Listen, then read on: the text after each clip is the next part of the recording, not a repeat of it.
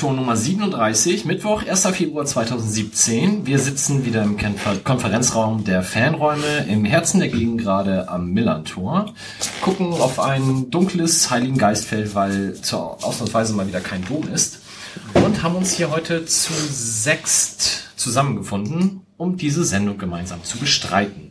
Mein Name ist Mike und ich fange mal zu meiner Rechten an, wer uns hier auch noch ja, zugegen ist Sebastian für die Technik. Moin, Mike ein bisschen eingerostet im Winter. Ja, Winterpause hilft ja keinem. Mir gegenüber ein Kurzarmhemd oder ist es hochgekrempelt? Das ist hochgekrempelt. Hochgekrempelt. Johnny. Das, ich hatte noch einen kurzfristigen Arbeitstermin und musste seriös wirken und trotzdem so tun, als ob ich arbeite. Deswegen habe ich mein Hemd angezogen, aber die Ärmel hochgekrempelt. Damit haben wir-. Das bist du Klempner? Oder? Ja. Deswegen ein bisschen. Jetzt haben wir unsere Schuldigkeit als Fashion-Podcast auch wieder abgeleitet, deswegen können wir direkt weitermachen. Ja, im Fred Perry Rollkragenpulli Justus. Hallo. Das ist kein Rollkragenpulli, weil Das- hat einen Reißverschluss und hat nur so einen Kragen. Man kann es gar nicht rollen. Ich glaube, ein Rollkragenpullover musste ich anziehen, bis ich elf Jahre alt war, aufgrund Erkältung und seitdem habe ich das nicht mehr getan. Was Geschwollene Lymphknoten vielleicht sowas? Ja, vielleicht sowas, das hat meine Mutter mir dann immer. Aber ist egal, das ist ein anderes Trauma, über das ich noch mal berichten werde. Hat mein Sohn nämlich gerade. Was, was passiert mit dem Rollkragen? Rollkragen helfen gegen Erkältung? Wie? Naja, halt, warmer Hals. Ah, okay. Ich weiß nicht, ob das stimmt, aber das, hat, das musst du mit meiner Mutter besprechen. Ich mach's nicht mehr in meinem Leben. Gut, Mama Justus, gerne in die Kommentare. Ich kann das nicht so mit Internet. Zu meiner Linken im roten das ganze Stadion-T-Shirt. Christoph. Ja, ich dachte, ich setze auch nochmal äh, mit dem limitierten Sonderstück aus unserer 1910-Edition ein kleines Zeichen. Sehr schön, sehr schön. äh, guten Abend, ja, freue mich auf die Sendung. Und als Gast haben wir eingeladen Sandra Schwedler, Aufsichtsratsvorsitzende des FC St. Pauli. Herzlich willkommen. Ja, moin. Vielen Dank für die Einladung. Und nach dem letzten Podcast hätte ich mir auch denken können, dass Kleidung hier wichtig ist und hätte mir vielleicht auch was Spezielleres noch anziehen sollen. Ja, wir sind ein bisschen enttäuscht, aber wir werden dann wegkommen. Ja, äh, Sandra ist natürlich nicht nur Aufsichtsratsvorsitzende, sondern macht auch ganz viele andere Dinge und hat auch, bevor sie das wurde, schon ganz viele andere Dinge in der Fanszene des FC St. Pauli gemacht. Das werden wir alles ausführlich nachher beleuchten. Wer dementsprechend fehlt in der Runde, das werdet ihr festgestellt haben, ist Wolf. Er, Zitat, fährt heute seinen neuen Eis-Schnelllaufanzug ein. Wir erwarten spektakuläre YouTube-Videos, kommen später. Ich soll aber von ihm trotzdem etwas Werbung machen und zwar für, Achtung, mitgeschrieben, barrierefrei ins Stadion.de, jeweils mit Minus getrennt zwischen barrierefrei, zwischen ins und zwischen Stadion.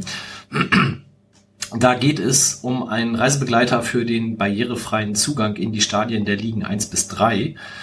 Ähm, da kann man sich also darüber informieren, zum Beispiel über die Rolli- und Sehbehindertenplätze. Es geht um barrierefreie Anreise, es gibt einen Stadionplan etc.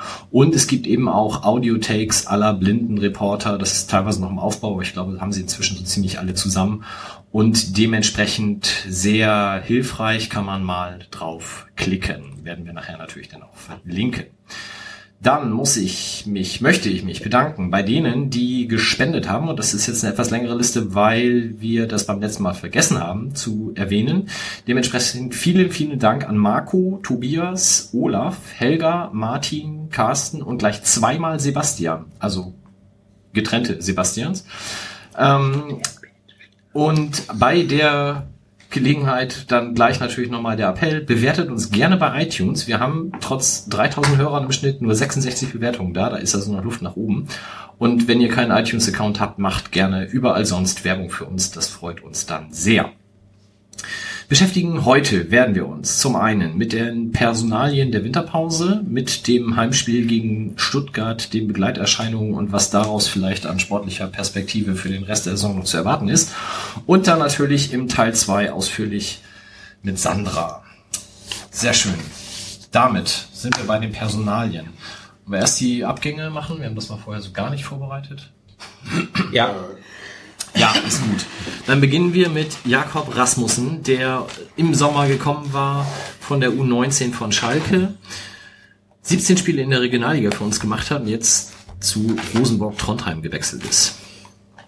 War wahrscheinlich nicht so ganz die Perspektive, die irgendwie erhofft war. Ne? Also für ihn, glaube ich, hätte es eher Richtung Anklopfen an Kader erste Mannschaft sein sollen. Der in der Regionalliga ganz okay gespielt, war ja auch präsent. Ähm, und ist ja irgendwie auch mit extremen Vorschusslorbeeren eigentlich gekommen, ne? war Kapitän bei Schalke zu 19 vorher. Mir fehlt so ein bisschen der Sachverstand, um bewerten zu können, ob der jetzt für zweite Liga irgendwie besonders gut gewesen wäre, aber scheint ihn dann ja, ja in seine Heimatliga zurückgezogen zu haben. Ähm, man könnte jetzt weinen, weil großes Talent, das uns nach einem halben Jahr sofort wieder verlässt. Andererseits traue ich da der sportlichen Leitung doch wieder genug Kompetenz, das zu erkennen. Ja, aber Heimatliga stimmt ja schon nicht, weil der war ja Däne, glaube ich. Der ist Däne, ja. Und Oh. Ist nach Äh, Norwegen gegangen. Großer Aber fast. Was? Skandinavien ist ja Irgendwo nördlich von uns. ja, ja, Madrid. Mailand. Ähm, Damit. Äh, wa- Was mich dann heute stutzig gemacht hat, ich habe das nochmal nachgelesen, dass er ablösefrei gegangen sein soll. Das würde mich dann doch eher tendenziell wundern, weil ich denke, wenn man ihn jetzt gehen lässt, weil mangelnde Perspektive bei uns, ne? Aber gut, wissen wir jetzt so nicht. Es sei denn, es könnte jemand was dazu sagen. Nein, okay. Äh, aber ja, 17 Spiele in der Regionalliga. Ich meine, der kommt aus der A-Jugend. Ähm, natürlich hat er wahrscheinlich gedacht, er wird da näher rankommen. Aber wenn ich jetzt sehe, Jung Park hat am Wochenende gespielt, äh, die Rolle hätte er auch ausfüllen können. Also ich fand ihn äh, in der Regionalliga, wenn ich ihn gesehen habe, eigentlich immer sehr gut. Also packen wir ab unter Schade und wünschen ihm alles Gute. Zweite Personalie, Marvin Duksch auf dem Weg, uns in der Relegation wieder zu begegnen. Spielt jetzt die Rückrunde bei Holstein Kiel. Ich denke, äh, war vielleicht nicht der glücklichste Auftritt hier und kann dann nur dort besser werden. Möchte jemand was ergänzen oder nickt ihr soweit an? Ja, wir haben uns ja schon oft genug hier über ihn aufgeregt, ne? Ich glaube, auf dieser Runde trauert wahrscheinlich keiner Ich hinterher, frage würde ich mich, vermuten. ja, ich frage mich, was Wolfs Kneipenfreund jetzt macht. Der war ja so begeistert. der wird, der hat ja geschwärmt davon. Was macht er jetzt? Guckt, der fährt jetzt nach Kiel im Auto. Nach dem, nach dem Auftritt in Lübeck fand ich es auch schade. Da war ich noch optimistisch, aber Er Ja, kommt aber ja ist er reingekommen und hat ein Tor gemacht. Also ich meine, das war jetzt auch nicht, dass er das ganze Spiel überbrilliert hat, oder? ja, aber Tor pro Spielminute war da noch mit einer super Quote versehen. Das wurde dann ja, naja, Zweikämpfe, lassen wir das. Vielleicht braucht er in Kiel den Neustart und dann. Aber er ist ja nur verliehen. Ja. Das heißt, es besteht ja auch die Möglichkeit, die eine sagt Möglichkeit, die andere sagt Gefahr, dass er wieder. Für die dritte Liga nächste Saison braucht Ich weiß ja er- nicht, wie sein Vertrag ist. Ja, da sind sehr Ja, interessante Konstellationen Die rufen mich möglich. ja immer nicht an und sagen, wir gehen für zweite und dritte Liga. Ich finde das auch eine Schweinerei, da können wir vielleicht nachher drüber reden. Da können wir bei Johannes gleich nochmal drüber reden. Das, Genau. oh ja. Ja, und last but not least dann gestern am Deadline Day äh, vollzogen der Wechsel von Fafa Picot, der vorher ja schon freigestellt war, zu Philadelphia Union. Ich habe heute erstmal gegoogelt, wo die denn spielen. in Philadelphia. Ich glaube Amerika, aber ich würde mich nicht so weit aus dem Fenster. Ja, ich habe gestern auf Twitter kurz gesagt, Mensch, Picot Wechsel zu Union wäre eine viel geilere Zeile gewesen. Und die Mopo Ja, hat's Mopo hat's ge- Ja, voll mein Niveau, ey, geile Leute. Ähm, ja, die, die spielen tatsächlich in der Major League, also in der ersten Liga, sind da in der letzten Saison Sechster geworden von zehn in der Eastern Conference. Das ist, glaube ich, eine zweigeteilte Liga, wenn ich das richtig weiß. Und sind da dann in der ersten Playoff-Runde aber 1 zu 3 an Toronto gescheitert und haben im Schnitt 17.500 Zuschauer. Das ist ganz schön gut, wenn man überlegt, dass das Stadion weil nur 18.500 fast. Das weiß ich nicht. Aber Fußball wird in Amerika immer beliebter und ich glaube auf Eurosport oder Sport 1, die zeigen auch manchmal die Spiele, das ist, da ist mehr los als bei manchen Zweitligisten äh, hier. Ja, Hilft jetzt zum- 17.500 ist mehr los. Ich bin wirklich froh, dass du neben mir sitzt. hilft, hilft mir sehr. Ja, der ist aber nicht verliehen, der ist weg und ähm, ja, schade nach wie vor, also aber hat, glaube ich, aus diversen Gründen einfach nicht gepasst. Ja, aber wirklich schade. hm. äh, ich meine, hm. es ist immer schön, wenn irgendwie ein Spieler noch so ein besonderes, ungewöhnliches Etwas mitbringt und seit seinem Gesangssolo beim Kesselbraun weiß es, was natürlich original in der Tabelle nicht gezählt wird. Ich kann das ja gut verstehen, dass man einen Spieler nicht behält, weil er fantastisch singen kann. Aber ähm, ja, sind halt so Kleinigkeiten, wo man dann irgendwie denkt, ach Mensch, das könnte mal einer werden, wo man irgendwie denkt, ne? Ja. Hm. Also Na das habe ich bei ihm nie gedacht, tatsächlich. Dass er mal einer Aber auch nicht nach, ich meine, er war Also nur auf dem Rasen auch nicht die, die, die totale Pellenhase. Ähm, ähm, Er war ein bisschen besserer Armando Cooper, fand ich immer. Ei. schneller, aber defensiv irgendwie so nicht Noch schlechter. dabei. Ja. Naja. Ja, also alles Gute, ne? Wenn du das hörst, Pfaffer. Das war's an Abgängen. Hinzugekommen sind auch drei Leute. Fangen wir mal an mit dem, wo wir vielleicht am wenigsten sagen müssen, nämlich Lennart T. Junior freut sich sehr. Noch einer, für dessen Tore er einen Euro kriegt, wenn denn Tore fallen würden. Sag mal, ist Lennart T gewachsen oder dünner geworden? Ich hatte so Also den Zusammenhang musst du mir erklären. Alles was mit Optik zu tun? Vielleicht ist meine Brille auch schlechter geworden. Ich habe am Sonntag im Stadion tatsächlich gedacht, wer ist denn der hoch aufgeschossene, schlanke Herr da vorne? Also, okay, ich habe es relativ schnell ver... Nein, nein, du warst nicht auf dem Platz. Ähm, nee, ich habe tatsächlich gedacht, der wäre irgendwie kleiner und ein bisschen breiter im Verhältnis zur Länge. Naja, Gewesen. Ja, Als er damals, als er letzte Saison bei uns gespielt hat, deswegen dachte ich, ob er wohl abgenommen hätte. Ich prüfe das Internet nach Statistiken zu Spielergewichten, habe aber das Gefühl, dass das nicht so erfolgreich Wäre geil, wenn es da Marktlücke. Kurven geben Ich meine, würde. hier gibt sogar einen Schuhausrüster und einen Spielerberater, wird es auch nicht geben. Komm, es gibt bestimmt Ja, irgendwelche- gibt's bestimmt, aber bestimmt nicht, was der letzte Saison und jetzt gewogen hat. Aber du, du kennst dich ja aus mit diesem Internet. Such mal. Du, du hast das Talent zum Internet von deiner, von deiner Mutter geerbt. Jetzt habe ich vergessen, was ich suchen wollte. So. Ja. Ähm, sehen wir denn auf Dauer die beiden, also sprich ihn und Boadus in der Anfangsformation oder steht nur einer von beiden? Ja. Ja. Zwei Stürmer in der Anfangsmusik. Ich denke, ich glaube nicht, dass ich glaube nicht, dass es tatsächlich auf zwei Stürmer generell hinausläuft, egal ob das nur die beiden sind und, und andere. Ich glaube auch Naja, je nach Ausrichtung haben wir am Sonntag aber auch teilweise zumindest theoretisch sowas wie drei Stürmer auf dem Platz gehabt. also Sahin dann noch als Stürmer, oder siehst du den oder, oder, oder wen jetzt? Ja, beziehungsweise die spielten halt vorne teils auf einer Linie. Ob das nur Absicht war, weiß ich nicht. Aber war das halt vorne mit, Schein, Sein und ähm, Mats Möller-Dahl. Also Der hatte mal sehr klar im Mittelfeld gespielt. Du sagst, das ist gut, aber Oder so Bota und T halt teilweise wirklich auf, auf Strafraumhöhe, drei Offensive, ziemlich auf einer Linie. Ähm, das waren dann so die Momente, wo ich dachte, ob sie jetzt doch wieder ein 4-3-3 versuchen. Wobei es irgendwie ein 3-4-3 war, aber ähm, ich weiß nicht. Ich frage mich trotzdem, ob du mit T und Boadus nicht zwei Spielertypen auf dem Platz hast, wenn du die vorne reinstellst, die zu ähnlich sind, weil irgendwie sehr weit vorne drin. Lenny kannst du theoretisch, glaube ich, auch ein bisschen weiter hinten spielen lassen und ähm, dann halt eher Bälle annehmen und weiterleiten, weil irgendwie, wenn der den Ball hat, fand ich das sonst eigentlich immer ganz gut. Nur so der kaltschnäuzigste vor dem Tor war halt nicht. Das scheint bei Boadus umgekehrt zu sein. Aber findest du denn, dass das ähnliche Spielertypen sind? Finde ich ja gar nicht. hm. Nein, da habe ich mich unklar oder undeutlich oder falsch ausgedrückt. Äh, ich hatte letzte Saison, wenn Nanny gespielt hat, hat er halt auch auf der 9 gespielt, vorne in der Mitte und wurde dann irgendwie angespielt und musste mit dem Ball aufs Tor. Das ist die Position, die Boadus für mich jetzt auch inne hatte, letzte hin, äh, Rückrunde. Ähm, wenn beide spielen, beißt sich das so ein bisschen, dann kannst du Lenny halt eher so irgendwo dahinter oder auch außen setzen. Aber zwei Strafraumstürmer fände ich zumindest komisch oder überraschend. Klar kannst du auch 4-4-2 spielen oder so, aber das wäre wieder ein neues System. Aber ich, ich sehe T halt nicht als Strafraumstürmer. So, Warum nicht? aber- Weil er das nicht kann, dafür trifft er zu wenig. ja, außer gegen Düsseldorf dann. Ja, gegen die spielen wir ja nur noch einmal. Ja, das ja. ja nicht. Wenn er da auch wieder vier Tore macht, habe ich da auch nichts gegen. Ja, er macht die halt immer auf einmal, was jetzt rein punktetechnisch ein bisschen ungünstig ist. Das muss man ihm ja auch sagen. Ja, der Mann ist ja Fußballer und kein. Aber Ein Denker. Und, und die Hose hochziehen.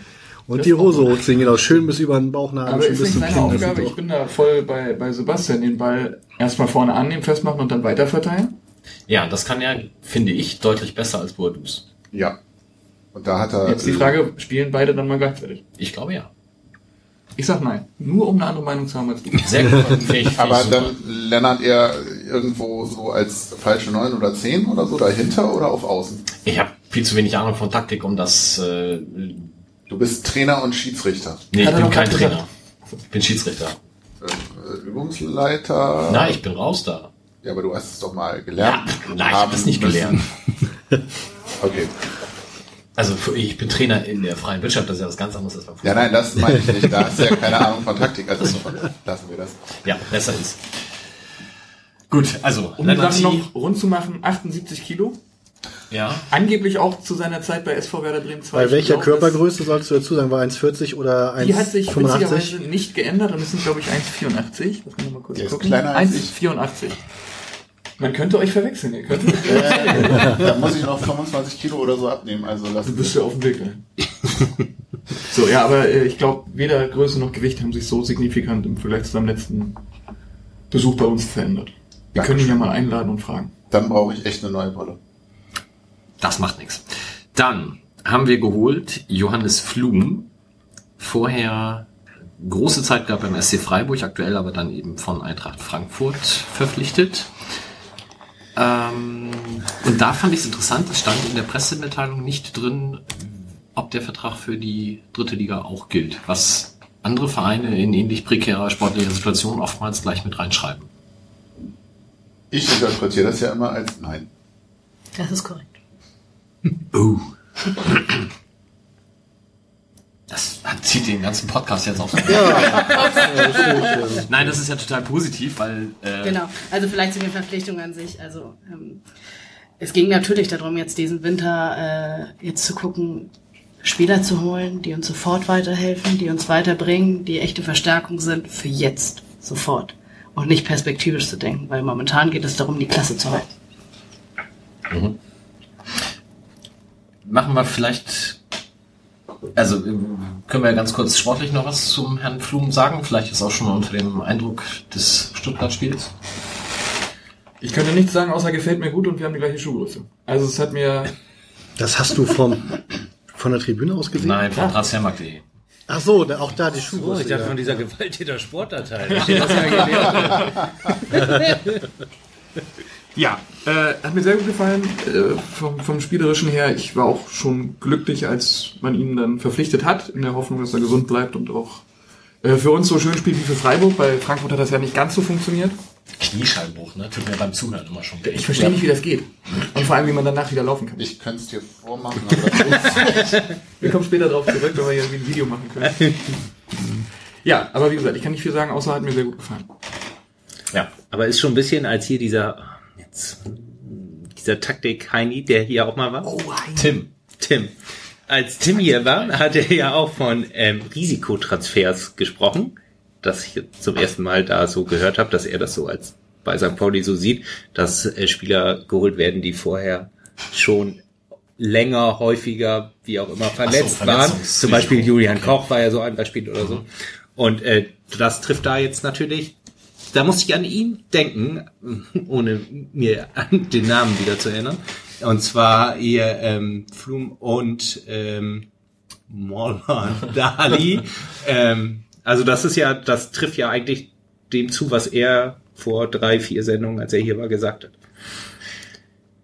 Kann gut gehen, kann aber auch eben. Ich glaube auch bei. Flum stimmt das, glaube ich, gar nicht, wenn man das zum Beispiel jetzt mit Miyaichi ver vergleicht, der halt ständig irgendwas hat und aktuell mal wieder eine Zerrung. Ich glaube, bei Flum war es wirklich diese eine große, oder? Machst, machst du das aus dem Transfermarkt.de äh, Weekly Hospital Report? Wo, wo eben? fangen wir an? Saison 19, da war es nur eine Prellung und dann ging's los. Innenbeinriss, Schambeinzündung, Adduktorenverletzung, Muskelfaserriss, Muskelfaserriss, Handbruch. Nehme alles Muskel. Moment, wir sind in der Saison 2012, 2013. Muskelfaserriss, Schulterverletzung, Muskelfaserriss, muskuläre Probleme. Am schönsten finde ich aber die Verletzung krank. ja, dann Kniescheinbruch, Achillessehnenprobleme und jetzt ist er bei uns. Weiß ich nicht, ob man das jetzt als Verletzungshistorie Okay, ja, nee, dann ist das natürlich genau das, was Justus sagt, ja. Boadus ist auch krank, ne? Kommt vom Afrika Cup wieder. Ja, aber das ist doch klassisch, wenn du aus äh, wärmeren Warst du auch krank nach dem. Afrika Ich war Cup? noch nicht krank, aber ich nehme auch brav noch Malaria-Tabletten. Ja, das beruhigt mich für den heutigen Abend. Und diese Mücke hier. Na schön, ja. Letzter Neuzugang und jetzt freue ich mich, dass ich Dagmar beim Vorlesen der Mannschaftsausstellung so gut zugehört habe. Also wenn ich es richtig verstanden habe, Mats Mölle-Dali. Habe ich auch so Aber- verstanden. Aber mich hat das vergessene R bei Möller schon sehr irritiert. Sandra, bist du da aufgeklärter, als wir es sind? Ich muss gestehen, nein, weil ich auch noch nie jemanden offiziell diesen Namen habe aussprechen sehen, aber ich würde jetzt, hätte jetzt auch gedacht, da kommt noch das R. Aber, Aber- vielleicht hat sie es auch undeutlich ausgesprochen. Ich weiß es nicht. Ich habe es aber auch so verstanden. Also Mölle-Dali. Na gut, das werden wir vielleicht im Verlauf der Rückrunde dann noch. Kann, Ähm, kann man das nicht direkt äh, hier, Johnny, bei Reiners äh, Ja, bei der Nochmal Rainer Wolf äh, wie- oder www.stats-wolf.de. Ich, äh, sorry, ich würde es echt gerne machen, aber ich habe dieses dänische Ö nicht auf der Tastatur. nee, musst du nicht, musst du nicht. Die sind ja, glaube ich, wenn du dann dänische du kannst du Öl? da Bei Rainer stats-wolf.de ja. so ein dänisches Öl. Der heißt nicht Höll. Röner.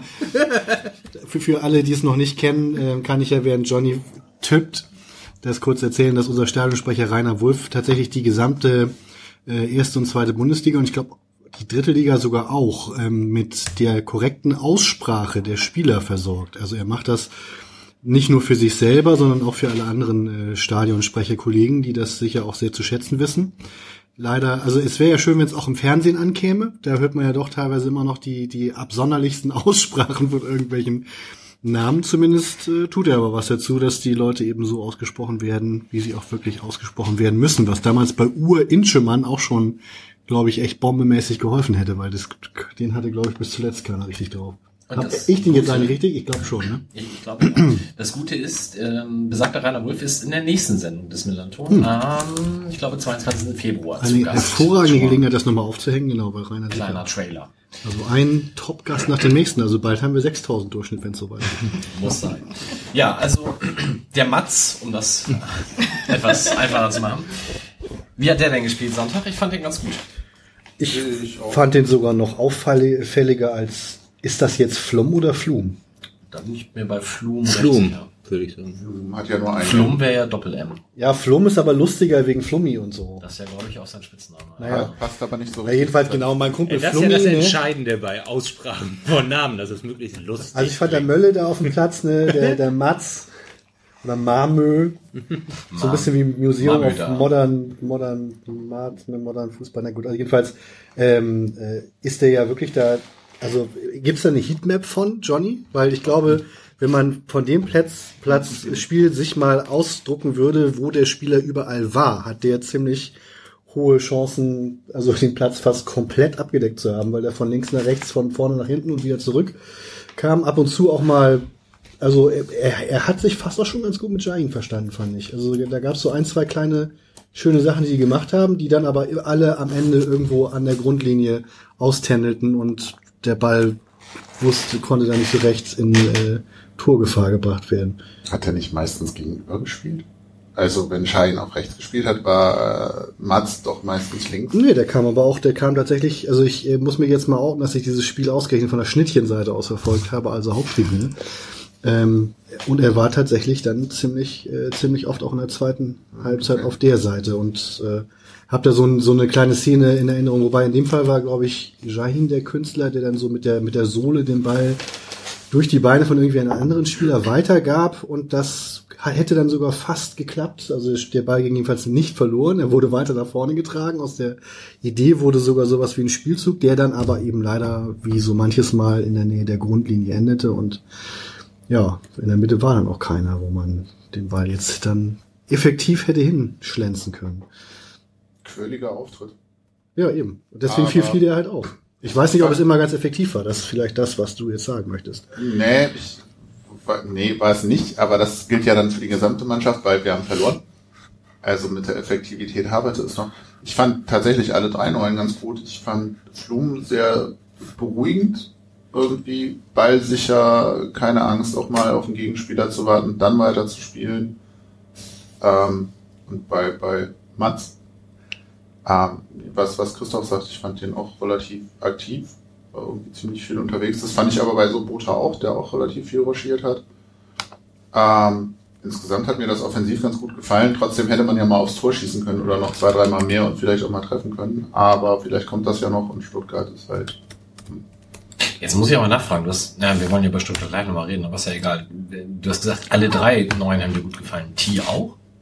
Ja, für das, was ich von ihm erwartet habe. Also man hat kaum Fehler gesehen, Punkt, Punkt, Punkt. Na, die habe ich. Ich fand ihn generell halt unauffällig. Ich fand die letzte Saison unterbewertet. Er ist halt nicht der Strafraumstürmer, trifft nicht so oft das Tor, ja. Ähm, ich fand ihn aber ganz gut. Ich fand ihn nicht so nicht auffällig. Ich wie nicht die mal Außen, anderen.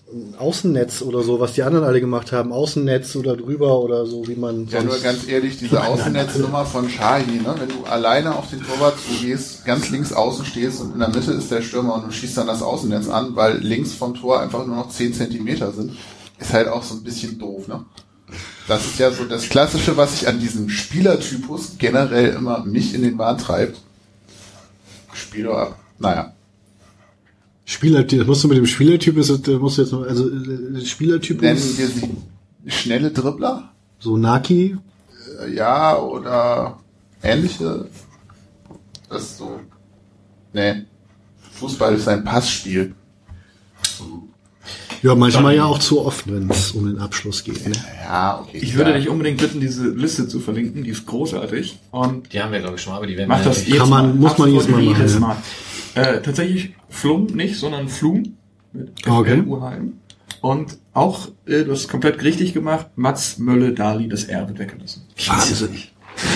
Also, skandinavistische nee, da waren doch erklärt uns warum, bitte, in den. Kommentaren. Bitte? Gibt's da nicht sogar so einen Link, dass man den, die Aussprache sich auch anhören kann? Ja, nicht bei Mats Mölle Dali. Ah, das ist noch zu neu wahrscheinlich. Ja, das hat er wohl noch nicht drin. Aber, spitze. Nun gut. Ich habe jahrelang Arturo Vidal falsch ausgesprochen. Jetzt wahrscheinlich schon wieder. Ja, das Gemeine ist tatsächlich, dass, dass manche Namen sich ja falsch schon dermaßen so eingeprägt haben, dass wenn man dann mit der richtigen Aussprache rumkennt, rumkommt, alle denken, dass wir nicht Wie heißt du denn, Christoph? Also richtig. Christoph natürlich, Franzose. Ja, wenn wir denn schon jemanden aus dem Aussichtsrat hier sitzen haben, magst du mal den typischen Ablauf eines Transfers so von den zeitlichen schildern? Sowohl wenn jemand geht, als auch wenn jemand verpflichtet wird. Ich sag mal vielleicht, äh, Thomas Meckler hat uns in einem Hintergrundgespräch äh, mal mitgeteilt, dass man so schon zwei, drei Wochen für so eine Transferverpflichtung einplanen kann, wo man sich dann natürlich fragt, warum immer sich alles am Deadline Day so kulminiert dann darstellt. Aber so eine, so eine 0815 Standardverpflichtung, wie viel Zeit läuft da zumindest von dem Moment an, wo ihr als Aufsichtsrat informiert werdet, bis zu jetzt wird's unterschrieben und veröffentlicht? Ähm, der Aussichtsrat kommt rela- relativ spät ins Spiel erst. Also äh, da gibt's ja, also abgesehen davon, dass die meisten, die wir verpflichten, ähm, schon über Monate Bestfall gescoutet haben. Also es ist ja nicht so, dass du plötzlich vor der Winterpause denkst, oh, jetzt möchte ich mal wen jemand verpflichten, äh, guck mal, wer frei ist oder vielleicht frei werden könnte irgendwie. Sondern normalerweise beschäftigt sich ja monatelang schon mit möglichen Kandidaten. In, hier, aber auch im Ausland irgendwie, wer passen könnte, wer kommen könnte. Ähm, wenn das dann irgendwann soweit ist, wird hier erstmal von der sportlichen Leitung erstmal Kontakt aufgenommen, erstmal geguckt, irgendwie mit dem Berater, irgendwie gibt es überhaupt eine Möglichkeit, kommt man zusammen, was Vertragslaufzeiten angeht, was den abgebenden Verein angeht, ist der frei, ist der nicht frei, irgendwie, da spielen ja immer verschiedene Parteien eine Rolle. Gegebenenfalls, wenn das einer der besseren Spieler ist, hat er ja auch meistens noch andere Angebote. Ist ja nicht so, dass wir äh, die Perlen sozusagen rauspicken und kein anderer Verein hat es bis jetzt bemerkt. Das ist ja auch der Fall. Das heißt, da werden schon mehrere Runden gedreht. Ähm, es gibt ja halt einen abgestimmten Sportetat, wo erstmal der Sport, äh, die sportliche Leitung, in dem sie erstmal selber sozusagen überlegen kann, wen sie in diesem Rahmen verpflichten will. Ähm, dann, wenn das soweit abgestimmt ist, geht es erstmal ans Präsidium. Die stimmen zu und ähm, wenn das dann abgestimmt ist, geht es an uns. Und dann kriegen wir halt auch ein Factsheet mit allen Daten, mit den Etatauswirkungen und dann geht das bei uns die Runde. Wir haben eine Regelung oder wir versuchen halt alle Transfers innerhalb, es geht im Umlaufverfahren, wir kommen nicht jedes Mal zusammen, gerade halt Richtung Transferende ist es natürlich auch zu schwierig, weil das halt zu schnell ist. Man ist sich irgendwann einig und dann muss man den Sack auch zumachen, damit da kein anderer mehr reingrätscht. Das heißt, wir versuchen alles innerhalb 48 Stunden durchzubekommen, inklusive Rückfragen oder ähnliches noch. Und wir sind meistens sogar noch schneller. Das liegt aber auch daran, weil wir wirklich gut aufbereitetes Material kriegen. Wir kriegen halt auch eine Spielereinschätzung. Warum wollen wir den verpflichten? Warum ist er wichtig ist? Was sind Stärken? Was sind Schwächen? Was sehen wir da für Potenzial? Ähm, genau. So ist ja auch. Also Schwächen stehen dann da auch tatsächlich drin? Hm? Schwächen stehen da tatsächlich auch drin? Ja, und da geht es halt nicht darum, wir beurteilen nicht, ob sozusagen das stimmig ist. Es geht Mhm. bei uns eher darum, ähm, wir sind nicht dafür verantwortlich zu beurteilen, ob jemand ähm, sportlich sozusagen fachlich geeignet ist. Es geht bei uns eher darum, dass wir gucken, ähm, wenn uns jetzt der 30. Außenspieler vorgelegt wird, könnten wir da zustimmen, weil der im Etat ist. Weil dafür sind wir zuständig. Wir sind dafür zuständig zu gucken, ob der Etat eingehalten wird, ob da alles passt. Aber wenn wir den 30. irgendwie auf der Außenbahn verpflichten, aber dafür keinen Torwart haben, hat das nachgelagerte Konsequenzen. Das heißt, dann ist der Etat zwar eingehalten, aber wir haben dann die, die Need halt einfach diese, die Torwartlücke noch zu füllen. Das heißt, natürlich beschäftigen wir uns auch damit und insgesamt sind wir natürlich dafür in der Verantwortung, dass wir die Arbeit des Präsidiums beurteilen. Das heißt, das Präsidium sozusagen ist wieder verantwortlich dafür, dass die Mitarbeiter richtig arbeiten. Für uns ist es natürlich auch wichtig für eine Bewertung der Arbeit, wenn wir eine Einschätzung kriegen, um auch mal abgleichen zu können, okay, hat sich so entwickelt, manchmal entwickelt sich das einfach nicht so, wie man es eingeschätzt hat, oder es gab auch mal Fehleinschätzungen. Das ist natürlich auch für uns wichtig zu sehen, irgendwie mit dem, wie hat sich das Ganze dann wirklich in Realität abgestellt. Und gab es vielleicht Fehleinschätzungen, häufen sich Fehleinschätzungen oder nicht. Das ist natürlich für unsere Arbeit ganz wichtig. Trotzdem beurteilen wir, also wir kriegen das vorgelegt, aber wir beurteilen nicht das Sportliche, was da drin steht. Aber ihr guckt offenbar schon, ich sag mal, mit einem gewissen Fußballsachverstand, eben brauchen wir noch einen Rechtsaußen oder haben wir schon 30 und äh, warum steht hinten im Tor keiner? Das heißt, ihr geht schon auch auf sportliche Inhalte irgendwie ein. Ja, aber nicht ähm, so sozusagen, dass es irgendwelche Taktiken. Natürlich gucken wir Naja, irgendwie, haben wir klar. Torwart, haben wir Stürmer. Wenn aber der Trainer irgendwie und die sportliche Leitung sagt, ähm, wir spielen jetzt diese Saison eine Taktik, die benötigt 30 rechts, äh, re- links außen und keinen rechts außen und wir spielen jetzt nur auf der Seite, wäre das nicht unsere Aufgabe zu sagen, äh, das finden wir aber falsch. So, würde uns wahrscheinlich ein bisschen komisch vorkommen, würden wir uns doch mal klären lassen. Aber für uns geht es dann darum, dass es nachvollziehbar ist. Wenn wir sagen, okay, stimmt, klingt gut. Ja, Das heißt aber, eine inhaltliche Ablehnung ist sehr unwahrscheinlich, Ja. weil dann müsste sowohl das Präsidium als auch die sportliche Leitung ja wirklich existenzielle Fehler gemacht haben. Genau. Und äh, der Fußball-Sachverstand, den wir in der sportlichen Leitung haben, vor Genau. allem, ne, ist auf jeden Fall eigentlich höher anzusiedeln als das sozusagen, was wir im Aufsichtsrat haben. Das ist ja klar. Und wäre sozusagen blöd, wenn jemand einsetzt, dem du dann selber eigentlich nicht misstraust und mit deinen Laienkenntnissen, der sich beruflich gar nicht nur mit dem Thema Sport beschäftigt, irgendwie dann sagt, ich kann das aber besser beurteilen. Klar. Das wäre total irrsinnig. Da machen ja 80 Millionen andere auch so. Ja.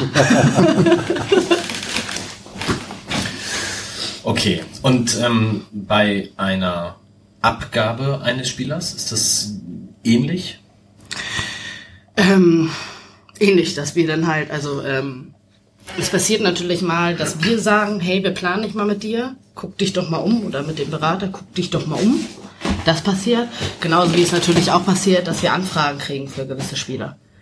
Wo es dann halt auch davon abgewogen wird, brauchen wir den gerade, setzen wir den ein, sowas wie im Fall Rasmussen zum Beispiel irgendwie, der halt äh, ein unglaublich talentierter Spieler ist und ähm, ich glaube sogar, wir als Verein ihn sehr gern behalten hätten, aber seinen Wunsch zu wechseln total nachvollziehen konnten.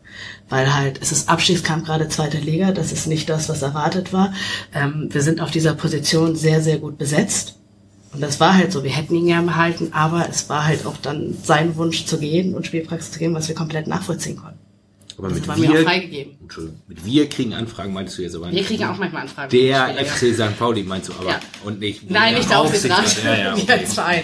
Nein, Wollte ich nur uns noch landen mal keine klarstellen. Okay. Gut.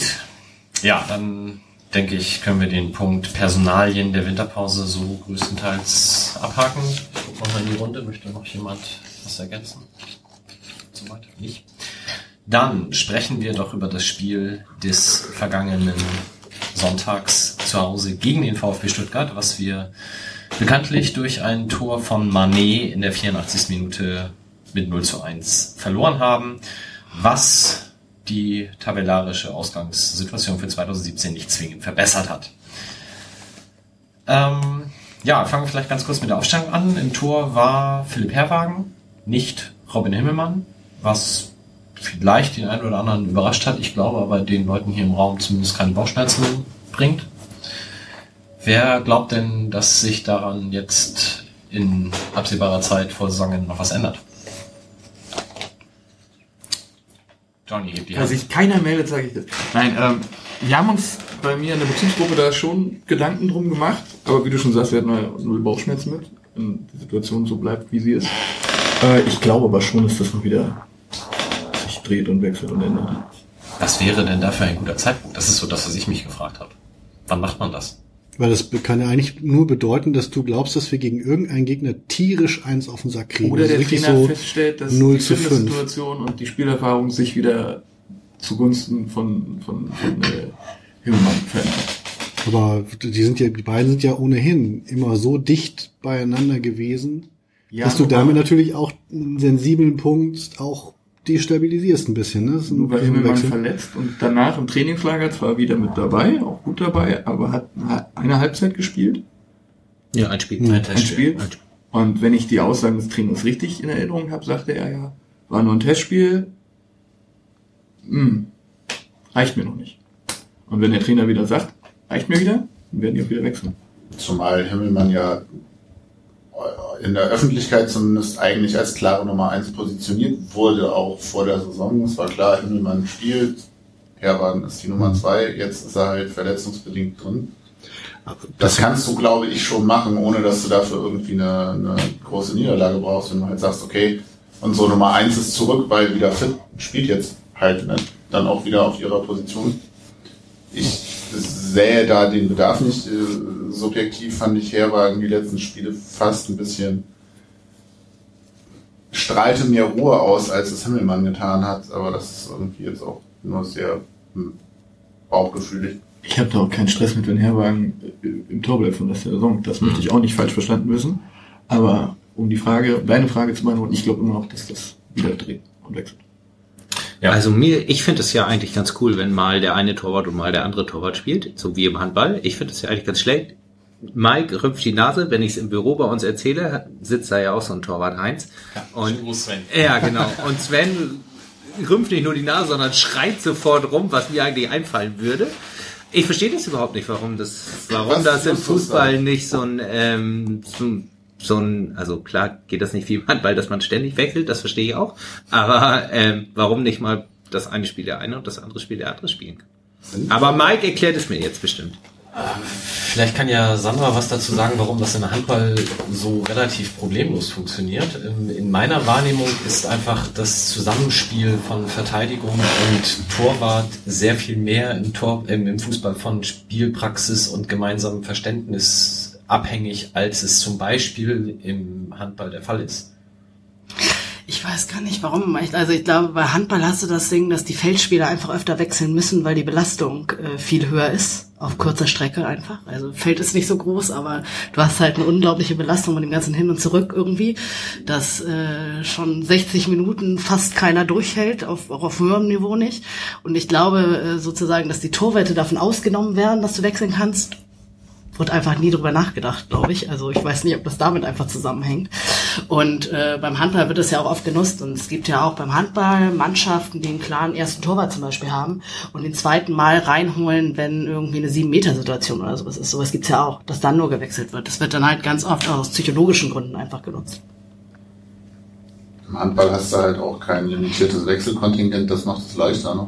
Irgendwie beim Fußball würdest du während des Spiels halt gleich ja, fände ich auch blöd, wenn beim Elfmeter dann Herwagen reinkommt und dann wieder rausgewechselt wird. Aber, ja. aber sonst verstehe ich Justus Punkt, weil ich habe auch mal die Frage, Zusammenspiel ist doch auch wichtig zwischen Links- und Innenverteidiger oder so. Also auch da würde man ja das Argument bringen können, die müssen eingespielt sein und trotzdem kannst du da irgendwie einen Innenverteidiger wechseln, wenn du den Torwart auswechselst, also nicht nur während des Spiels, sondern auch zwischen zwei Spielen, ist es immer gleich irgendwie ein großes Thema, weil diese Festlegung auf die eine Nummer eins irgendwie so extrem auch diskutiert wird. Und ich frage mich halt auch, ist das tatsächlich nötig oder werden Torhüter auch so ein Stück weit dahin erzogen, dass sie diese besondere Position haben und deswegen an ihrer äh, Ehre gepackt sind oder da irgendwie sensibler sind als andere Spieler vielleicht? Also ich sag meine nicht während des Spiels wechseln, ne? Ich meine schon ähm, für Heimspiele, einzelne, Auswärtsspiele zum Beispiel gab es ja auch. Ja irgendwie keine Ahnung, aber halt nicht während des Spiels. Nein, nein. Nee, das meinte ich nicht. Ich sag da gleich was zu, aber Johnny hatte sich gemeldet. Da hat sich meine nächste Frage auch direkt wieder erledigt. Ich hätte nämlich den Schiedsrichter gefragt. Meines Wissens nach darf man einen ausgewechselten Spieler nicht wieder einwechseln. Das ist zumindest im Profibereich ist das definitiv so, ja. Dann, dann hat sich das schon mal.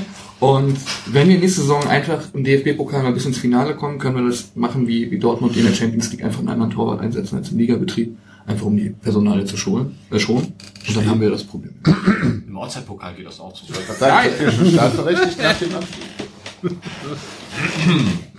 Ja, also äh, nochmal zu der, warum ist das bei Linksverteidigern was anderes oder so? Ich glaube auch, gerade in dem Beispiel passt es nicht als Beispiel, weil gerade bei der Viererkette ist es ja auch so, dass man immer betont, wie wichtig die Eingespieltheit ist. Und jedes Mal auch bei dem ganzen, warum stehen wir so schlecht da, ganz häufig als Argument kommt, ja, weil die Viererkette fast jedes Mal anders aufgetreten ist, anders personell zusammengesetzt. Also ich glaube, auch da ist eine Zusammengespieltheit sehr viel wichtiger, ähm, als es zum Beispiel im Sturm vielleicht auch im Mittelfeld der Fall ist. Und weil, weil du einfach da noch viel mehr darauf angewiesen bist, zu wissen, wer ist wo, wer bewegt sich wie, wer deckt was ab, wer geht welchen Weg. Weil wenn du da einen Fehler machst, führt das zwingend oftmals zum Gegentor. Insbesondere natürlich auf der Torwartposition. Während wenn du mal im Mittelfeld einen Ball verlierst, na gut, dann machst du halt kein Tor. Aber du hast noch nicht zwingend gleich ein Gegentor. Also ich also- glaube schon, dass dieses ganze Konstrukt Defensive sehr viel sensibler ist als andere Mannschaftsteile und insbesondere die Torwartposition, glaube ich, ganz, ganz viel Psyche hat. Also vielleicht nochmal an den Punkt, den, den Justus meint, anschließend, wenn du jedes Mal wechseln würdest, du würdest merklich den Druck auf den einzelnen Torwart erhöhen, dass noch viel mehr drauf geschaut wird, na, macht er jetzt einen Fehler? Ähm, dahingehend, dass dann das für den anderen wieder ein Vorteil ist. Ich glaube, dieses du bist meine Nummer eins und du kannst auch mal einen Fehler machen, ist, glaube ich, da deutlich wichtiger, als es zum Beispiel bei dem Innenverteidiger oder dem Mittelfeldspieler ist. Jetzt kann man sagen, alle Fußballer sind irgendwie psychische Wracks und warum stellen die sich so an? Aber ich glaube schon, dass es auf der Torwartposition eher so ist. Und ich, es gab ja in der Vergangenheit immer mal wieder die Situation, dass irgendjemand gesagt hat, wir wechseln zu jedem Spiel den Torwart. Und meistens ist das spätestens nach einem halben Jahr wieder eingestampft worden, weil dann entweder doch einer deutlich besser war oder, was häufiger der Fall war, einer durch diese Situation als der deutlich schlechtere identifiziert wurde. Ja, es scheint Argumente dafür zu geben, denn das habe ich auch schon in den letzten Jahren mal wahrgenommen. Ja. High Five an Sven an der Stelle. ja, zweite Personalie, die für eine erhobene Aus Augenbraue sorgte, war Yi Jung Park, der in der Innenverteidigung spielte. Ähm, in der Hinrunde nur Besuchern der U23 aufgefallen, dort auch häufiger mal auf der 6 als in der Innenverteidigung, hat auch mal Außenverteidiger gespielt. Ähm, für mich eigentlich noch mit die positivste Überraschung bei dem Spiel, sogar aus meiner Sicht noch besser als, als Flum und Mölle Dali. Ähm, fand ich stark. Ja. Hm. Abgeklärt, ruhig. ähm, wenig Fehler gemacht. Ich glaube, ein Fehler. Ähm, in dieser Fehlerkette vor dem Gegentor, weiß ich gar nicht, ob er da beteiligt war. Äh, nee, glaube nicht. Fand ich gut. Also fand ich vor allem unerwartet gut, weil irgendwie ja dann auch wieder Innenverteidigung spielen gegen Stuttgart, die offensiv ja jetzt auch nicht so ganz Grütze spielen eigentlich. Und dann das ist alles sehr, sehr gut geklärt. Fand auch im Spielauf, äh, Spielaufbau bedeutend angenehmer als manche andere seiner Kollegen, die wir da dieses Jahr schon spielen oder diese Saison schon haben spielen sehen. Hat er einen Fuß. Ich habe mir mal, habe ich sonst noch nie gemacht, die Statistiken von Bundesliga.de zu den einzelnen Spielern äh, ausgedruckt. Äh, mit, mit, mitgebracht, digital natürlich. Ratet doch mal, wer den meisten Ballbesitz hatte. An Spielern? Oder? Ja, bei uns in der Mannschaft. Also das heißt auf Bundesliga.de Ballbesitzphasen. Also ich denke mal, wahrscheinlich, ja. Wenn du das jetzt fragst, wahrscheinlich Johannes Flum vor Park. Vor Park ist richtig, aber es war nicht Flum. Und ich glaube, ihr könnt alle acht Namen sagen und werdet ihn nicht haben. Jeremy Duciak. Bin Ah. nicht drauf gekommen. Dass ich jetzt sage, dass Das er meine zweite. Rateoption gewesen ist, ist natürlich ein bisschen blöd. Ich wollte das als erster sagen, aber ich kam ja nicht zu Wort. Nein, dann Cheng Shahin, Daniel Bubala und die wenigsten Ballkontakte hatten tatsächlich äh, Mats und Lenny. Wobei die natürlich auch beide ausgewechselt wurden, was vielleicht die Statistik so ein bisschen verfälscht, aber trotzdem ähm, auch doch mit Abstand. Duziak fand ich im Übrigen überraschend gut. Schön, dass du noch überraschend davor sagst. Also auf den haben ja wirklich alle geschimpft äh, im, im Verlauf der letzten paar Spiele. Und wie ich finde, auch zu Recht. Ja. Also nicht, dass ich besser spielen könnte, aber. Aber mir fällt keiner ab ein. Ähm, fand ich auch, fand ich gut. Solide ist, glaube ich, das richtige Wort. Ja, ich glaube auch, das war bei vielen, die gesagt haben, oh, jetzt spielt der und dann hat er das für die geringe Erwartungshaltung sehr gut gemacht. Er hat es auch bei einer höheren Erwartungshaltung gut Ich gemacht. wollte gerade Er sagen. Sehr gut gemacht. Ja. Er hat es okay gemacht. Also da kommt natürlich wieder jetzt, ich, ich druck mir mal dann die Kickernoten auch mit aus, weil ich das immer noch. Ähm, Bäume sterben. Ich denke, das das ist ist alles auf einer Seite, alles eine Seite. War das nicht eben noch die Ja, ja, Word-Dokument hier. auf meinem Schoß. Ähm, Duciak 4,5. Mölle Dali auch 4,5. T 5. Finde ich schon. Wer hat die beste Note? Ist das jetzt Schuhnoten? Herwagenpark, Nerich, Flum. Die haben alle eine 3. Drei. Und Bubala. Bubala fand ich im Übrigen auch verbessert im Vergleich zur Hinrunde. Was vielleicht daran lag, dass er keinen groben Fehler gemacht hat. Er hat ja so ein bisschen Pest gehabt, gefühlt. Man Äh, hätte mal das 1-0 machen können in der ersten Halbzeit. Ja, egal. Äh, ich finde die Noten ganz schön krass schlecht. Dafür, dass ich das Spiel gar nicht so schlecht gesehen habe. Aber Ja, haben halt was hat so stehen gekriegt? 4,5. Das ist aber Quatsch, ist das doch alles. Also ich meine, das ist aber wirklich, ich verstehe das eh nie. Warum, warum sich Noten drastisch verschlechtern, wenn das Spiel insgesamt verloren wird. Also wenn ihr, also ich meine, ne, klingt jetzt erstmal doof, aber es wirkt auf mich immer so, als ob grundsätzlich zwei Noten tiefer gegeben werden, wenn du das Ding verlierst. Aber wenn du irgendwie glücklich gewinnst, dann kriegst du irgendwie, dann fliegen die Einsen nur so durch die Gegend. Nicht, dass ich sie mal permanent durchlese, aber bei gewonnenen Spielen bin ich öfter mal nach oben überrascht und bei verlorenen Spielen, wie jetzt, bin ich sehr nach unten überrascht, weil also so mit vier Minus und fünf um mich geworfen hätte ich absolut nicht. Das finde ich nicht gerechtfertigt. Also nur zum Vergleich, Stuttgart hat achtmal eine 3. Ähm, Baumgartel und- besser, klar, habe ich ja gar nicht gesehen.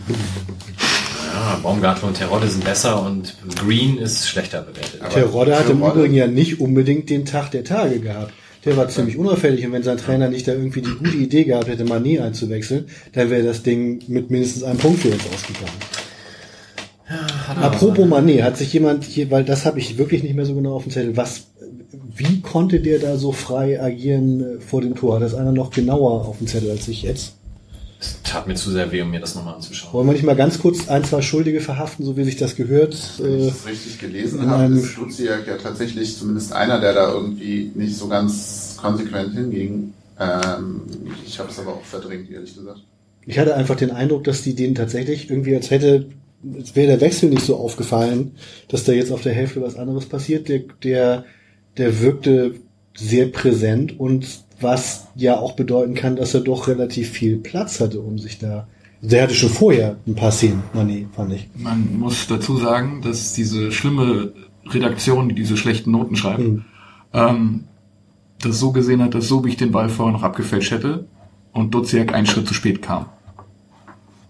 Daraufhin hat der Mann eh den Balldinger bekommen. Gefälscht? du? Das habe ich gar nicht gesehen. Das steht hier so im Internet drin. Also, ja, also weiß nicht, ich habe es auch nicht nochmal gesehen im Fernsehen, aber das habe ich überhaupt nicht ich hätte gesehen. das auch nicht so wahrgenommen. Das war auch wirklich ein ätzender Mehrverschlag, weil wir vorher di direkt in der Minute oder in den zwei Minuten davor hatten wir zwei gefährliche Szenen direkt nacheinander und es roch nun wirklich für Allein mich diese, diese Ecke da von Sobota gegen, gegen die Latte. Wie einst Markus Lotter. Ja, das wäre erste Halbzeit. Ja, aber wäre trotzdem schön gewesen. Ja. mehrere Situationen, die schön gewesen wären. Aber bevor Justus wieder meckert, du darfst jetzt den Namen sagen, wer hat denn die meisten gewonnenen Zweikämpfe bei uns? Ich sag dir, wie viel es waren? 14.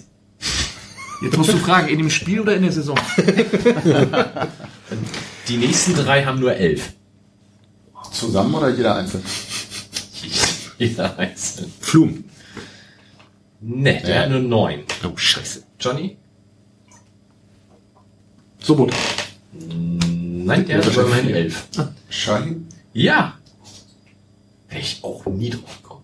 Der war auch gut. Also entweder haben wir alle wenig Ahnung von Fußball oder wir müssen alle zum Optiker. Entschuldigung. Ihr alle.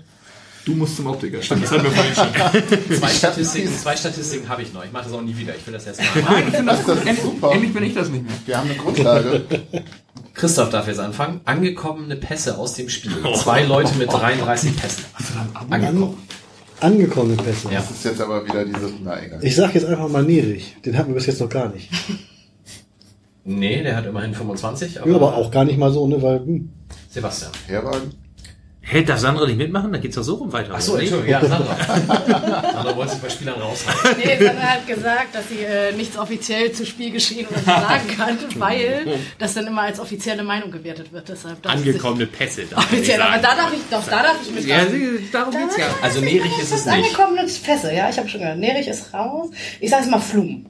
Ah, der ist Dritter mit 28. Ich habe schon hier dich geschlagen. Ich sag Park. Park ist richtig. Ah! Als Immer einer der von beiden. Jetzt haben wir ja noch einen, noch einen weiteren.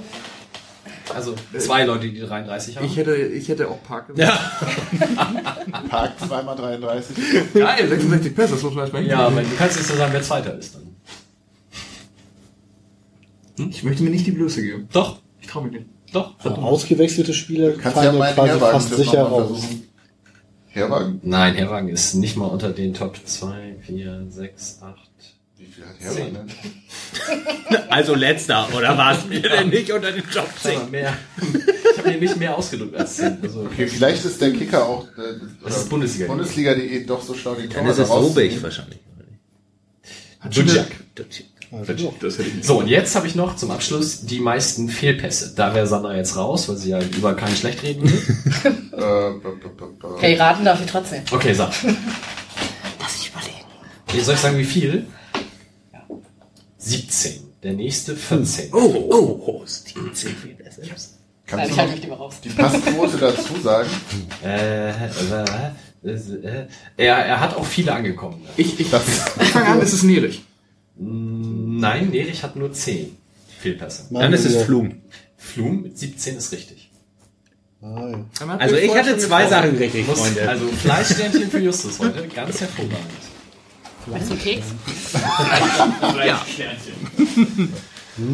Ja, soweit zu den Statistiken. Ja, ansonsten gefühlt, äh, glaube ich, hatten sich die meisten auf den Punkt geeinigt. So wäre, glaube ich, für den Kopf deutlich, deutlich wichtiger gewesen, als es schlussendlich in der Tabelle sich ausgeschlagen hätte. Aber so war es dann halt. Eine gefühlte Niederlage klingt blöd, aber Aber, Und aber im, im Ernst war es für mich optisch jetzt überhaupt nicht ein Spiel des Tabellenletzten gegen den Tabellendritten. Ja, aber das hilft uns halt nicht. Das, auch auch vom, vom ganzen Aufbau her fühlte sich das für mich deutlich anders an. Ich fand, dass wir auch früher offensiv mehr gemacht haben, als ich es vor dem Spiel gedacht hätte.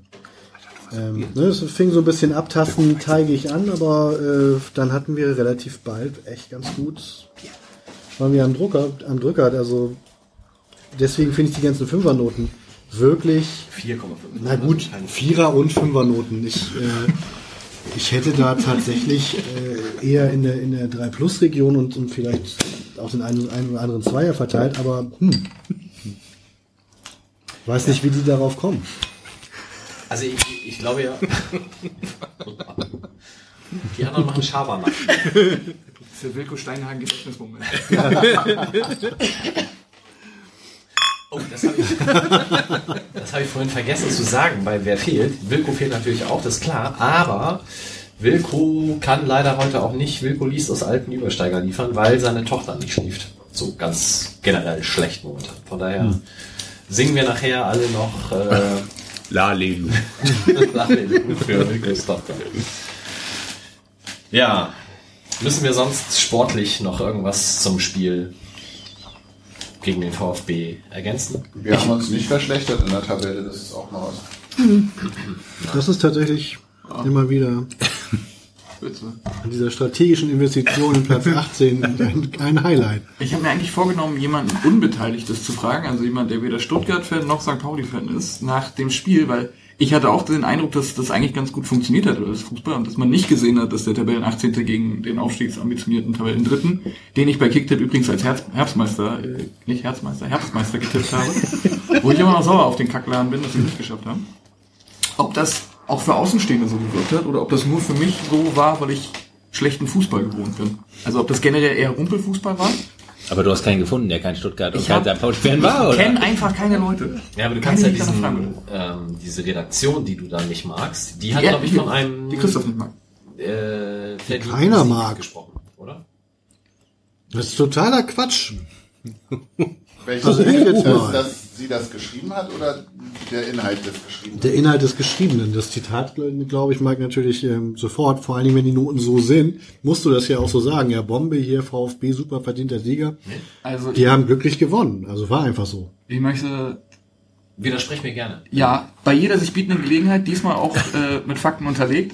Äh, Tatsächlich, die Hamburger werden für starken Kampf nicht belohnt und mit einem glücklichen 1 zu 0 Sieg beim FC St. Pauli schloss der VfB Stuttgart nach Punkten zu Tabellenführer Braunschweig auf. Okay. Also ist der Kicker doch gar nicht so, nur, nur der Typ, der die Noten verteilt. Die Hamburger hätten einen Zähler verdient gehabt, stehen unter dem Strich aber ohne Punkte da. Das ist gar nicht wahr. Wir haben Man muss ja auch mal damit rechnen, dass selbstverständlich die ganze Mannschaft diesen Podcast hört, Leute. Wenn wir jetzt hier sagen, Kicker hat recht, schlechte Noten und so weiter, wie sollen die denn jemals gegen Braunschweig den- das 8 zu 0 auswärts erzielen, was wir von ihnen jetzt erwarten? Nein, nein, machen wir nicht, Jungs. Ma- 1-0 Macht 1-0 reicht völlig, bringt drei Punkte mit. Da sind wir alle zufrieden und ähm, auf jeden Fall, wir alle hassen den Kicker, Notenvergeber gleichermaßen. Äh, bis auf vielleicht, wer war das? Ich glaube hier, äh, Herwagen hatte noch eine 2 gekriegt oder so, sonst hassen die bestimmt alle. Außer Sandra. Herwagens 2 ist verdient. Der hat eine 3, aber es ist Wo, egal. wo stehen denn die? es gab da doch mal dieses 7 zu 1. Das war zu Aber zu Hause.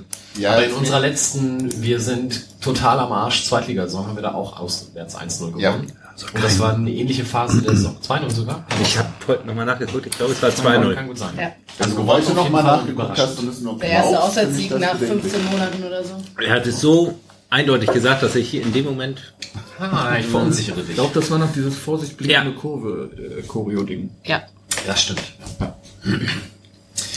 Nun gut. Apropos blinkende Kurve, haben wir 20 Sekunden Zeit für einen Exkurs? Ich habe neulich gelesen, dass Geil, Warte, warte, du ich bist der erste Mensch in diesem Podcast, der sowas freut. Alle anderen, ich, ich habe irgendwie ganz was Spannendes über Halma gehört und dann 20 Minuten später. Also du kriegst echt das Höflichkeitssternchen. Das ich ganz toll. Noch 10 Sekunden weg. Stimmt, das war's. Und wenn man anfängt zu labern, gibt's immer noch ein, noch ein dolleres Laberthema. Okay, Mike, weiter. Ja, Sebastian, komm, schieß los. äh, ich habe verloren, alles gut. Ähm, in einem dieser skandinavischen Länder hat irgendwie eine Fanorganisation Dänemark. Co- Und wieder unterbrochen. Dankeschön, genau. äh, du weißt, worauf ich hinaus will. Irgendwie Pyro entwickelt, die irgendwie da jetzt zumindest scheinbar genutzt werden darf, weil das nicht mehr so heiß wird. Darf? Ja, Darf die schon? Brandby, ne? die sind gerade brandbeers. Ich habe nur gesehen, wie er durchgefasst hat und dass sie jetzt irgendwie am Beantragen sind. Aber ist schon durch? Hat, hat Kerner die Sache schon?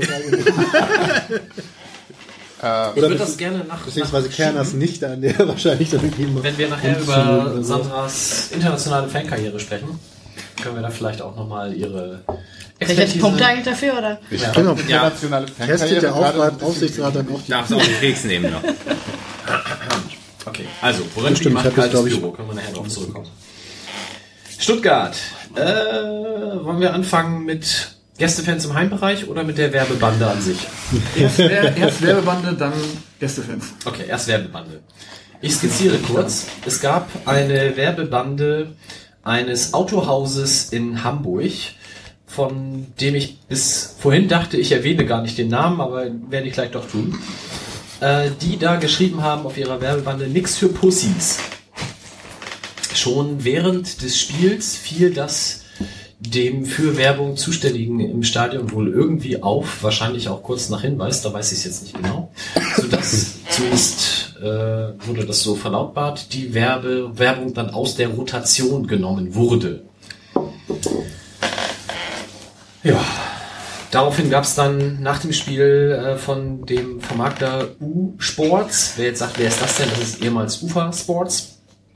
Eine Entschuldigung, dass sowas natürlich nicht passieren dürfte und aufgrund von, ich habe das genaue Zitat vergessen, aber irgendwie... Internen Abstimmungsprozessen, glaube ich. Danke, ja, irgend sowas. Äh, das halt durchgerutscht sei und natürlich dürfte sowas nicht passieren, würde es auch nie wieder. Gefühlt habe ich das abgehakt mit, ja, okay, ist halt dumm, ist auch nicht nachvollziehbar, dass sowas passiert. Ähm, Gerade mit der Vorgeschichte, die man bei St. Pauli nun seit Jahren hat, aber so gefühlt war das für mich bis zu dem Zeitpunkt dann irgendwie mit, naja, passiert halt nicht nochmal durch. Ja, und dann kam heute. Wollen wir vor heute nochmal kurz kurz drüber reden, wie ihr das seht, oder? Also ich verstehe nicht, wie sowas passieren kann, tatsächlich. Ja. Ich habe morgen noch ein Treffen mit jemandem von U-Sports, der es mir vielleicht nochmal erklärt. Also weil, also diese Bande muss ja hergestellt werden und so. Es ist ja auch nicht, jemand klickt, klickt da irgendwas schnell auf die digitale Werbebande, sondern es muss ja schon eigentlich Aber- noch so ein bisschen länger dauern. Und das ist schon, was kann man da draufschreiben, ohne dass es wer merkt? Also das Aber ist für mich als Laie, wie ist denn der Prozess? Irgendein Sponsor sagt, ich will bei euch eine Bande buchen. da bin ich genauso Laie wie du, das weiß ich nicht. Aber mit, das Problem ist ja schon mit bei euch, der redet ja nicht mit Andreas Rettich darüber, der redet ja mit U-Sports. Das heißt, wir haben da ja einen externen zwischengeschaltet, der das. sich U-Sports erstmal- heißen die, glaube ich, übrigens. Ja, Genau, aber irgendwo wird ja Ist das bei rein auf der Seite? der Schritt gemacht, dass Schön. Hat er dich eigentlich auch ausgesprochen, Joni? Ich muss ja, ich muss noch schreiben, wie ich gesprochen werde. Ähm, nee. Aber so, es, ich vermute, eben weil ich die Geschichte unseres Vereins kenne und bestimmte Sensibilitäten und so, dass es irgendein eine Position gibt, die sowas nochmal gegenliest, beziehungsweise checkt, bevor das freigeschaltet wird im Stadion. Ich kann mir nicht vorstellen, dass U-Sports den Mist verkauft, ähm, das quasi selber irgendwie auf die Bande nagelt und dann ist das halt so. Wenn doch, Also ich würde glauben, dass das so ist. Sandra, kannst du das irgendwie bestätigen oder dementieren? Ähm, U-Sport macht viele Teile auch selbstständig, hat grundsätzlich auch normalerweise eigentlich schon ein gutes Gespür dafür. Fehler passieren, ist in diesem Fall passiert, äh, ist ärgerlich, sehr ärgerlich, äh, ärgert auch U-Sports. Also es ist nicht so irgendwie, dass die sich irgendwie denken, oh wie, was ist da passiert? Äh, also ne, die wissen auch selber, aber ähm, es wird sofort aus der Rotation genommen. Es gibt eine Entschuldigung. Aber die sind dann halt auch nach dem Motto, Erwachsene nehme ich ernst, wenn U-Sports entscheidet, das kommt rein, dann ist da beim Verein normalerweise keiner mehr, der das noch irgendwie gegenliest oder so. Ich kann es dir im Okay, operativen also- Prozess, also so stecke ich nicht drinne. Ich kann es mir bei der Fülle von Maßnahmen nicht vorstellen, dass da alles hundertprozentig jedes Mal abgenickt wird. Aber ich kenne den operativen Prozess Aber nicht. dafür habe ich ja auch so einen Vermarkter eigentlich, Ja, genau. aus meiner Sicht, dass der das dann macht. Also Wir arbeiten ja auch schon lange zusammen. Es gab im Ständigen Fanausschuss jetzt eine Anfrage, aber das von der Vermarktung des FC St. Pauli, ob man nicht mal eventuell auf ähm, digitale Banden umsteigen will, weil das viel billiger ist, weil das einfacher ist, weil diese Dinger nicht produziert werden müssen, weil man natürlich auch mal was ändern kann, wenn sich ein Logo ändert oder wenn man einen anderen Claim haben will oder wenn ein Autohaus jetzt ein neues Modell hat, kann es halt das Modell bewerben, ohne dass man das alles neu, also einleuchtende äh, Beispiele. Und da wurde halt gesagt, da haben wir natürlich auch nachgefragt, weil das da natürlich, weil die Fans die Gefahr höher gesehen haben, dass da irgendein Scheiß drauf kommt, weil das ja viel schneller gemacht ist, ob jemand vom Verein drauf guckt und das wurde bejaht. Es guckt immer, auch jetzt schon jemand vom Verein drüber. Ob jetzt aber die Vermarktung U-Sports auch als Teil des Vereins sieht, Okay. so ins Tausendstel sind wir jetzt Ja. nicht gegangen bei der Diskussion. Gut, aber wie gesagt, für mich wäre das dann mit der Entschuldigung von U-Sports mehr oder weniger durch gewesen. So, in der klaren Erwartung, sowas passiert halt nicht normal. Dann aber hat heute das Autohaus Thomsen, und jetzt erwähne ich den Namen halt doch, auf der Seite des Fanclub Sprecherrats auf Facebook folgendes geschrieben und ich lese es jetzt einfach mal vor. Liebe St. Pauli-Fans, auch wir möchten uns bei euch dafür entschuldigen, dass unsere Bandenwerbung mit dem Schriftzug Nix für Pussys bei vielen als sexistisch aufgefasst wurde. Dies war niemals unsere Absicht. Wir haben den Begriff Pussys in Verbindung mit unserem 328 PS starken 370 Z Coupé gewählt als Synonym für Weichei in Anführungsstrichen. Nicht im Ansatz haben wir eine sexistische Verbindung andeuten wollen. Dies haben ja auch einige von euch erkannt. Aber einige sind nicht alle und wir möchten ganz bestimmt niemanden verletzen. Von daher möchten wir uns hier noch einmal bei allen entschuldigen, die wir mit diesem Spruch verletzt haben. Wir stehen hinter euch. Autohaus C. Thomsen GmbH. Sie entschuldigen sich also bei denen, die so ein bisschen doof sind aus ihrer Sicht, weil die ihre, weil die ihr tierisch avanciertes Pussy-Verständnis nicht teilen und irgendwie diese Begriffsgeschichte irgendwie anders im Kopf haben als das Autohaus Thomsen. Ja, und sie wollten halt keine Frauen diskriminieren, sondern halt nur Schwachis. Ja, und Ja, und dass man dann einen Begriff, der sonst mit dann natürlich dann, also allein schon die Umdeutung, wieso, wir meinten ja Weichei und da, ist ja alles, das, die ganze Argumentationskette ist komplett, komplett haarsträubend. Wir finden ja, dass alle Frauen Weicheier sind, haben sie damit ja wohl Nein, mehr nein, oder nein. weniger gesagt. Frauen nicht, das, Äh, äh, das äh, Oder Weicheier sind Frauen und Frauen sind negativ. Also du kannst da, gut, die, das muss man ja hier nicht nochmal von Anfang an erzählen, warum das ein Kackwort ist und warum das auf einer Werbebande nicht nur am Millantor überhaupt nichts zu suchen hat. Ich möchte erstmal Justus, äh, Justus sag ich schon, ich möchte erstmal Mike loben. Das ist eine unglaublich schöne Werbestimme. Vielleicht hast du den Beruf verfehlt. Ah, ich mir schon öfter gesagt. Ja, das schneide ich jetzt bestimmt aus und hörst du das gerade irgendwie auf NDR 2. Hörst du nicht? Äh, zu, zu dieser Entschuldigung fällt mir auch immer nur dieser Satz ein, das Gegenteil von gut gemacht ist halt gut gemeint. Ich kann mir durchaus vorstellen, dass da wirklich jemand saß und sich überlegt hat, wie, wie kriegen wir das jetzt hin? Wie machen wir das jetzt am besten? Wir müssen unbedingt reinbringen, dass das Ding 380 PS hat. Wir müssen unbedingt reinbringen, wie das Ding heißt. Aber wir müssen auch irgendwas mit Entschuldigung sagen. Äh, äh, Holen wir den Azubi. Und so kann ich mir halt vorstellen, dass das dann passiert. ja, aber ich, Tatsächlich, ich habe auch die, den, den, den äh, dringenden Eindruck, dass die Entschuldigung von derselben PR- und Werbeagentur gemacht wurde wie vorher die Bande. Man hätte Ja, aber einfach das die Schnauze halten sollen und, und dann wäre das Thema, halt, wie du schon sagst, erledigt gewesen. Ja. Aber dieses, dieses nochmal, ach so, übrigens, ihr habt das noch falsch verstanden, für uns ist Pussy nur Weichei. Ich glaube, ich kaufe mir das Auto. Jetzt, ja. Insofern fragt man sich ja, ob man nicht eigentlich quasi vorher die, äh, ob man nicht eher die Kommunikationsagenturen screenen muss, anstatt den Auftraggeber. Aber so ein Autohaus hat doch keine Kommunikationsagentur. ist halt Ja, aber das ist ja doch irgend so eine Werbewurstbude war das. Das ist halt irgend, das machen die ja nicht zu Hause. Also, verfehlt. also allein schon aus technischen Gründen. Du musst ja, du musst ja schon wissen, wie kriegst du das dann in, in ausreichend hoher Auflösung auf so eine hübsche Bande gedrückt. so, ich dachte, das würde die macht Sports machen. Hätte ich jetzt die gedacht. Banden selber? Nee, aber die können das ja irgendwie sagen. Aber die brauchen ja die Vorlage haben. Ich meine jetzt Ja, nicht, ist ja, ist ja nun egal. Du musst ja Ja gut, haben, ist ja auch egal, wer es verbrochen hat, aber die Entschuldigung ist ja wirklich, das ist ja glaube ich auch der erste Kommentar darunter, das ist ja noch bescheuerter als die Bande und Ja. das trifft ja wirklich wie die Faust aufs Auge, das ist ja wirklich unfassbar. Ich würde echt meine Hand ins Feuer legen, dass irgendeine Form von Agentur da Ja, zu Rate keine Ahnung. gezogen wurde und Das dass, weiß ich nicht. Dass die bei, bei äh, ich Thomsen da Also ich glaube, die Äh, werden- aber hier, die haben keine Social Media Agentur, die deren Facebook auftritt. Nee. Da dazu ein Autohaus mit Facebook Die haben 300 Leute. dafür. Genau, die sagen Facebook. immer, ja danke. nicht, dass die jetzt eine Agentur Mike für Größe von Jung von Matt oder sowas da rein haben, aber halt so. Tue ich nicht, ne? Achso. Aber so ist es. Ist ja, ist ja, ist aber ja letzten Endes auch Wurst. Es ist, ich kann mir nur so schön vorstellen, wenn man diesen Text da hat, weil hier, weil wie Johnny das eben auch gesagt hat, dass, dass du richtig hörst, okay, unsere Kommunikationsziele müssen da rein, wir müssen die drei, also das finde ich auch so stark, dass es da eben extra noch steht.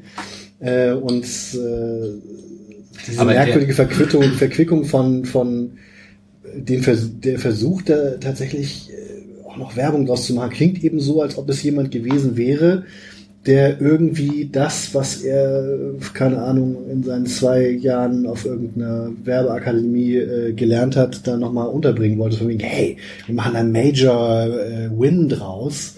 Ähm, die, jetzt haben wir das Desaster, wir haben aber die Eyeballs und jetzt machen wir da jetzt nochmal hier richtig einen Burner draus und präsentieren der Welt die 380 PS. Mal nach was Eyeballs sind. Ja, das ist, das ist auf jeden Fall mehr Denglisch als die Factsheets von Nein, Sandra. ich bin mir aber ziemlich sicher, dass bei der Agentur, die diesen, ich meine, äh, auch das, auch das inkriminierte Wort ist ja nun ein, ein Lehnwort, also die sind schon hip unterwegs da. Die sagen dann nicht Augen, äh, die sagen Eyeballs. Ich habe tatsächlich ja- nach, nach Eyeballs wie iPad Attention. und, und i und das ist eine, eine Episode von iCarly, eine ja, Nummer der Staffel 4, Folge 9 ist eine Kinderserie. ich bin mal kurz 20 Minuten abgemeldet. Gut, aber das ist zugegebenermaßen Aber Spekulation. Ähm, Äh, Gibt es jetzt schon eine Entschuldigung für die Entschuldigung? Also bisher noch nicht, aber das war halt auch erst heute im frühen Nachmittag vielleicht. Äh, Da arbeitet doch jetzt keiner mehr. kommt da noch mal was. Aber was, was ich ja neben dem inhaltlich grob schwachsinnigen Beitrag von unseren Freunden vom eben genannten Autohaus auch wieder mal lustig finde, man entschuldigt sich ja heute selber, ne? Also es ist nicht mehr wir bitten um Entschuldigung, Oh, sondern ja. ich entschuldige mich. Klassiker. Punkt. Damit ist das Thema erledigt. Und das müssen Gerade wir- in so einem Kontext hätte ich jetzt gesagt, wir bitten um Entschuldigung und dann vielleicht sowas ähnliches Mhm. wie Verständnis heucheln und nicht, ihr habt es leider nicht verstanden, aber es ist ja gar nicht sexistisch. Das ist so, gebt mir eine Wand, um meinen Kopf dagegen zu schlagen. Und wenn die eine Agentur haben, muss man da eigentlich irgendwie auch so zumindest mal kurz aus dem Fenster. Äh, es tut halt einfach auf so einer professionellen Ebene auch weh. Ne? Also so klar gibt's Leute, die so denken. Du kannst so denken, dann finde ich dich halt doof. Wenn du das professionell so umsetzt, finde ich dich nur nicht doof, sondern dumm. Und das ist in dem Fall halt dann irgendwie, nein. Ja. Also, es gibt ganz bestimmt viele tolle Autohäuser in Hamburg. Sucht euch ein anderes. Ich denke, damit sollten wir das Thema dann beenden. Womit wir beim zweiten Aufreger des Spiels wären, nämlich Gästefans in Heimbereichen. Johnny, du hast so gestrahlt, dass ich das Thema gestriffen habe. Möchtest du einleiten? Es ist immer wieder dasselbe.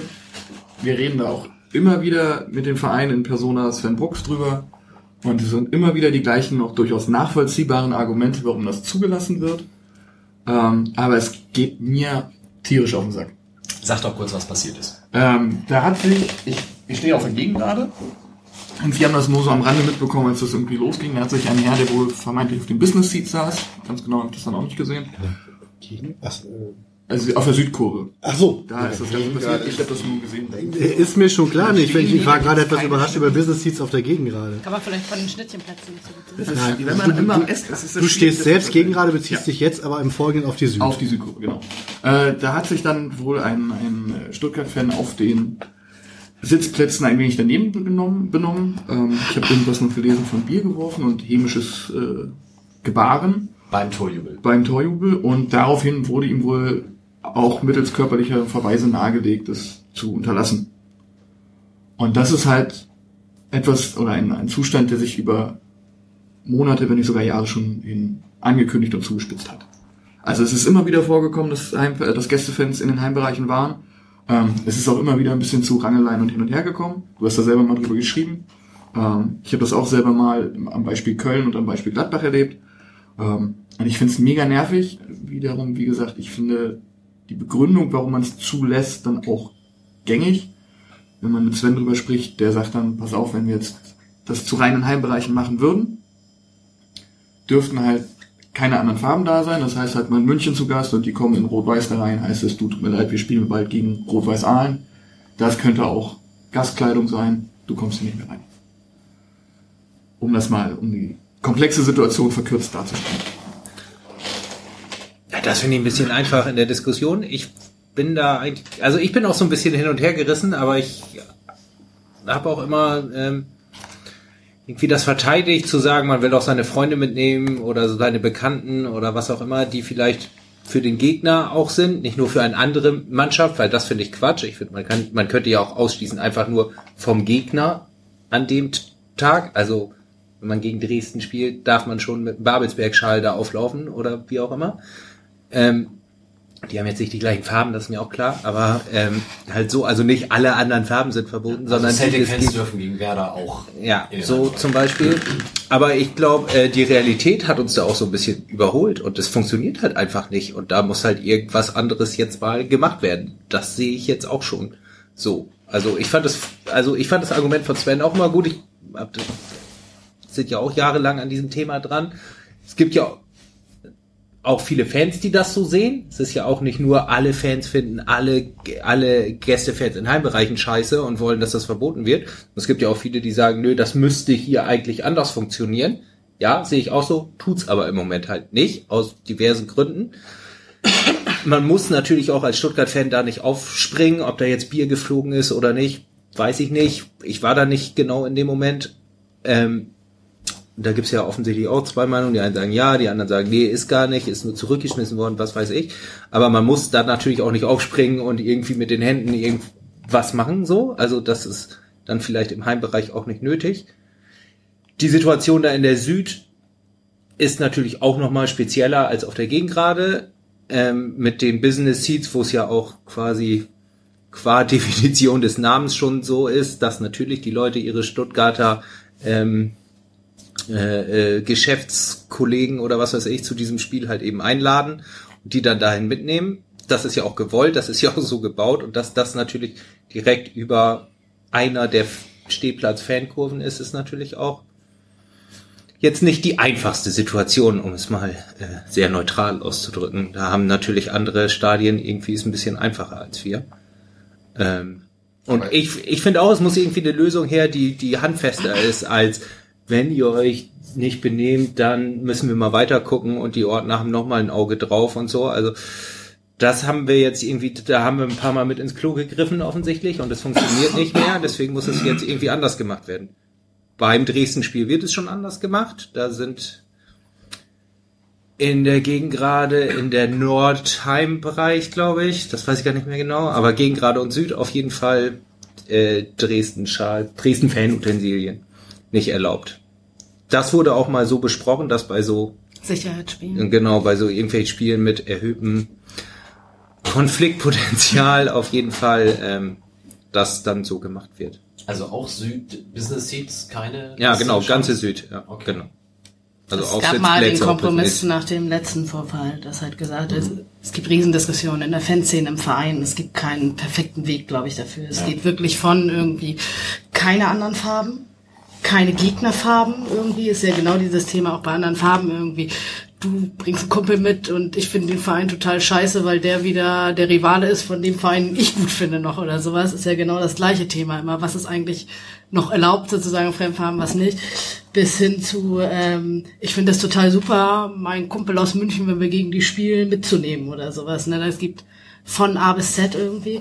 Schwierig ist nicht, also momentan macht es natürlich auch die Situation, dann wurde ja nach dem letzten Vorfall gesagt, bei Spielen mit erhöhtem Konfliktpotenzial ist mindestens die Süd erstmal, dadurch, dass da einfach das größte Aufeinanderpotenzial ist, irgendwie kann zu einem reinen Heimkurve gemacht werden. Das wird auch überall publiziert und gesagt, dass es Spiele geben kann, wo halt keine Fanmaterialien vom Gegner erlaubt sind.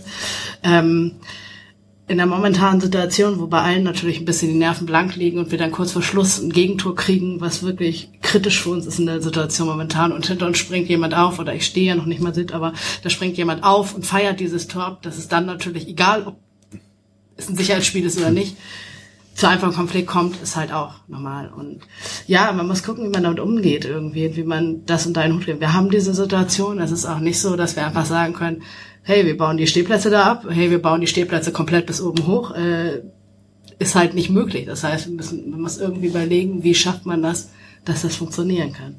Nun würde ich aber aus all dem ziehen, dass das Problem ja gar nicht die Farben sind, sondern das Verhalten. Also, äh, dass die Typen, die sich dann da nun, äh, die Stuttgarter, die sich da nun daneben genommen haben, möglicherweise auch ohne Stuttgart-Schal genauso beschissen benommen hätten. Ja. Was mich dazu bringt, dass es echt schade wäre, ein Stück Millantor-Kultur, was viele auch schätzen. Also ich persönlich schätze das auch, dass man eben in Grenzen natürlich. Ich würde jetzt niemandem empfehlen, mit einem Hansa Rostock-Trikot oder sowas in die Gegend gerade zu gehen. Aber wenn da nun jemand ein Bochum-Trikot dann anziehen will oder sonst was, oder 1860 hatte ich auch schon mal mit, na gut, aber da hat er sich natürlich dann auch zusammengerissen und dann, abgesehen davon, haben wir, glaube ich, sowieso gewonnen. Die Spiele, dann, ich habe meistens ein ganz gutes Händchen gehabt, dass die dann also leicht betreten mit der angemessenen Niederlage wieder gingen. Also ja, also ich fand das, fand das, war da irgendwie immer ein bisschen stolz, dass es geht. Das setzt natürlich aber eben auch voraus natürlich, dass äh, die Leute da nicht komplett wie die Idioten äh, die Situation auch verkennen. Also es ist ja noch mal was anderes, wenn du ein Spiel verlierst und bist halt irgendwie auf Platz sieben oder acht oder sonst was. Oder wenn du ein Spiel wie jetzt verlierst und bist verdammt nochmal Tabellenletzter und brauchst die scheiß drei Punkte.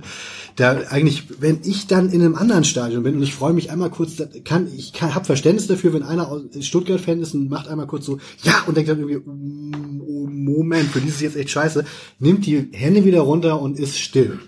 Finde ich, ist mein persönlich, hat jeder sein eigenes Toleranzding, ich kann halt damit noch umgehen. Ich muss jetzt auch mal kurz was Aber dann noch aufstehen, lange rumspringen und sonst wie komplett vergessen, worum es hier geht, das ist schon ein bisschen schwierig. Vor allen Dingen, wenn man selber gerade einen Abstieg hinter sich hat. Die wissen doch eigentlich, wie das ist, verdammt nochmal. Einen kurzen Einwurf. äh, Mir fällt, mir kommt gerade ein Bild im Kopf. Es gibt einen brasilianischen Comic und da siehst du eine komplett grüne Fankurve und du siehst ein Männchen in Rot so stehen und darunter steht halt äh, die Bedeutung auf Deutsch der letzte Moment im Leben des Arthur F.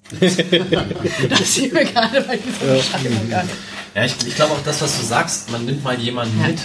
Ich glaube, das ist eine ganz andere Situation, weil in aller Regel wird man irgendwie mit diesem, den man mitnimmt, vorher schon mal sagen, naja, wenn ein Tor fällt, dann weiß Bescheid. Und dann wird er alleine, selbst wenn du es nicht sagst, in der Situation des Tores aus Respekt dir gegenüber, weil du ihn mitgenommen hast, sich ganz anders verhalten, als es die Leute auf den Business Seats tun, die vielleicht auch schon zwei Stunden Druckbetankung hinter sich haben, die da in einer Gruppe von zwei, drei Leuten sind, die sich untereinander dann vielleicht auch noch alle hochschaukeln. Und aus meiner Sicht, ich habe das jetzt auch geschrieben und es gibt eine ziemlich ausführliche Diskussion auch im Übersteigerblog unter dem Artikel dazu, die ich auch nur jedem empfehlen kann, ist der sinnvollste Weg, der das auf Dauer lösen würde, wenn man die Business Seats in der Süd entfernt. Und das ist natürlich eine Maximallösung, die so einfach nicht umsetzbar ist, weil da gibt es Verträge, da gibt es auch Darlehensverträge, die mit diesen Einnahmennahmen kalkulieren. Ich weiß, ist alles nicht so leicht.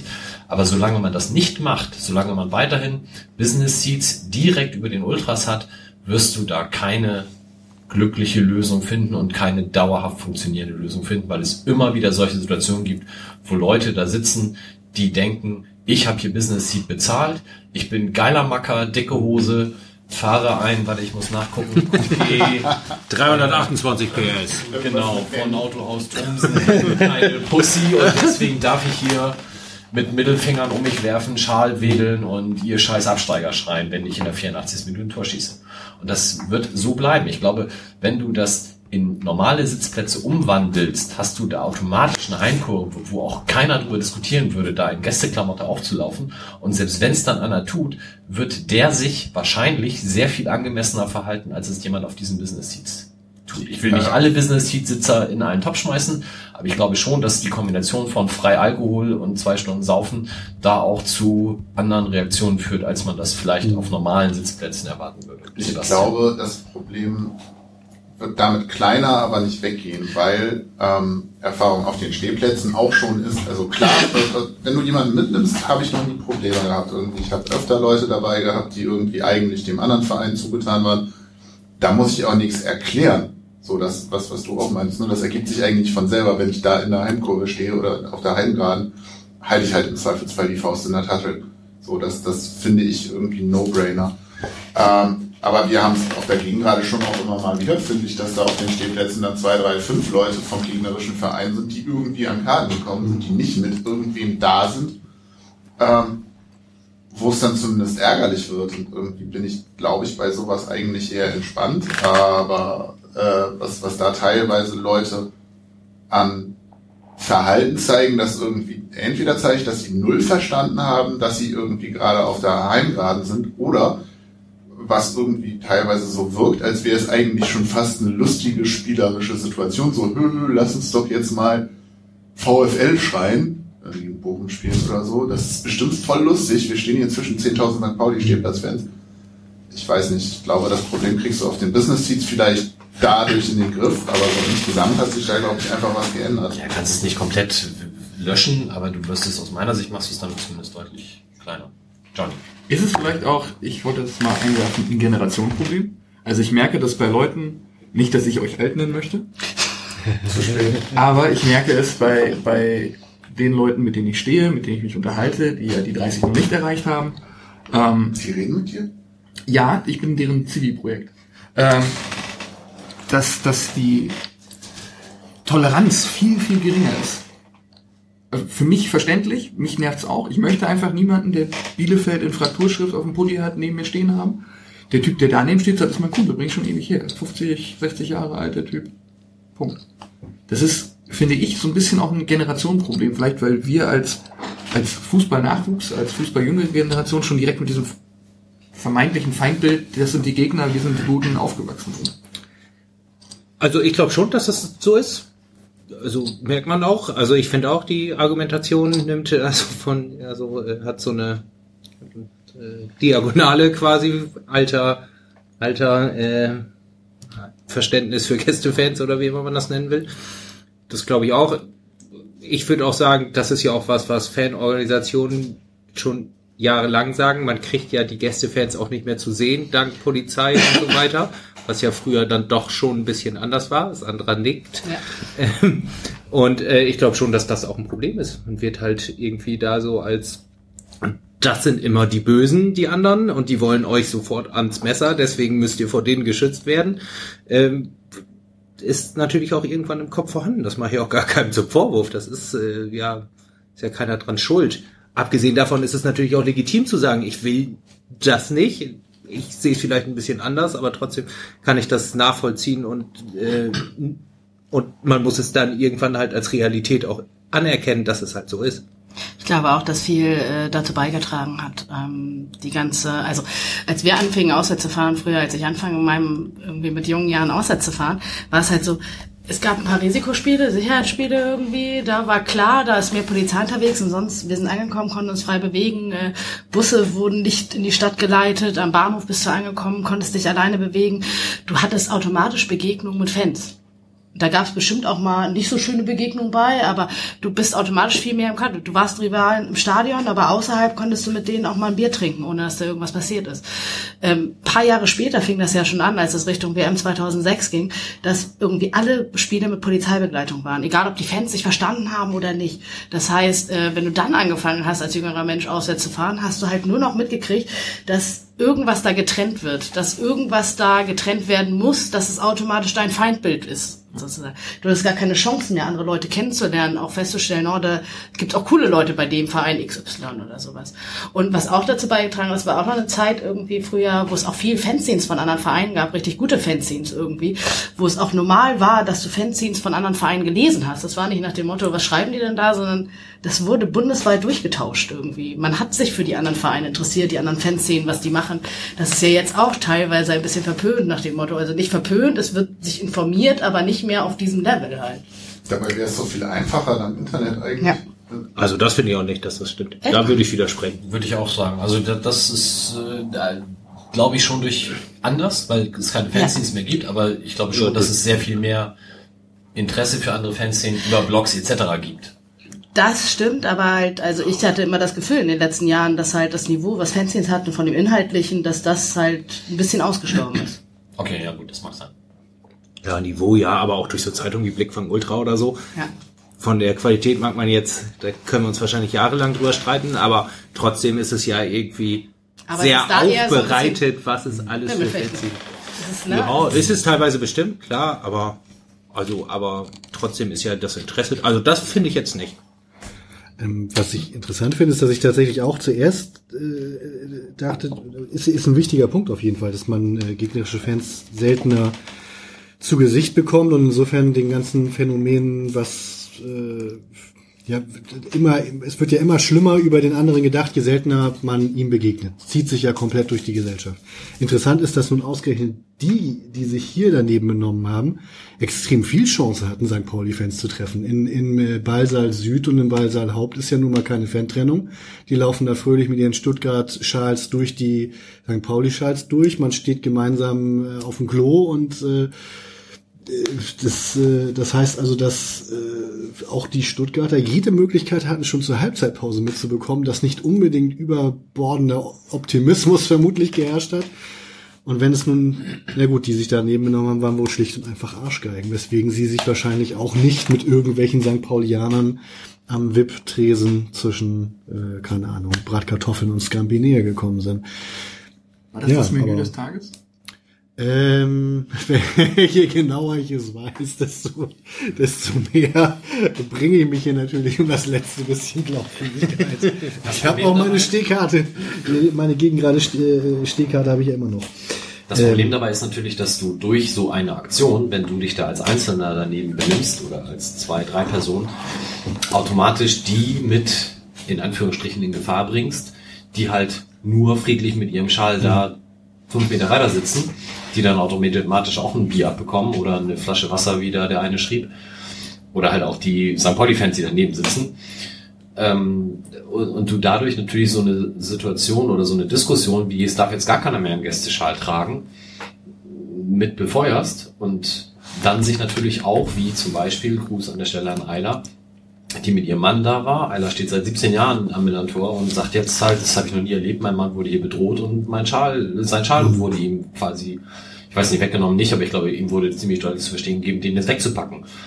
Und der stand da halt nicht Mittelfinger, Pimmel fechtend in der Gegend rum, sondern hat sich gesittet, äh, wie es sich da halt geziemt über das Tor gefreut.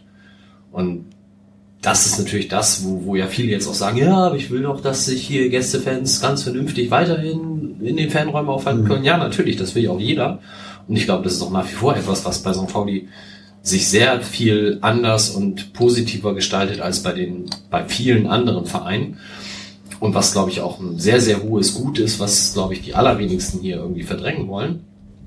Ähm, aber es ist halt schwierig, solange du das nicht entsprechend in den wichtigsten Arealen, wie zum Beispiel der Süd, dann kontrollieren kannst. Und dann ist eben so ein, mach deinen Gästeschall in der Süd nicht um, als Regel vielleicht ein richtiger Schritt. So schade das dann auch ist. Ja, finde ich auch, absolut. Ist halt nur schwer zurückzudrehen auch dann das Ding, ne? Also äh, Ja, Verbote sind immer scheiße. Wird's wird's dann nicht mehr geben, schlicht und einfach. Wenn man das erstmal hat, dann wird das nicht wieder sich zurückdrehen. Ja, aber ja, aber so pessimistisch bin ich dann doch nicht. Also ähm, es drehen sich halt auch Dinge weiter und nicht immer wieder zurück. Es redet ja heute auch kaum noch wer davon, dass man irgendwie früher sich hinstellen konnte, wo man will und irgendwie während des Spiels von der einen Seite bis zur anderen gehen konnte. Das erzählen zwar manche Leute immer noch, aber das ist für mich auch so ein bisschen bisschen despektierlich. Opa erzählt vom Krieg und denkt, Das ja, wollte ich aber gut. nachher noch erzählen. Oder Oma erzählt vom Krieg, Entschuldigung. Aber also das ist ja schon so, ja, das ist jetzt halt einfach anders. Also dann ist es halt so. An Vielleicht. der Stelle vielleicht eine ganz kurze Podcast-Empfehlung, weil Christoph vom Übersteiger war gerade beim Hörfehler zu Gast und erzählt unter anderem genau diese Geschichte. Entschuldigung, Christoph. Nein, alles gut. Ist aber so ein bisschen Äpfel mit Birnen verglichen. Ne? Das ist jetzt einfach eine Sache, die es früher gab, weil das Stadion noch nicht so voll war und so weiter, Sicherheitsbestimmungen anders. Ähm, also, tja, das hat sich dann einfach so entwickelt. Kannst du schon bei der Anzahl Menschen, die da sind, natürlich nicht mehr so machen, dass sich dann fröhlich alle überlegen, ob sie die zweite Halbzeit weiterhin in der Nord oder dann in der Süd angucken wollen. Ja, aber ich finde den Vergleich schon gut. Aber was man nie vergessen sollte, ist, glaube ich, also ich verstehe ein bisschen diesen Ansatz, den du meinst, weil es ist letztendlich eine Restriktion. Und wenn du mehrere Restriktionen aufbaust, ist es genau der gleiche Effekt oder kann den gleichen Effekt haben wie Polizei, die plötzlich vermehrt auftaucht.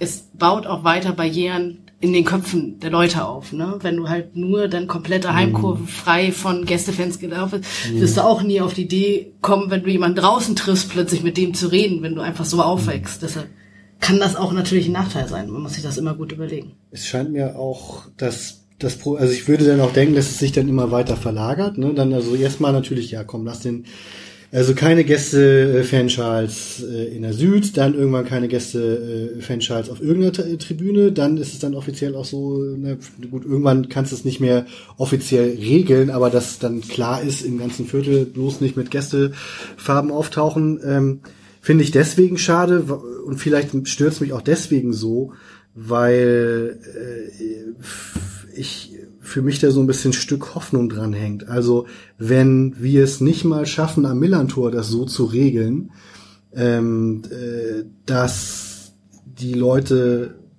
mit ihren Farben kommen können, dass sie sich aber natürlich auch benehmen, das ist keine Frage. Das muss, das, das, das muss sich ändern. Nur wie? Wir wissen ja nicht wie. Ähm, wenn wir das nicht mal so so hinkriegen, dann wird das bei äh, also unter quasi in, am idealen Ort, dann wird das äh, bei anderen äh, gesellschaftlichen Problemen noch ist es ist es dann vielleicht tatsächlich so hoffnungslos, wie es aussieht. So. Du, wie willst du, wie willst du es innerhalb der Parameter lösen? Du kannst entweder sagen, wir verbieten Gästefarben, so, das ist irgendwie die Radikallösung, oder du hoffst auf irgendeine Lösung, die intern funktioniert. Da hast du halt, ich sag mal, da kannst du vielleicht eine Lösung finden für Leute, die regelmäßig da sind, weil die kannst du ansprechen und sagen, pass auf, so geht nicht. Und die wissen es dann nächstes Mal. Aber unsere Stuttgarter Kollegen aus der Süd jetzt, die sind auch eh nie wieder da. Also so, da hast du halt nicht diesen, die lernen dazu und nächstes Mal verhalten sie sich anders Effekt. Und da hast du auch irgendwie dieses Problem der internen Reinigung oder so. Das kannst du da halt systemisch nicht machen, weil es halt keinen Zirkel gibt, in dem du dich da bewegst, sondern weil das irgendwie zufällige Besucher sind, die halt dem anderen Verein nahestehen und die dann vielleicht auch kein so ganz grundsätzliches Verständnis für Mechanismen in Fußballstadien haben und ähm, dann hast du halt so ein bisschen das Problem bei uns, finde ich immer so, ähm, gefühlt ist es wie so, so diese bösen anti-autoritären Klischees, so, ne? So, ja, du kannst bei uns alles machen und einige schlagen dann halt über die Schränke und denken, ja, wir sind ja bei Pauli, Alter, hier kann ich ja auch Stuttgart anfeuern, geil. hoch. So, und äh, wie kriegst du es raus, ohne eine Regelung zu finden, die du irgendwie offiziell anhängst? Das ist schwer, aber ich glaube auch, das ist auch so ein bisschen Teil, auch was, was, was, was in den letzten Jahren nach meiner Wahrnehmung stärker geworden ist, dass, dass Toleranz immer öfter mit Doofheit verwechselt wird. So, oh, die hauen mir nicht sofort aufs Maul, nur weil ich einen Schal drauf habe. Oh, die sind ja doof, also hau ich richtig raus. Also kann ich mir vorstellen, dass Miss, Monsieur oder, oder Vollidiot aus, aus Stuttgart sowas ähnliches vielleicht im Kopf hatte, dass also die berühmte Toleranz, von dem man im Reiseführer irgendwo mal gelesen hat, also wie gesagt als Blödheit missverstanden wird. Ich frage mich, ob man, äh, ob es helfen könnte, äh, schlicht und einfach nicht auf die Farben, sondern wie gesagt aufs Verhalten abzuziehen. Ich weiß, da kommst du auch in Unschärfen, aber dass du einfach mit unangemessenem, provozierenden Verhalten einfach schneller rausfliegst. Und Steht auf gut. den Karten drauf. Es ist, es ist ja nicht so, dass nicht jemand schon auf die Idee gekommen wäre. Steht drauf, dass du dich in Heimbereichen und alles außer Gästegruppe ist Heimbereich angemessen zu verhalten hast. Genau, das war ja der Kompromiss, den wir damals, die Diskussion führen wir ja nicht erst seit dem Stuttgart-Spiel. Man Genau. konnte sich halt nicht einigen, wie ich vorhin erzählt habe. Weder, es war aber nicht Fans Verein, sondern es war auch in der, innerhalb der Fans nicht eindeutig, was man will. Und äh, das war halt der Kompromiss. Und da muss man sagen, der ist, so schade man das finden kann, offensichtlich gescheitert. Außerdem Wäre man aber das vielleicht auch bei einer Wie-Frage- genau, das, das das, funktioniert auch ich nicht, weil äh, unser Stuttgarter Beispiel, der mag sich ja bis zur 84. Minute perfekt verhalten Mhm. haben, unauffällig wie auch immer. Dann fällt das Tor, der jubelt. Eskalation, wenn sie ihn danach rausstellen, ist halt eh schon zu spät. Ne? Also so, das bringt irgendwie auch nichts. Also das vielleicht nochmal zu dem, was Justus sagte, äh, wir hatten die Diskussion ja insbesondere in der ersten Liga, weil das da einfach gang und gäbe war, da der Auswärtsmob in der Regel das Fassungsvermögen des Gästeblocks überstieg. Das haben wir jetzt in der zweiten Liga doch deutlich seltener. Wird jetzt aber genau gegen Dresden, gegen Hannover wahrscheinlich nochmal eine ähnliche ja, Dimension wie gegen Stuttgart haben, vielleicht sogar noch mehr.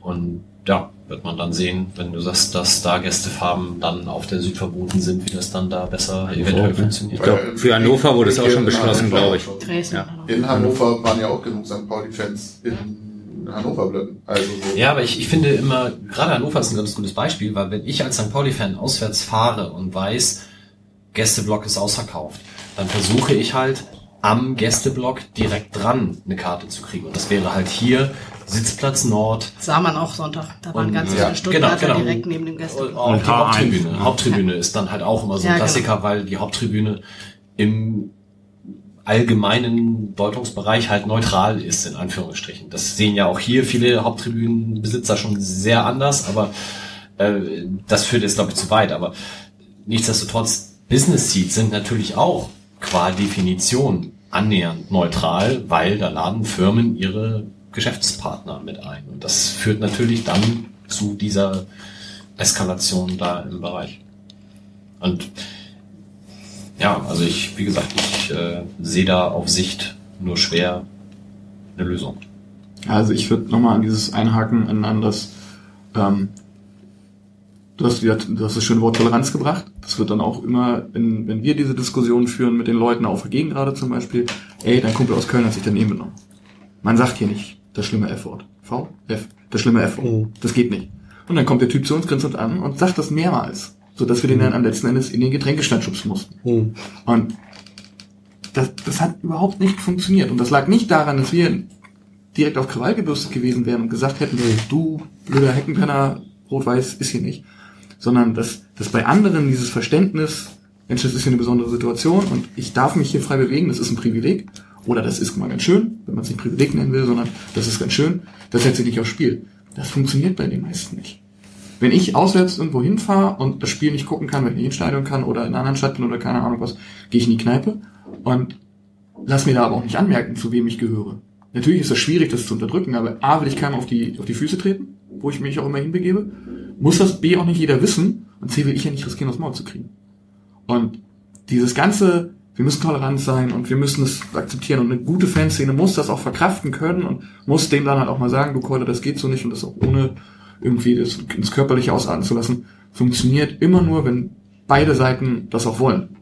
Und in dem Fall, egal ob Stuttgart, egal ob Bielefeld, egal ob Köln, egal welche Vorfälle wir auch immer nehmen, waren es halt nicht beide Seiten. Und du kannst den Leuten, wenn sie halt ins Stadion reinkommen, mit den Kopf gucken. Du kannst nicht sagen, du hast zwar ein Bielefeld-Pulli aber du bist nett. Und du musst irgendwo, irgendwo musst du halt einen Strich ziehen. Und Das finde ich ja auch richtig. Ich habe ja, das meinte ich, äh, das muss man, das darf man nicht tolerieren, wenn, wenn jemand glaubt, Autotomsen-Werbung aufs Spielfeld blöken zu müssen, ähm, dann äh, nach, nach, äh, dann soll, da muss das gelöst werden. Wenn man nun weniger mutig ist, kann man es auch im Ordner melden oder sonst was. Äh, vielleicht nach einmal selber probieren. Äh, die Lösung mit dem Getränkestand finde ich auch in Ordnung. Ähm, Ne, also ich meine nicht, dass wir da tolerant sein müssen, sondern ich glaube, dass der halt genau dieses falsche Toleranzverständnis hatte, weil er bestimmt irgendwo mal gelesen hat, oh ja, die sind ja irgendwie immer friedlich und tolerant. Ja, dann kann ich ja. Und außerdem hat er natürlich seine Regeln über unsere gestellt, weil er sagt, geht mal oft genug, hört man ja oft genug. Also Fans vieler Vereine sagen, oh, ihr mit eurer Political Correctness finden wir albern.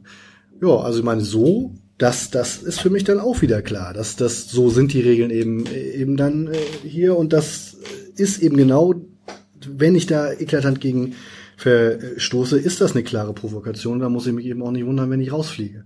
Das durchzusetzen ist natürlich ohne Maßnahmen wie noch mehr Ordnungsdienst und so weiter auch schwer zu schaffen. Also mir ist das klar, dass auch wenn du die Leute, den Leuten ihre, ihre Farben lässt, äh, sind alle anderen Lösungen auch nicht so richtig schön. Also, dass du dann irgendwie in jeder Reihe zehn Ordner stehen hast, ist erstens schwer zu bezahlen und zweitens natürlich fürs Feeling des Spiels selber auch nicht gerade top. Weiß Hinzu kommt ja aber auch, und das ist ja das Problem bei dem, bei dem Text auf den Karten, dass frag mal 100 Leute in drei verschiedenen Spielsituationen, was angemessenes Verhalten ist.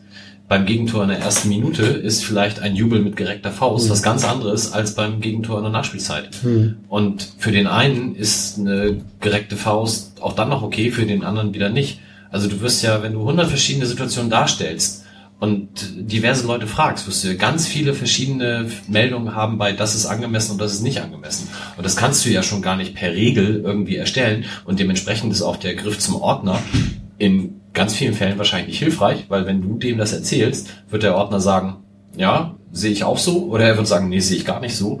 Und du verlagerst dann ja die Diskussion zu einer Stelle, wo sie eigentlich schon gar nicht mehr geführt werden sollte. Also naja gut, aber ich meine wirklich mit ein paar prägnanten Beispielen hast du 90 Prozent des nervigen Verhaltens zumindest mal gefasst. Übertriebener Torjubel für, für, die, für die Gästemannschaft, ähm, äh, hier äh, Beleidigungen, die auch ohnehin gegen die Stadionordnung verstoßen, äh, rassistische Parolen und äh, so weiter. Ja, ja, und natürlich sowieso jede Form von, von von Gewalt, äh, ja, damit hast du es. Also ich glaube, das Problem beim Hinweistext auf der Rückseite einer Eintrittskarte ist, wer, wer von euch liest denn regelmäßig die hm. Texte bei den Auswärtskarten?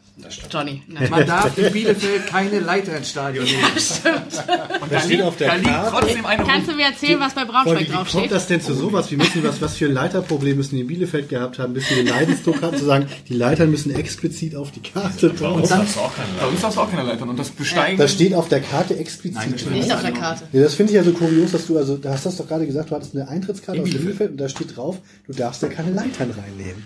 Und das finde ich halt kurios, dass sowas explizit da draufsteht. Und dann liegt aber einer im Gästebereich. Das finde ich noch viel schlimmer. Die wollten uns verführen, die Scheine. Wenn sie schon drin ist, muss sie ja nicht mit reingenommen haben. Also ich durfte ja trotzdem nicht besteigen. Sie lag da. Es war, es war ein Komm, steig rauf, komm. Okay. Soweit zu Stuttgart. Die, die einfachste Lösung wäre sowieso einfach, wir gewinnen zukünftig unsere Heimspiele. Dann haben wir ja. auch da schon sehr viel weniger Diskussionen mit ja. jubelnden Gästefans. Ja, das scheint nicht so zu funktionieren. Diese Taktik auf jeden Fall. Es hat ja auch, muss man sagen, ein, eine gewisse Qualität, wenn man dann zum Beispiel ein Spiel 4 oder 5 zu 0 gewinnt und ein äh, Gästefan steht direkt neben einem, dann kann man schon mal eine gewisse Schadenfreude empfinden. Also die hat man Definierst natürlich- dich über deine Häme und nicht über die Freude des eigenen. Ich bin aber, da bin ich voll, da bin ich voll dabei. Also beim Betreffen. Ja, ich auch, aber äh, Das vorhin noch so, ja, und irgendwie, wir haben uns doch alle lieb und jetzt Schadenfreude, das ist halt ein bisschen. Und dann kann man dann auch mal in den Arm nehmen und sagen, du, das ist nicht schlimm. Ja, das kenne ich auch. Genau, Passiert aber uns auch öfter. Ja. schönes Spiel, ja. so, weiter. Okay. Gut, dann haben wir den sportlichen Part, nein, haben wir gar nicht abgehakt, weil wir noch ganz kurz jetzt natürlich sagen müssen, was hilft uns denn das Ganze? Können wir die Saison jetzt abhaken oder wird das noch was? Ich habe heute mal den Kicker-Tabellenrechner aufgerufen und habe die nächsten fünf Spiele so ganz grob durchgetickert. Und wir spielen ja bekanntlich am Wochenende in Braunschweig, wo man jetzt nicht zwingend von drei Punkten ausgehen muss. Natürlich gerne kann, aber das ist ein anderes Thema. Aber danach spielen wir zu Hause gegen Dresden, in Bielefeld, gegen Karlsruhe und in 60. Und in München, also bei 60. ähm, ich glaube, wenn wir da nicht Minimum neun, besser zehn Punkte holen, wird das schon noch enger, als es jetzt ist. Ja. Ja, das stimmt, aber so viel haben wir in der gesamten Hinrunde, also ein bisschen mehr, aber fast Gold, ne? Das ist schon ziemlich schwierig. Ich weiß. Aber ändert nichts. Also, nee, das stimmt. Die, die Analyse ist korrekt. Und ich halte das auch nicht für ausgeschlossen, weil ich glaube schon, dass wir äh, in der Hinrunde auch ab und zu durchaus einfach Pech hatten und auch mal Spiele jetzt gewinnen können, weil vielleicht auch tatsächlich eine höhere Qualität im Kader ist, weiß ich nicht. Ähm, und ich glaube auch, dass Vereine, die mit dem Rücken zur Wand stehen, häufiger Punkte holen als andere. Also ich, es ist ja nicht das wäre dann hätten das- wir ja schon mal in der Hinrunde anfangen Also die können. Abstiegsplätze strafe dich dann. der Rücken war noch nicht nah genug an der Wand dran. Also Was ist denn näher an der Wand als letzter? ja, aber da war noch so ein Schaumstoffpolster. Das hat man uns jetzt auch noch weggenommen. Hast du, Johnny, nochmal, da du ja immer recherchierst, schon mal äh, die Wahrscheinlichkeit von Li- Lizenzentzügen weiter oben recherchiert? Das kann ja auch mal helfen. Ja, also zum Beispiel der FSV Wie sieht's Frankfurt denn in Aue mit dem Geld so aus? Geld vorgemacht. Frankfurt hat in der Vergangenheit in, sogar zweimal hintereinander in einer ganz ähnlichen Auslandssituation das noch souverän geschafft. So, und da sage ich jetzt einfach mal, mal aber auch und dann können wir jetzt, äh, wenn ihr nicht noch was ergänzen wollt, zum nächsten Ja. Thema überleiten. Permanentes Tore schießen. Also man könnte vielleicht 1860 wegen irgendwie Financial Fair Play noch. Genau, genau, genau, genau. Aber Wir, mit dem Fußballspiel ist es total... nur Im internationalen Wettbewerb. Wir müssen ganz woanders ansetzen. Wir müssen Ismail oder äh, auf die Nerven gehen, dass der da irgendwie sofort sagt, hier meine, meine, meine Millionen ziehe ich zurück. Ich schmeiß alle Spieler gleichzeitig raus. Ohne Spieler kann 1860 nicht mal anstellen. Mit den Journalisten hat er ja schon Oh, angefangen. ich wollte gerade sagen, 1860 verpflichtet Kameruner, Presse fliegt aus Stadion. Ja, aber das, genau. Aus- also 60 hätten wir schon mal. Da reicht ja wohl irgendwie ein, zwei äh, Fünf Agent Provocateur. am Deadline Day. aber Also wir brauchen Maulwürfe. Wir brauchen Maulwürfe in München Ah, nee, oder in und ähm, ach so, ich darf hier nicht ähm, trommeln. Ähm, es ist kein Musik. da man ja immer auch einen zweiten Plan haben sollte, bin ich also sehr dafür, so eine Art äh, Secret Service aufzubauen. Aber ganz im Ernst, was uns weiterhelfen wird, ist, also das, was uns auch vor zwei Jahren schon geholfen hat, ist diese ganze Ruhe im Verein. Es ist wirklich so. Guck dir bei den anderen Vereinen rum. Also entweder werden die total panisch, verpflichten alles, was gerade so frei rumläuft noch, ähm, drehen halt total durch. Da. Darmstadt meinst du jetzt? Und alles Mögliche, ne? Also und das wird uns wenn den Arsch retten gerade. Diese ganze Ruhe, dass auch von den von Fans keiner durchdreht, von Mitarbeitern, das auch momentan es ist auch noch nicht, also das merkst du halt auch. Also äh, die Mannschaft glaubt dran, äh, das Trainerteam glaubt dran. Also es ist nicht so, dass alle denken, wir sind durch und das hat eh keinen Sinn mehr alles irgendwie, sondern es wird wirklich eine reelle Chance gesehen. Und natürlich ist Fußball letztendlich ein ähm, Sport äh, mit Wettbewerb und äh, wir sind einer der Vereine, die sich dafür einsetzt, dass dieser Wettbewerb auch gestärkt wird sogar noch. Diese Saison kommt uns das leider natürlich nicht zugute, aber wir setzen uns ja auch dafür ein natürlich, dass es einen Wettbewerb gibt und dass es nicht einen Closed Shop gibt, irgendwie, wo alle Vereine drin spielen und niemals auf und absteigen. Ne? Ist in dieser Situation natürlich besonders hart, aber es ist so. Ja, also ich, ich muss auch nochmal äh, an den Sonntag zurückdenken, dass du in dieser Situation mit ja, zumindest leichten Aufstiegsambitionen gestartet in die Saison, jetzt abgeschlagener Tabellenletzter bist, wieder verloren hast und wirst dann mit einer Ehrenrunde, mit Applaus im weitesten Sinne da verabschiedet. Das wird den Spielern sicherlich hoffentlich ein gutes Gefühl geben. Also es gibt ja genug Leute, die sagen, nee, genau, das ist falsch, weil das führt zu so einer Komfortzone. Aber ich will die da jetzt auch nicht mit den Mistgabeln rausladen. Ich finde es ja gerade nach der Leistung jetzt auch vom Sonntag wäre das auch das falsche Signal gewesen. Ja, zumal äh, muss man sich ja nun mal selber fragen, arbeitet man besser, wenn man auch noch vom, sagen wir mal, Chef Druck kriegt und Stress kriegt oder wenn man in Ruhe gelassen wird und irgendwie das Gefühl hat, die vertrauen mir, ich krieg das hin. Also ich glaube, es gibt schon Leute, die unter Ich habe die Frage arbeiten, übrigens wirklich mal gestellt. Ja, gut, Würde es euch mehr helfen, wenn ihr irgendwie mal von 500 Leuten das aufgefallen wird? Nein, sie Hm. finden das gut, wie es ist und sind auch sehr dankbar für. Und sie wissen auch, dass es natürlich mal zu Spielen wie in Würzburg oder so dazu kommt, dass äh, Leute nach dem Spiel wirklich sauer sind und am Zaun rumschreien, aber dass es dann halt auch wieder runtergekocht wird. Und dass sie schon sehr dankbar für die Situation ist, dass es bei anderen Hm. Vereinen, wenn die nach 10 Minuten irgendwie nicht das 1 geschossen haben, schon gepfiffen wird und die noch nicht mal im Abstiegskampf sind oder so. Haben die Stuttgarter nicht auch irgendwie zur Pause oder so Unmut artikuliert im Übrigen? Das ist Schwäbisch. Das verwechselt.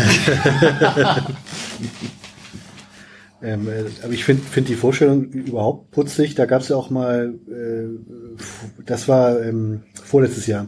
Da hat die Frankfurter Allgemeine tatsächlich die ehrwürdige genau diese These ausgegraben, dass das mit St. Pauli, das wird ja nix, weil das ist ja alles, weil die alle zu flauschig mit den Spielern umgehen. Wörtlich zitieren kann ich das nicht mehr. Aber sagenhaft, sagenhaft angesichts der Tatsache, dass eigentlich bei allen anderen Bundesliga-Vereinen dann grundsätzlich dann ja lustige Gräber ausgehoben werden, Mannschaftsbusse blockiert werden, was ja bekanntlich Abstiege sehr effizient verhindert hat. Das kann man ja noch und nöcher, also es gibt wirklich nur Beweise für das Gegenteil, weil es nirgendwo so läuft wie bei uns. Und schon graben sie aus, wie kann ja nicht klappen und haben natürlich dann gleich den Beweis gekriegt, dass ja eben genau das, was Sandra gesagt hat, da ja auch schon äh, geklappt hat. Und dann finde ich eben putzig, überhaupt jemals die Vorstellung zu entwickeln, dass es einem Arbeitnehmer, der seine Arbeit vor 30.000 Leuten äh, verübt, irgendwie an Druck fehlen könnte. Ich meine, Ja, aber die verdienen so wenn ich einen Text schreibe und mir gucken, ich kriege ja schon zu viel meine Frau mir über die Schulter gucken will beim Schreiben. Wenn ich mir vorstelle, es stehen 30.000 Leute, also besser werde ich dann schon mal nicht. Also Spricht das jetzt gegen deine Frau? Oder? Na, ich meine, meine nur, dass generell der Druck ist halt da schon durch die Beobachtung, weil wer will sich denn schon zum Horst machen? Entschuldigung an alle Hörer, die Horst heißen. Nein, ich bitte um Entschuldigung. Stimmt, das Ah, Okay, wir machen jetzt ganz kurze Lüftungspause, machen, weil mal- die Luft nach zwei Stunden im Konferenzraum dann auch schon eng wird und dann sind wir gleich wieder da mit Teil 2.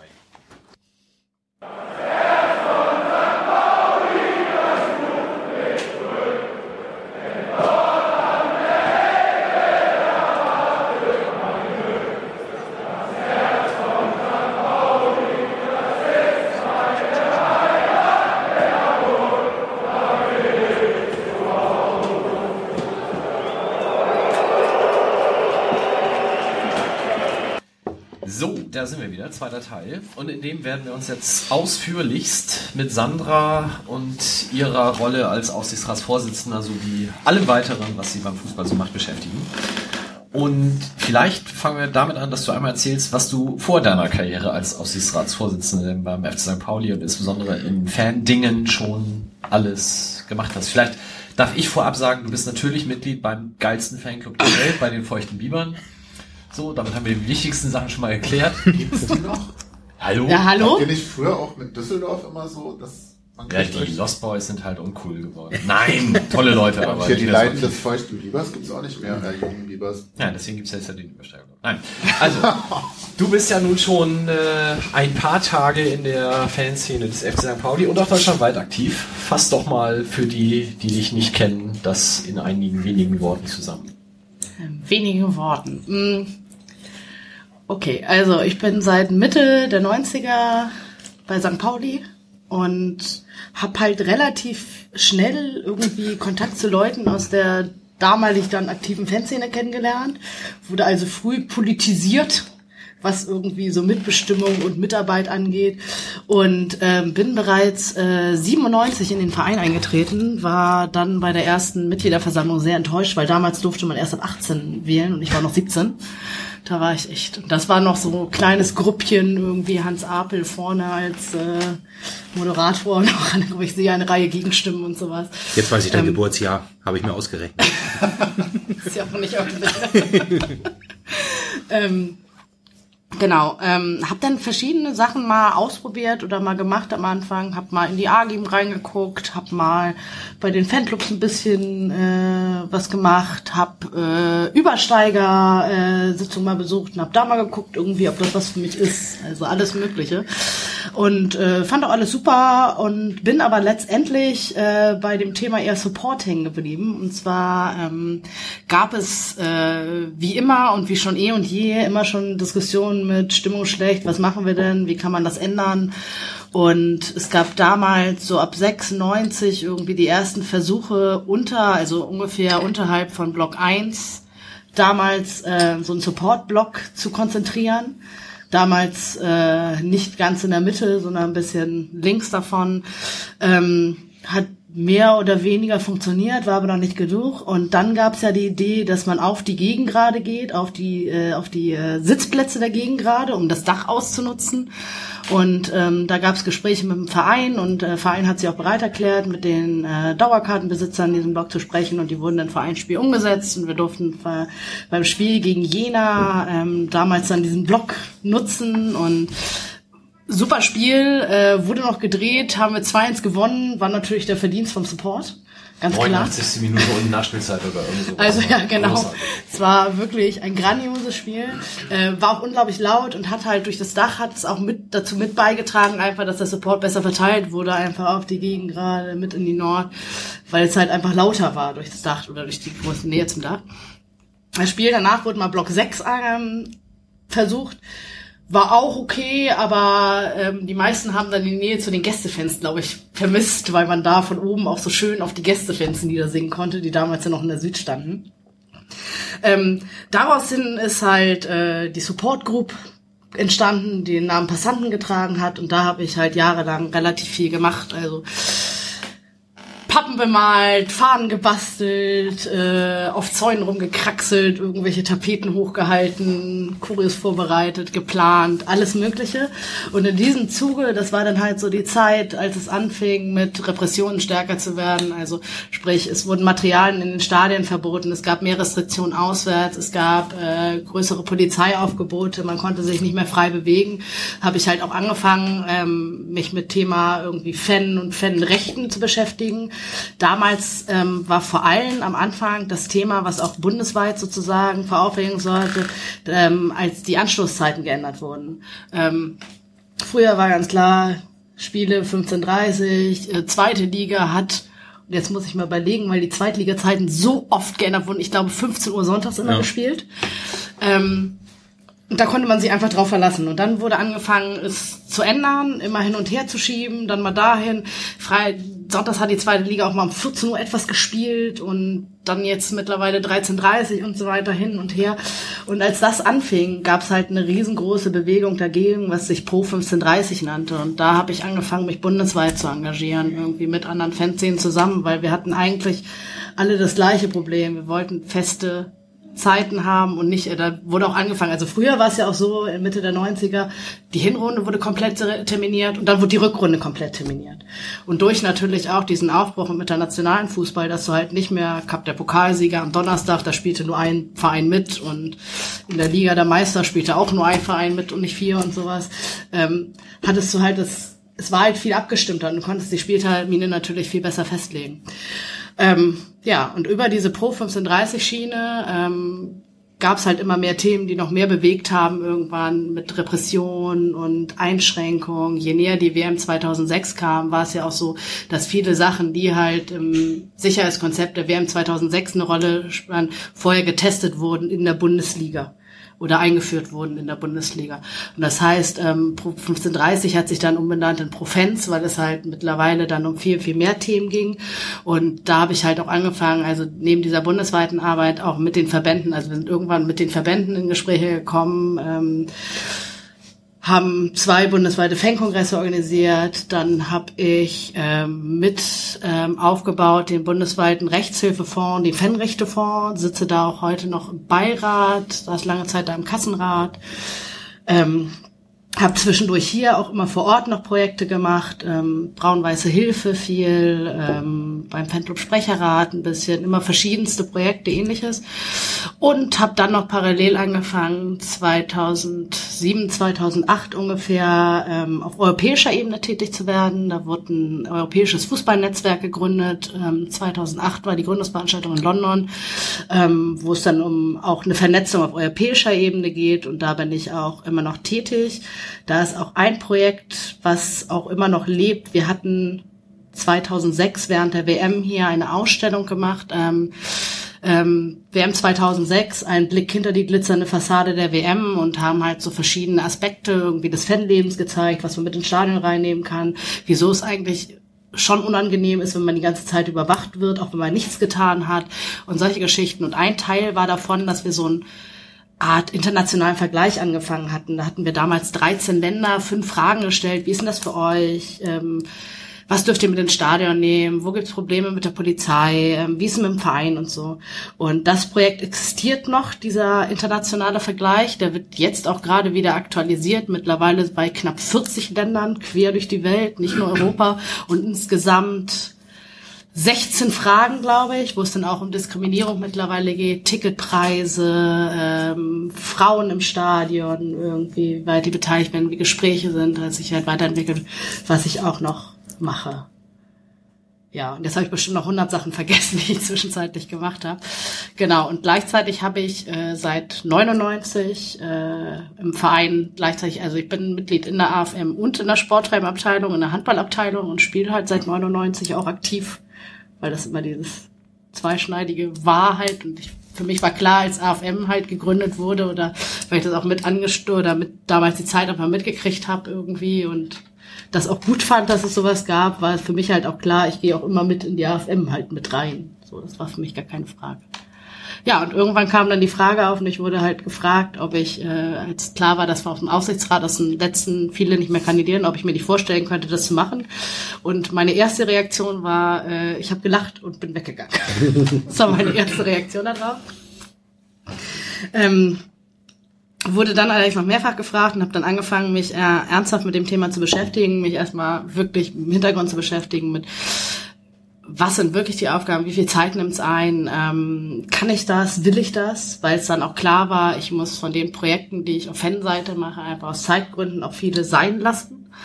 Und ähm, auch die Frage natürlich, irgendwie, es geht mir nicht darum, irgendwie meinen Namen da stehen zu haben, sondern es ging mir auch viel darum, kann ich das überhaupt leisten? Habe halt viele Gespräche geführt, habe lange überlegt, äh, habe dann gesagt, okay, ich kandidiere, dann äh, stellte ich fest, ich bin zurzeit der Mitgliederversammlung in Südamerika und nicht in Hamburg.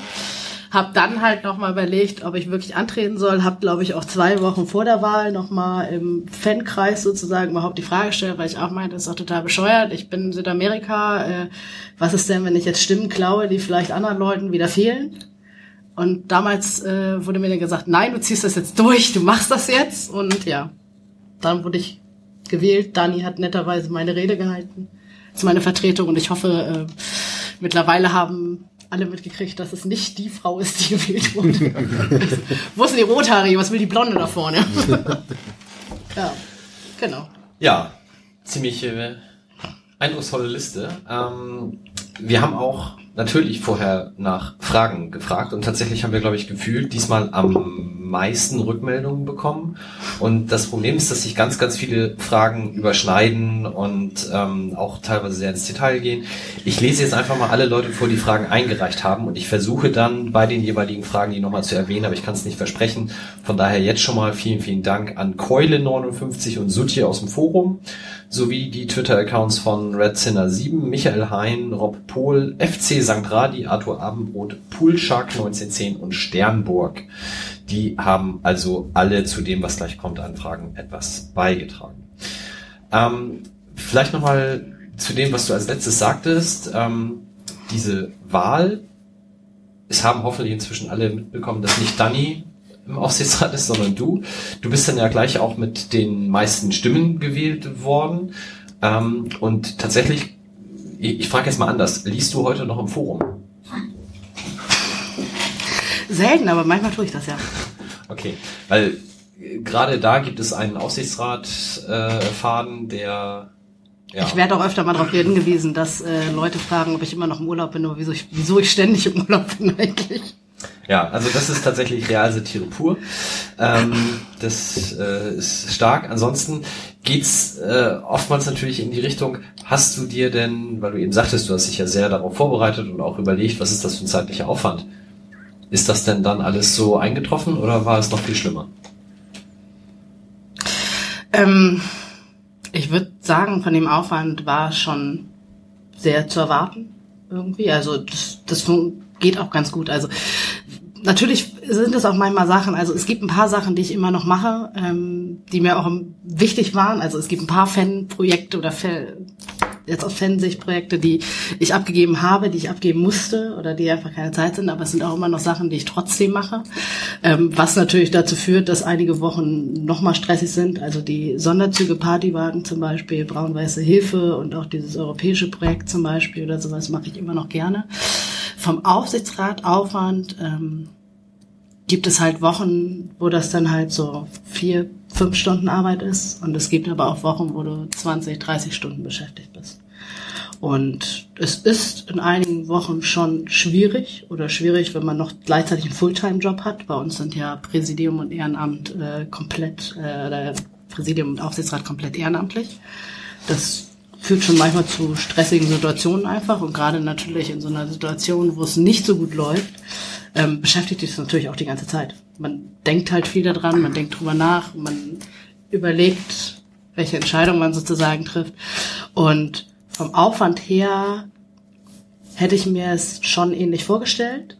Ähm, ich hätte mir allerdings nicht gewünscht, dass wir in dem zweiten Jahr sozusagen oder im dritten Jahr das gleiche nochmal die gleiche Situation haben, wo wir eigentlich angefangen haben. Mhm. Ja. ja.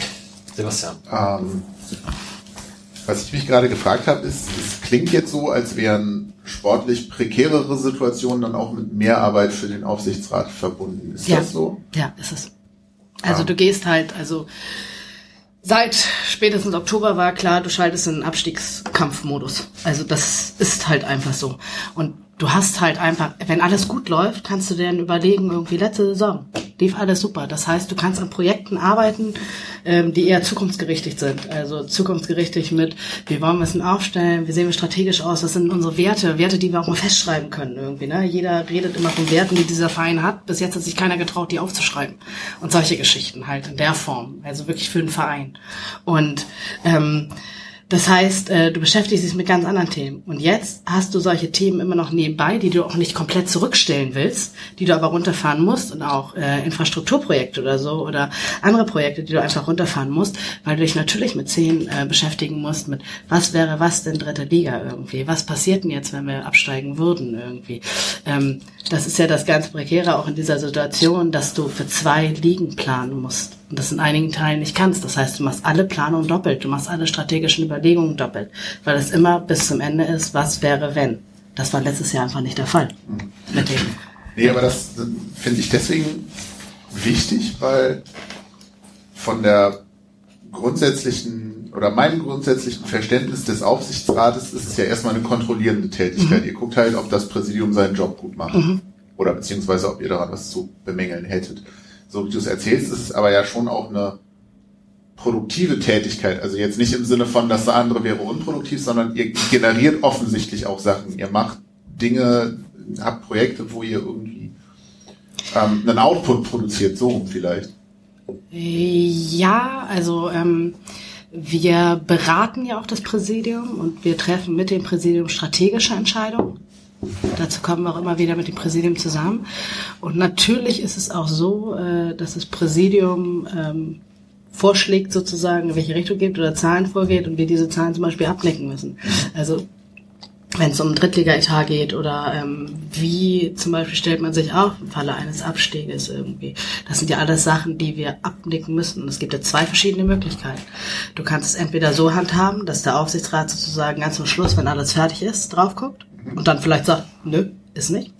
Oder du einigst dich auf einen Modus, und das ist bei uns halt der Fall, dass wir relativ früh einbezogen werden und so eine Art Schulterblicke machen und schon mal Feedback geben, ob das in die richtige Richtung läuft. Und da mehr auf einer partnerschaftlichen Ebene zusammenarbeiten. Und Das heißt, ihr seid dann in dem Prozess auch viel stärker eingebunden. Als Genau. Allerdings nicht sozusagen in den Entscheidungen. Also wir treffen halt keine operativen Entscheidungen, aber natürlich in dem Prozess sozusagen der Entwicklung, dass wir mal einen Zwischenstand sehen, mit, wir wollen jetzt das und das machen. Wie steht ihr denn dazu oder können wir das so machen? Irgendwie, dass Ja gut, aber dann geben. begleitet ihr ja operative Entscheidungen und wenn ihr dann sagt, Ja. irgendwie, wenn ihr früher sagt, nee, so können wir uns das nicht vorstellen, dann wird es halt zu einer anderen Entscheidung kommen. Genau. Ja. Das ist ja auch eine Sache, für die Oke ganz explizit am Anfang eingetreten ist, der Ja. eben ein sehr viel mehr gemeinsam zwischen Präsidium und Aufsichtsrat wollte, als es eben in der Vergangenheit war. Ähm, habt ihr denn einen Austausch auch mit anderen Vereinen? Ähm, oder kannst du generell darstellen, ist der Aufsichtsrat des FC St. Pauli, so wie er sich verhält, was Besonderes in dem Sinne, dass ihr komplett anders arbeitet, eben auch in dieser Zusammenarbeit mit dem Präsidium? Im Vergleich zumindest jetzt zu anderen Vereinen erstmal in Deutschland? Welche Frage soll ich jetzt zuerst beantworten? Also, wie, wie, Entschuldigung, wie verhält sich denn der Aufsichtsrat des FC St. Pauli zu anderen Vereinen? Ähm, das ist ein bisschen kompliziert. Also jeder Verein äh, ist anders strukturiert. Es gibt die Vorgabe von der DFL, dass du äh, ein bestimmtes Aufsichts- oder Aufsichtsgremium haben musst. Das kann ein Aufsichtsrat sein. Das ist beim KSC zum Beispiel ein sogenannter Verwaltungsrat. Also es gibt verschiedene Konstrukte. Und es gibt ähm, bei vielen, also es gibt, bei jedem Verein ist es ein bisschen anders. Dann gibt es Teile, wo zum Beispiel Teile des Aufsichtsrats bestimmt werden. Teile des Aufsichtsrats irgendwie von der Mitgliederversammlung gewählt werden, Teile von irgendeinem Beirat, Wirtschaftsrat wieder reingesetzt werden. Ähm, es gibt auch die Konstruktion natürlich, dass der Vorstand äh, nicht ehrenamtlich tätig ist und der Aufsichtsrat noch eine ähm, ganz andere Funktion einnimmt in diesem Fall, deshalb auch viel präsenter ist bei anderen Vereinen. Da gibt es, glaube ich, irgendwie 36 verschiedene Modelle für. Hast du Gerhard Schröder schon getroffen? Nein. Ist das tatsächlich eine Frage? Nein. Wie kommst du jetzt auf so- Schröder? Weil der Aufsichtsratsvorsitzende bei Hannover ist neu. Ah, oh, oh. Naja, passt ja. Also das, das war so in Richtung, tauscht man sich, tauscht man sich Genau. mit anderen Aufsichtsräten aus? Nein. Und ähm, der Außer, also ähm, es gibt ein, zwei so Kontakte und versuchen da auch mehr Kontakte zu knüpfen, auch zu anderen Aufsichtsräten oder beziehungsweise erstmal auch zu anderen Vereinen überhaupt. Ähm, es gab ja gerade in dem Zuge halt von der ganzen ähm, TV-Geld-Verteilungsdebatte oder so, sind, äh, sind wir als Verein halt auch stark dafür eingetreten, irgendwie, dass die Zweitliga-Clubs überhaupt mal zusammenkommen und sich da austauschen, was überhaupt Sache ist, weil die zweite Liga natürlich andere Interessen hat als Erstliga-Clubs. Und ähm, dass da überhaupt ein stärkerer Austausch zwischen den Vereinen stattfindet, das finden wir halt super und das versuchen wir auch weiter zu forcieren. Das passiert aber wirklich eigentlich eher dann auf der wirklich operativen Ebene, also von ähm, Geschäftsführung und Präsidium. Kann man, oder anders, die, die, dieses europäische Projekt ist unter dem Dach FSE oder wenn du da Leuten aus dem Ausland deine neue Rolle schilderst, kennen die sowas überhaupt oder gibt es das in anderen Ländern ähnlich? Das gibt es auch in anderen Ländern ähnlich, aber es ist halt auch wieder total unterschiedlich. Ne? In England ist es ins äh, Firmen, da gibt es ja dieses Vereinskonstrukt in der Form nicht mehr. Ähm, teilweise die auch, oder die äh, großen Teile, ich glaube, ich weiß gar nicht, ob irgendein Premier League Club momentan seinen Sitz in England hat. Ich glaube sonst äh, in Delaware oder sonst wo, aber ähm, kaum in England. Ähm, es gibt auch, äh, die, also es gibt auch Vereins- oder Member-based Clubs, aber das ist halt auch weniger mit dieser Mitbestimmung. Also klassisch dieses Vereinswesen ist halt etwas, was klassisch so im deutschen Raum angesiedelt ist. Irgendwie so typisch für das deutsche Recht ist eigentlich, das Rechtssystem. Wo du vorhin jetzt erzählt hast, dass du ja auch schon ähm, mit den Verbänden früher als Fanvertreterin sozusagen gesprochen hast. Kanntest du Andreas Rettich daher? Ja, wir kannten uns auch schon. Hattet ihr euch gut in Erinnerung? Wir hatten schon vorher spannende Diskussionen. Ja, okay, das ist ja sehr äh, pragmatisch ausgedrückt. Ich glaube, er hat das nämlich höflich. Ja. Wir Gab es nicht also- auch kurz bevor er hier vorgestellt wurde, dann noch diese Podiums? Ja. Ja, Fußball mit Liebe war Ja, das. Naja. Aber inzwischen, Ihr denke ich, arbeitet ihr sehr gut. Ja. Sehr schön. Stichwort Ehrenamt hast du ja auch schon genannt. Ist das äh, etwas, was du auf Sicht dir für den FC St. Pauli wünschen würdest oder auch als sinnvoll ansiehst, dass A, das Präsidium und B, der Aufsichtsrat ehrenamtlich weiterarbeitet oder wäre bei beiden oder bei einem Gremium da ein Wechsel sinnvoll? Ähm, ich, wüs ich weiß nicht, also wir haben auf der letzten äh, Mitgliederversammlung gerade deshalb den Antrag gestellt, dass wir in eine Strukturkommission gehen und mal überprüfen, was ist sinnvoll. Wir wollen uns den Luxus erlauben, Verein zu bleiben. Wir müssen aber auch gucken, wie stellen wir uns sinnvoll auf, ähm, damit das zu schaffen ist. Ich bin ein großer Freund vom Ehrenamt. Also ich finde auch, man sollte nicht alles sozusagen äh, in bezahlte Jobs umwandeln. Ähm, man muss aber auch der Realität ins Auge sehen, dass ein ehrenamtliches Präsidium ähm, zu den Teilen es nur schaffen kann, wenn man nebenbei seinen Job fast gänzlich zu Teilen ruhen lässt. Das ist ja auch der Fall. Man braucht einfach Zeit, um sich mit dem Verein zu beschäftigen. So. Und das heißt, ähm, die spannende Herausforderung wird eigentlich, wie schaffen wir es, in irgendeiner Form Teile vom Ehrenamt sozusagen durch bezahlte Mitarbeiter zu ersetzen, ohne dabei den Einfluss der Mitglieder zu schmälern. Und das wird die Frage sein, mit der wir uns auch jetzt momentan eigentlich schon gerne mehr beschäftigt hätten und was zum Beispiel aufgrund anderer Themen jetzt ein bisschen nach hinten rutscht. Ja, Justus. Wo du irgendwie sagst, wir wollen den, uns den Luxus gönnen, Verein Luxus, ja. zu bleiben, also in Anführungszeichen, okay. Ich habe heute irgendwie den, den, ähm, den Satz von Oke irgendwo gelesen, ähm, mit dem 50 plus 1, das sollen ruhig alle anderen abschaffen, das stärkt nur unser Alleinstellungsmerkmal. Das fand ich ein, also ich bin da sehr, ich habe es nur so nebenbei gelesen, aber ich bin sehr darüber gestolpert und dachte, uh, ich hätte jetzt, also ich hätte es so nicht gesagt, ich hätte gesagt, ich fände gut, wenn alle, wenn 50 plus 1 so bleibt und wir da irgendwie alle im gleichen Boot sind, als Hauptsache wir sind das Alleinstellungsmerkmal. Das Code kommt von der Schwobis, oder? Ja, genau. Er hat das gestern auf der Spobis, das ist so eine, so eine Sport-Marketing-Messe. Ich hoffe, ich sage nichts Falsches. Sport Äh, Business Kongress nennt sich selber. von, von, ist das der von, von der Sponsors-Zeitung? ja, Sinne? ja. Und da hat er genau das gesagt. Also 50 plus 1, es würde uns sehr freuen, wenn alle Vereine da auf Sicht rausgehen. Das wird dann genau unser Alleinstellungsmerkmal. Das war so sinngemäß das Zitat.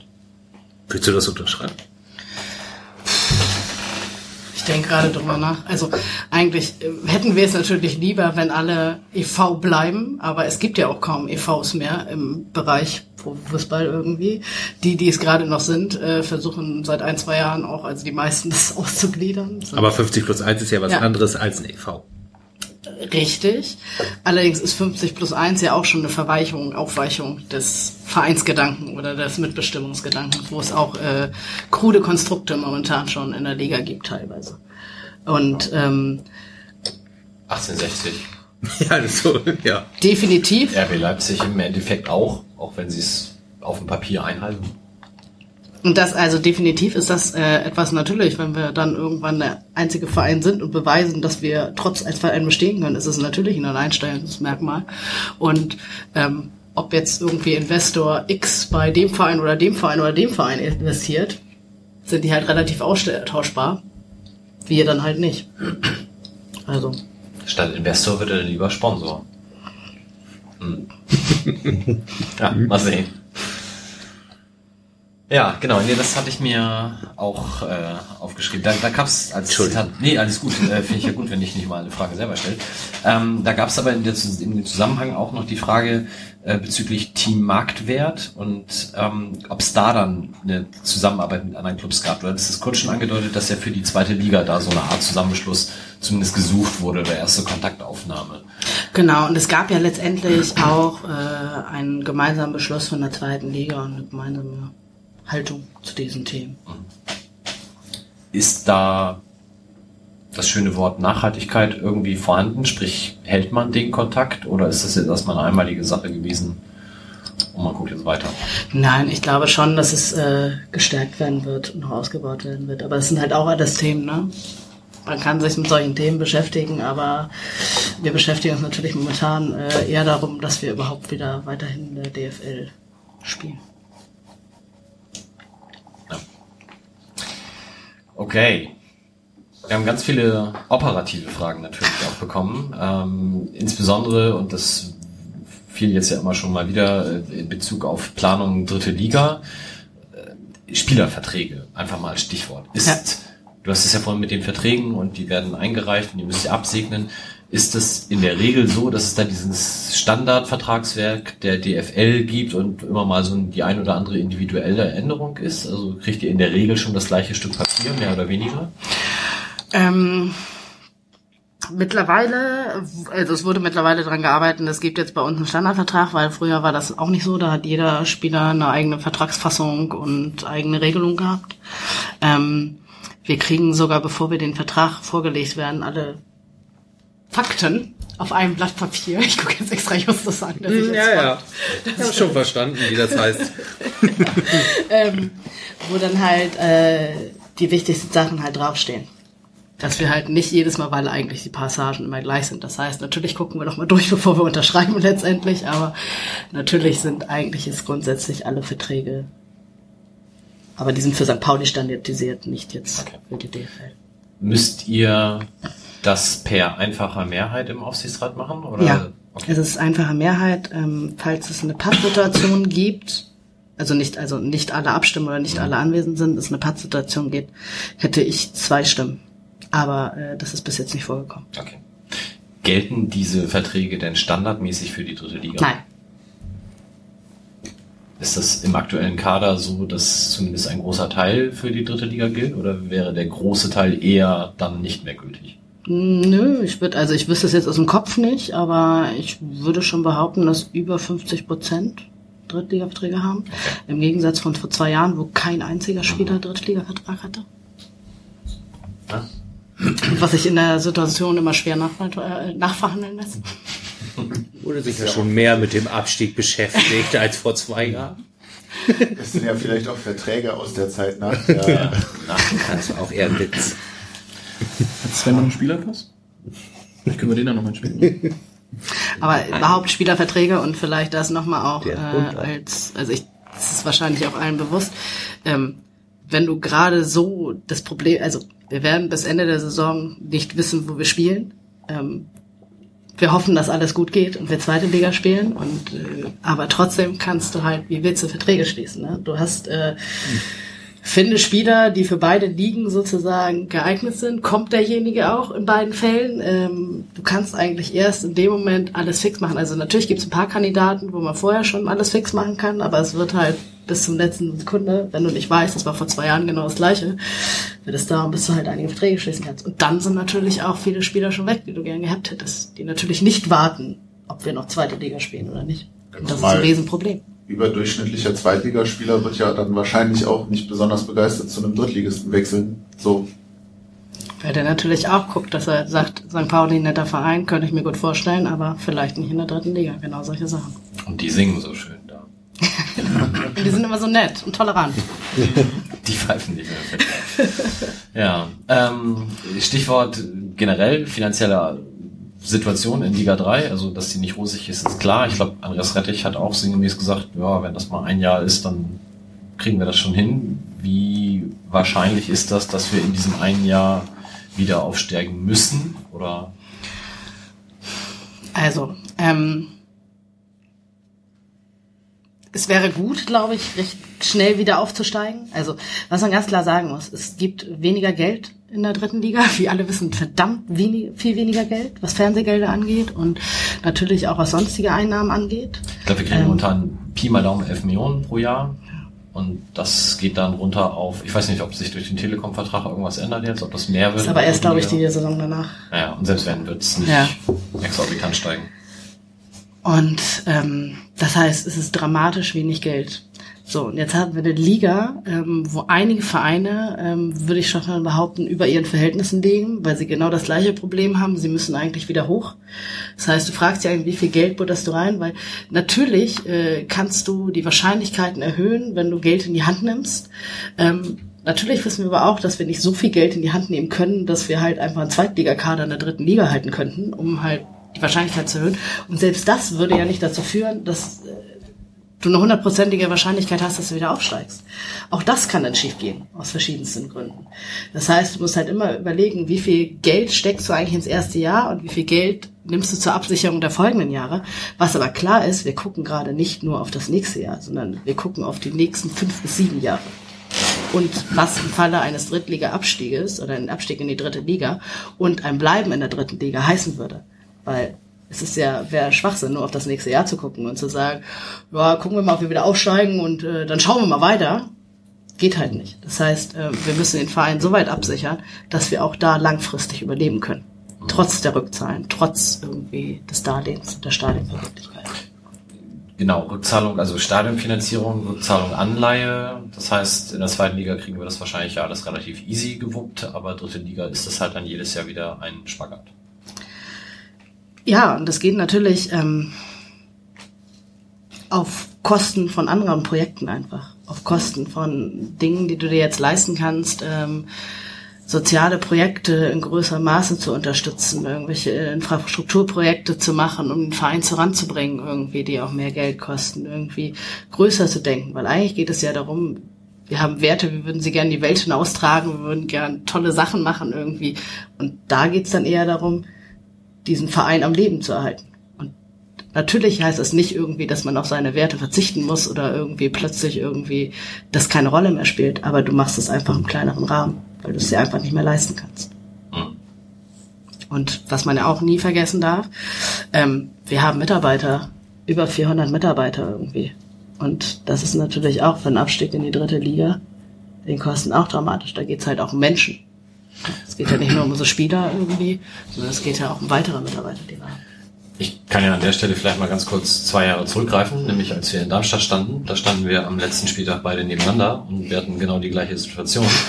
Und während ich ja immer noch auch in der 89. Minute als Aue ein Tor nach dem anderen schoss, immer sagte, ah, wird schon, ähm, wurdest du, du standst neben, neben Roger völlig bleich und immer blasser und äh, irgendwann mit dem Schlusspfiff, als dann endlich auch per SMS das Ergebnis aus ähm, Heidenheim war ne? Gegen Aue kam, ja, Heidenheim. bist du ja, ich will nicht sagen zusammengebrochen, aber es kommt dem Wort schon recht nahe ja. und äh, man hat wirklich gesehen, was dir da dann auch für eine Last von der Seele in dem Fall dann fiel.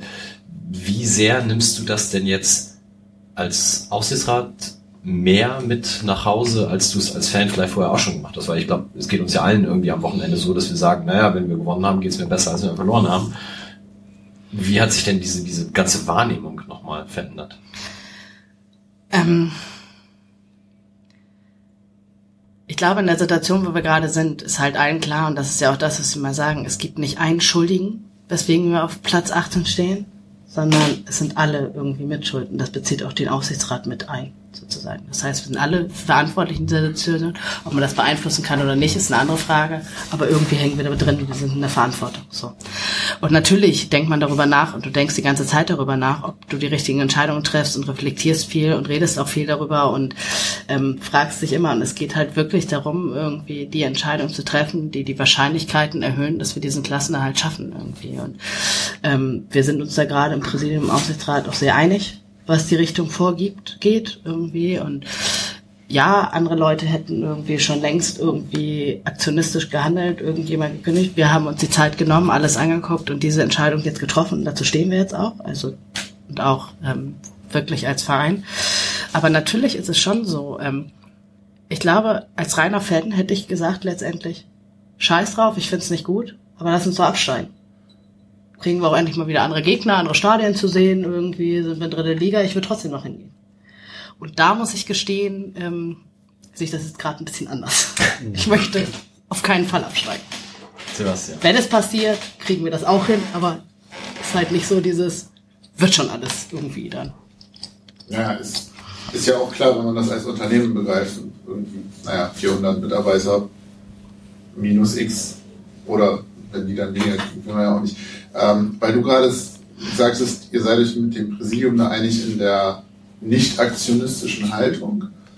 Ähm, wie entsteht sowas? Das ist ja tatsächlich ein sehr ungewöhnlicher Schritt eigentlich so in der Situation zu sagen, nein, wir glauben daran, dass ähm, der Trainer oder die, die sportliche Leitung, so wie sie dann jetzt ist, nachdem Megle entlassen wurde, ähm, die richtige ist und dass wir den richtigen Weg eingeschlagen haben und dass jetzt auch mit dem neuen Assistenztrainer oder Trainerteammitglied wir da alles irgendwie so aufgestellt haben, dass die Wahrscheinlichkeit eben steigt, dass wir die Klasse halten. Ähm, fand ich einen bemerkenswerten Schritt einfach. Wie entsteht sowas im Vergleich zu dieser Standardprozedere, wo man irgendwie immer nur denkt, irgendwann sagen sie halt so, ja, das ist jetzt die dritte Niederlage in Folge, lass uns mal den Trainer rausschmeißen. Also, ähm, also da kommt ja der operative Bereich vor allem zum Tragen. Das heißt, das Präsidium hat Gespräche geführt, hat also sind ja eh näher dran noch als wir einfach am Operativen, hat äh, diverse Gespräche geführt äh, mit allen Beteiligten, ähm, hat alles Mögliche angeguckt, wie laufen Prozesse, ähm, hat auch natürlich überlegst du dann auch, was sind denn die Auslöser überhaupt, ne? Weil also es war nicht so, äh, dass wir dachten, wir steigen auf, es war schon klar, dass wir wahrscheinlich äh, ein bisschen darunter stehen, was die Saison vorher war, aber keiner hat damit gerechnet, dass wir da stehen, wo wir jetzt stehen. Es hat halt keiner erwartet, die Mannschaft nicht, äh, Trainerteam nicht, Präsidium nicht, Geschäftsführer nicht, alle nicht, Aufsichtsrat nicht. Ne? So, das heißt, fängst erstmal an zu gucken, was war denn der Auslöser und was können wir eigentlich tun? Du guckst alle Bereiche an. Das ist halt nicht nur der Trainer oder der Sportdirektor, sportliche Leitung, der medizinische Abteilung, äh, die Platzverhältnisse, alles Mögliche. Alles, was dazu beiträgt, irgendwie ne, die Wahrscheinlichkeit wieder zu erhöhen, dass wir diesen Klassen halt schaffen irgendwie. Trainingslager, sonst was, wie sind Prozesse, ne? Alles Mögliche. Und daraus wurden halt sozusagen Schlüsse gezogen und diese Schlüsse wurden dann dem Aufsichtsrat präsentiert. So. Und grundsätzlich ist es halt so, alles was Einstellung und Entlassung angeht, muss eh aus finanziellen Gründen halt bei uns auf den Tisch. Und wenn das halt über Etat ist, und das sind meistens Sachen, die halt dann nicht geplant sind, äh, Zusatzverpflichtungen oder Wechsel oder ähnliches, die müssen dann halt nochmal abgesegnet werden. Ist meist auch Entlassung im Inventar geplant? Nein. Weil könnte man ja jetzt zynisch sagen, so okay, im Durchschnitt feuert ein deutscher Bundesligist einmal alle 18 Monate seinen Trainer oder so. Das heißt jetzt willkürlich. Also musst du halt äh, zwei Drittel Trainerentlassung pro Jahr irgendwie mit in den Inventar reinrechnen. Wär, wär Interessante ja Frage. Haben wir lustigerweise auch schon mal äh, diskutiert, nicht im Zuge an unserem Verein, sondern ähm, einem anderen Verein, ob das, wenn man regelmäßig den Trainer feuert, dieses auch im Etat vorlesen sollte. Ist eine interessante Frage. Okay, ich weiß nicht, wie das gehandhabt wird. Bei, bei uns, äh, gibt so es das nicht, nein. Okay. Gibt es denn den Punkt Pyrokosten endlich im Etat? Nein, gibt es nicht. Vielleicht kann man das ja tarnen als Fan vergehen oder so. Peanuts im Vergleich zu einer Traineranlassung. Das kommt immer darauf an, was der Trainer äh, kriegt. Es gibt tatsächlich eine Statistik, Trainerwechsel der Bundesliga-Historie. Ja, das ist nicht so überraschend, oder? Ja, Wahnsinn. Aber die Zahl hast du noch nicht, ob ich mit meinen 18 Monaten, die im Übrigen gefühlt zu hoch gegriffen ist, also ich würde ja alle 12 sagen. Witzigerweise sagt die Fehlermeldung von transfermarkt.de Error 404, der ging daneben und es ist ein, ein Ball, der neben das Tor fliegt. Die St. Pauli Homepage ist bei Error 404 sehr cool. Die hat nämlich dann ein Bring Back St. Pauli im Hintergrund als Schriftzug. Finde ich sehr gut. Ich, finde, ich ja. kann die neue Seite nicht besuchen. Okay. ich Stimme. Stimme. Schönes Thema. Ich weiß nicht, ob die Frage so ganz ernst gemeint ist. Ich äh, lese sie einfach mal so vor, wie sie hier steht, vom Forums-User Keule 59. Stellen das Präsidium und der AR bei einem Abstieg auf einer außerordentlichen Mitgliederversammlung die Vertrauensfrage. Ich denke, das geht ja so ein bisschen in die Richtung, dass du sagst, wir sind alle verantwortlich. Mhm. Ähm, ich mag jetzt aber mal für dich beantworten. Ich hoffe, dass ihr das nicht tut. Ähm, Finde ich aber eine berechtigte Frage, weil es ja wirklich darum geht, ne, nach dem Motto, ähm, haben wir so viele Fehler gemacht, dass sozusagen die Führungsgremien dafür verantwortlich sind und sie auch stellen sollten eine Frage und sagen, was vertraut ihr uns noch? Oder sagst du, oh, ich habe diesen Verein in diese Situation gebracht, ich hole ihn auch wieder raus. Mhm. Also ich glaube, da ich habe noch ehrlich gesagt noch nicht darüber nachgedacht, weil es momentan wirklich darum geht. Ne? Ich hoffe es, ja genau, es wird ja auch nicht passieren. Und aber äh, ist eine interessante Frage, obwohl ich auch hoffe, ähm, egal ob es in dieser Situation ist oder in irgendeiner anderen Situation, wenn die Mitglieder, von denen wir gewählt haben, das Gefühl haben, wir sind falsch an diesem Platz, dass dieses auch geäußert wird. Und da geht es noch nicht mehr darum, irgendwie in einer Abstiegssituation, sondern ich hoffe, das ist immer der Fall, dass die Mitgliederversammlung oder auch Soma äh, einfach genutzt wird, uns anzusprechen, zu sagen, hey, ich glaube, ihr macht echt einen Scheißjob. Ähm, nun ist es sowohl bei Oke als auch bei euch ja in einigen Ländern so, dass irgendwie sehr, sehr skeptisch auf diese Fanbeziehung geschaut wird. Fan- Fanpräsident, Fanaufsichtsrat. Ähm, wie, wie seht, nehmt ihr das wahr? Ist das überhaupt Thema? Ist es irgendwie im Aufsichtsrat, wo es ja auch unterschiedliche hm, Typen gibt vielleicht, ist das, spielt das eine Rolle? Auch in der Diskussion vielleicht, auf dem Präsidium sind ja Leute, die mehr aus der Fanszene kommen und weniger. In unserer täglichen Arbeit spielt es eigentlich keine Rolle. Also, glaube, wir haben noch bei keiner Sitzung sozusagen darüber geredet oder auch im Präsidium darüber geredet. Also klar sind äh, die Vorwürfe bekannt. Es ist halt und ich ich glaube, es schwingt immer so ein bisschen mit nach dem Motto ähm, Fans oder Fans sind zu emotional und entscheiden vielleicht auch zu emotional, aber was halt irgendwie, ich weiß nicht, ob es vergessen wird oder so. Ähm, es heißt ja nicht irgendwie, dass wir fachlich davon keine Ahnung haben, was wir machen irgendwie, dass wir nicht mit Zahlen umgehen können irgendwie und ähm, dass wir nicht verstehen, was dieser diesen Verein ausmacht oder so. Wir entscheiden vielleicht manchmal anders, vielleicht aber auch, weil wir den Verein einfach besser kennen. Aber ich glaube, das muss nichts Schlechtes sein. Ja, es wird ja generell. ja auch absurd, ehrlich gesagt, weil Fan diskriminiert jemanden ja nicht per se als inkompetent für was auch immer. So. Nein. Genau, es wird ja in der Regel immer dadurch gesagt, derjenige ist Fan und damit äh, ist er disqualifiziert. Ähm, wobei es ja Quatsch ist, weil er hat ja trotzdem das Know-how, sonst wäre er nicht an der Position. Und genau das wird ja auch äh, in den jeweiligen Vorstellungen auf der JV auch zur Abstimmung gestellt. ist aber bei vielen, also bei vielen Vereinen und ich glaube bei uns war es ja auch viel so, also dass auch ähm, in den verantwortungsvollen Positionen ähm, Leute, die auch Fan sind. Also es ist ja nicht so, dass sie sagen irgendwie, äh, ich finde den Verein scheiße, aber ich möchte hier gerne meine Freizeit verbringen oder sowas. Sondern das sind ja auch alles Fans, die aber halt ähm, teilweise gar nicht Mitglied waren vorher oder ähm, einen ganz anderen Bezug hatten irgendwie. Ähm, und es gibt wahrscheinlich auch wenig äh, Führungskräfte in den Vereinen, die in der Stehplatzkurve im Auswärtsblock stehen. Yes. Ich würde übrigens bei dem Wort Fan ja auch ganz gerne Ja. mal einhaken und sagen, dass zum Beispiel, glaube ich, auch ein Herr Kühne ein glühender HSV-Fan ist. Ja. Ähm, und dass man natürlich einfach sich daran erinnern muss, dass ich, wir wissen ja, was gemeint ist. Es ist hier dann auch ein direkter Bezug zur aktiven Fanszene Ja. gemeint. Das heißt also, dass ihr auch wisst, wie das ist, wenn man auswärts fährt und dann vor einer Mauer aus Polizisten äh, steht und und äh, viele konkreten also das habt ihr einfach einfach selber erlebt ne, so und und und eben äh, dadurch dichter dran am, am Erlebnis von vielleicht ähm, mehr äh, Fans im Stadion auch seid als als jetzt ein ein, ein Herr Kühne. Ähm, Anders halt aber auch einfach, ne? Und ich Ja, glaube halt mich genau dieses Ding auch. Fan sind hoffentlich eigentlich alle immer. Ja, es ist halt eben ein, ein, ein, äh, ein, ein mehr Erleben, dadurch auch mehr Wissen. Ich würde aber sagen, dass dieses Emotionsargument deswegen nicht funktionieren kann, weil meiner Ansicht nach sich äh, auch in anderen Fällen, die ich jetzt so nicht aus dem Kopf äh, ausrollen kann, aber auch der, der, der, der Herr Ismaik in, in, in München wird sich wahrscheinlich inzwischen auch irgendwie als Fan verstehen und, und viele Menschen mit sehr viel Geld, auch ein Herr Hopp oder so, äh, agieren, glaube ich, hochgradig emotional und äh, vielleicht sogar viel irrationaler, weil sie den Komfort unendlicher Geldmassen hinten äh, äh, noch haben und, und sich dann auch denken, ja, alles klar, ne, ich kegel jetzt mal einmal hier aus Laune alles um, ich kann es ja auch wieder bezahlen.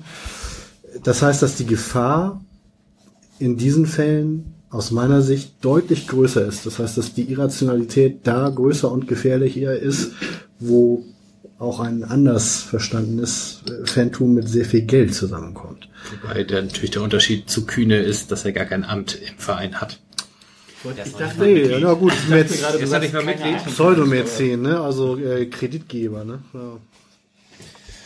Ja, ähm, Projekte hast du schon mehrfach genannt. Und da kommt die Frage auch, welche Projekte sind aus deiner Sicht wichtig für den Verein und das Vereinsleben, außer jetzt dem Klassenerhalt an sich. Ich habe jetzt für mich mal die beiden Stichworte, die mir noch so äh, akut einfielen, war das äh, grundsätzliche Stichwort Sporthallen in Hamburg, wo du natürlich als Handballerin ja auch mehr als persönlich betroffen bist.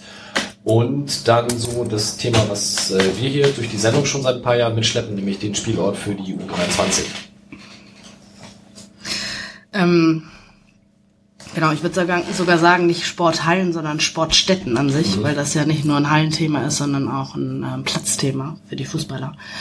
Ähm, wir haben halt das Problem, dass wir hier im Stadtteil äh, eine richtige Halle haben, ein paar kleinere hatten, die teilweise auch geschlossen wurden wegen Schulschließung und Schulzusammenlegung. Ähm, wir haben die Plätze an der Feldstraße, die teilweise noch von Hansa mitgenutzt werden. Und das war es halt dann auch schon im Bezirk, in, in, der, in diesem Bereich. Äh, St. Pauli gehört zum Bezirk Mitte. Das heißt, ähm, bei den Handballern ist es zum Beispiel so, dass äh, wir lange Zeit ähm, Hammerbrook eine Halle hatten, die aber dann auch geschlossen wurde, weil da kein Bedarf mehr hatte. Und momentan zum Beispiel Zeiten in Wilhelmsburg gekriegt haben. Und auch in Alsterdorf, in einem ganz anderen Bezirk. Und in Altona Zeiten von Bezirk Altona. Aber das ist halt ein Riesenproblem. Und im Bezirk Mitte gibt es momentan auch keine Flächen, wo man eine Halle bauen könnte. Und äh, es sind auch keine Schulneubauten geplant. Und es gibt dann halt ähm, die Struenseestraße, wo jetzt gerade eine neue Schule entstanden ist, wo wir halt auch schon mal jetzt angeklopft haben, weil da ist es, das Problem ist auch, Schulen und Schulsporthallen ähm, werden von einer anderen Behörde gebaut, als die, die für Sportvereine zuständig ist. Das heißt, wenn eine Schule jetzt entscheidet, ähm, sie braucht Hallen, entscheidet sie erstmal für ihren Bedarf. Da kann es passieren, dass sie sagen, ja, wir bauen jetzt mal drei Einfeldhallen dahin. Weil das ist das, was wir für die Schule brauchen. So. Das ist aber das nicht, was die Vereine brauchen irgendwie. Und da wird aber schon, das weiß der Bezirk auch Bescheid, die aber auch sagen dann so, ja, schön, dass ihr anfragt, aber wir haben auch schon aus dem Bezirk Altona Anfragen. Anderer Bezirk wieder. Und bei uns ist das natürlich irgendwie auch das Problem, wir können momentan noch nicht mal allen Kindern aus dem Stadtteil irgendwie Sportmöglichkeiten geben. Das ist gerade beim Fußball haben wir im Jugendbereich ja nur einen Leistungsbereich. Das heißt bis zur U10, also kurz bei der U11 sozusagen alle. Und danach äh, haben wir nur noch einen Leistungsbereich. Ähm, selbst wenn wir jetzt sagen würden, was wir glaube ich eigentlich gerne machen würden mit, wir würden jetzt auch gern eigentlich eine normale Jugendfußballabteilung haben, die nicht auf Leistung geht. Wo soll die spielen? Wir haben momentan einfach keinen Platz. Das ist ein Riesenproblem. Ändert Ja. sich denn durch den Bunker dann grundlegend was? Ähm, es gibt momentan, oder es gibt ja das Bunkerprojekt, was alle wissen. Es gibt ähm, da die Möglichkeit, oder beziehungsweise da soll ja auch eine Sporthalle mit drauf. Und da sind wir sozusagen in der Prüfung, ob wir da als Verein mit reingehen oder nicht. Aber das ist halt sozusagen noch nicht final entschieden. Verein Natürlich. mit reingehen hieße dann aber, dass das dann auch eine Die Halle vereinseigene Halle wäre, Ja. die dann auch der Die Verein von der Halle betrieben kann wird. und nicht Genau. der Bezirk wieder. Ah. Genau. Das wäre dann keine Bezirkshalle, das wäre dann sozusagen eine Vereinssporthalle. ETV hat zum Beispiel auch eine, eine Hallenbetrieb. Es gibt noch ein paar mehr Vereine, die das in Hamburg machen. Das heißt aber, ich habe dich eben dann auch richtig interpretiert, dass die Plätze an der Feldstraße hier nicht dem Verein gehören. Weil du meinst, der Bezirk würde die Teil oder Hansa würde da auch. Nee? Hansa nutzt sie. Also der eine Platz war ja schon immer mit von Hansa genutzt, mitgenutzt. Ah, okay, das Und die haben auch- da auch immer noch Nutzungsrechte. Der Vereinsheim steht ja auch direkt daneben, ne? Ja. Ja. Das Vereinsheim ist ja auch. Also ja, genau. Die ich rechte Annahme, dass also auch sowas wie Sporthalle auf dem Bunker im Falle einer Drittliga-Zugehörigkeit ganz anders aussehe. Ich glaube, ähm, eine mögliche Sporthalle auf dem Bunker ist nicht von der Liga abhängig. Also da spielen andere Fragen eine Rolle mit irgendwie ähm, Fragen mit, ähm, wollen wir das, bringt uns das was für einen Verein, ist das äh, Schäden für den Stadtteil, Schaden für den Stadtteil irgendwie, ist das sinnvoll irgendwie, ist das finanzierbar? Das ist ja auch, eine Halle ist teuer. Das ähm, kostet unglaublich viel Geld in die Betriebskosten halt. Und ähm, das sind eher Fragen, die da eine Rolle spielen. Und das ist jetzt erstmal nicht abhängig von der Liga-Zugehörigkeit. weil dann ja auch sehr stark breiten äh, Sportfunktionen des FC St. Pauli dadurch, äh, also es geht ja dann richtig in die Abteilung rein. Ne? Das wäre auch eine Frage von mir, die ich weiß nicht, ob Mike die jetzt so oder ähnlich auch im, im Blog hat. wenn man dann für äh, eine so finanziell prekäre Geschichte wie eine Profifußballmannschaft als Aufsichtsrat äh, mitverantwortlich ist, ähm, wie schafft man das dann auch noch die Belange der Abteilung äh, im Blick zu behalten? Habt ihr da irgendwie so eine Art Zeitschlüssel oder bestimmte äh, feste Termine? Nee, aber wir haben im Aufsichtsrat uns ein bisschen, also auch wenn wir alle Entscheidungen gemeinsam treffen, haben wir uns in verschiedene Arbeitsgruppen aufgeteilt. Das heißt, ähm, Roger, Gerrit und ich sind zum Beispiel für die Abteilung im Verein verantwortlich. Das heißt, wir halten da den Kontakt. Das bedeutet zum Beispiel auch, äh, Roger und ich sind zum Beispiel eigentlich immer alle vier Wochen bei der Delegiertenversammlung der sporttreibenden Abteilung dabei. Und einfach nur, um auch mitzukriegen, was beschäftigt die gerade. Sprechen mit dem Amateurvorstand, ähm, sind im Austausch mit dem AFM, Abteilungsleitung und so dass wir da halt auch wissen und berichten das dann wieder sozusagen in den Aufsichtsrat zurück, damit alle wissen, was da gerade Stand ist. Und natürlich ist es eine große Aufgabe und auch gerade dieses Abteilungsthema ist äh, eins, was den Verein gerade sehr bewegt, weil wir momentan das Problem haben, also wir haben Amateurvorstand, aber es gibt momentan auch keine hauptamtliche Stelle, die sich eigentlich um die Belange der Sporttreiberabteilung kümmert. Wir haben über 19 Stück mittlerweile, irre gewachsen in den letzten Jahren auch. Kann auch fast kein anderer Hamburger Verein von sich reden. Das, also die haben eher Mitgliederschwund irgendwie, außer vielleicht Sport Vorspann. Das heißt, da muss aussehen. Und jetzt wird es mir auch spannend, genau diese Geschichte mit den Plätzen und so. Ähm, es hilft halt nichts, wenn wir als Verein, auch selbst wenn wir FC St. Pauli sind, bei der Stadt ankommen, sagen, ich brauche eine Halle und ich brauche einen Platz. Und sagen sie, ja, warum denn? Und das heißt, wir versuchen auch gerade, es gibt auch eine Arbeitsgruppe, die sich mit dem Thema Hallen und Plätze beschäftigt, ähm, versuchen jetzt gerade bei den Abteilungen abzufragen, was ist denn wirklich gerade der akute Bedarf? Warum ist das so? Und wie seht ihr euch in fünf Jahren? Also wo wollt ihr euch gerne hinentwickeln? Um überhaupt mal zu der Stadt hinzugehen, zu sagen, hey, wir haben diese Situation und die und die Abteilung, die sind gerade sozusagen, haben viel zu viele Leute in der Sporthalle und die müssten wir eigentlich trennen. Oder hier haben wir ein Riesenpotenzial für Jugendsport, weil wir gerne Jugendlichen ermöglichen, einen Tischtennis zu spielen. Können wir aber gerade nicht, weil oder so. Dass du überhaupt mal Zahlen in der Hand hast, weil ähm, wenn du einfach nur hingehst und sagst, ja du, äh, die Handballer haben zu wenig Platz, sagen die, ja schön, glaube ich nicht. Es gibt so viele leerstehende Hallen. Und das ist nämlich auch ein Problem in Hamburg. Die Hallenzeiten werden vergeben. Ähm, es kommt aber, ich habe glaube ich einmal erlebt, dass jemand im Bezirk Mitte in der Halle stand und sagte, ah gut, die trainiert hier. Teilzeiten werden von den Vereinen nicht mehr freigegeben, auch wenn sie nicht gebraucht werden gerade, weil wie sie wissen, wie schwierig es ist, an neue Hallenzeiten zu kommen. Das heißt, wird alles immer behalten. Alles, was du kriegen kannst, behältst du erstmal. Und sagst nicht bei der bei Bezirksamt, du, äh, pff, die Hallenzeit, da brauchen wir eigentlich gerade mhm. gar nicht, äh, vielleicht in einem Jahr, sondern du behältst sie einfach erstmal. Das heißt, ähm, das Hallenteam äh, ist zum Beispiel teilweise durch die Stadt gefahren und hat geguckt, äh, welche Zeiten vielleicht nicht genutzt werden. Solche Geschichten. Ja, vielleicht nochmal eine Sache, die so ein bisschen Bezug nimmt auf das Autohaus Thomsen. Ähm, wir haben immer noch einen Separé-Besitzer hier im Stadion, der da heißt Susis Showbar. Ja. Die geneigten Übersteigerleser erinnern sich an das Cover im Dezember 2010. Da gab es den Vorfall mit dem Stangentanz, der dann auch dementsprechend in den Medien breitgetreten wurde.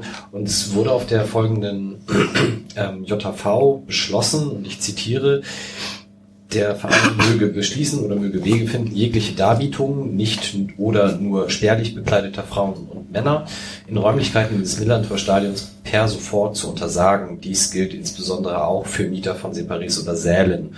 Und dann halt im Weiteren wurde dann eben formuliert, dass sonst auch außerordentlich gekündigt wird.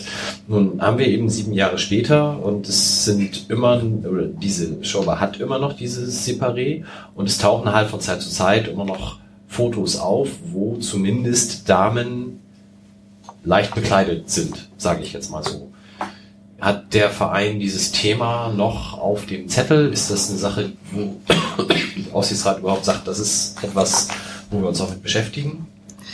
Ich habe nicht mehr ganz in Erinnerung, ob dieser Jahreshaupt äh, der Mitgliederversammlung Beschluss durchging, ob der so abgestimmt wurde oder ob der angepasst abgestimmt wurde oder ob es den Kompromiss später gab.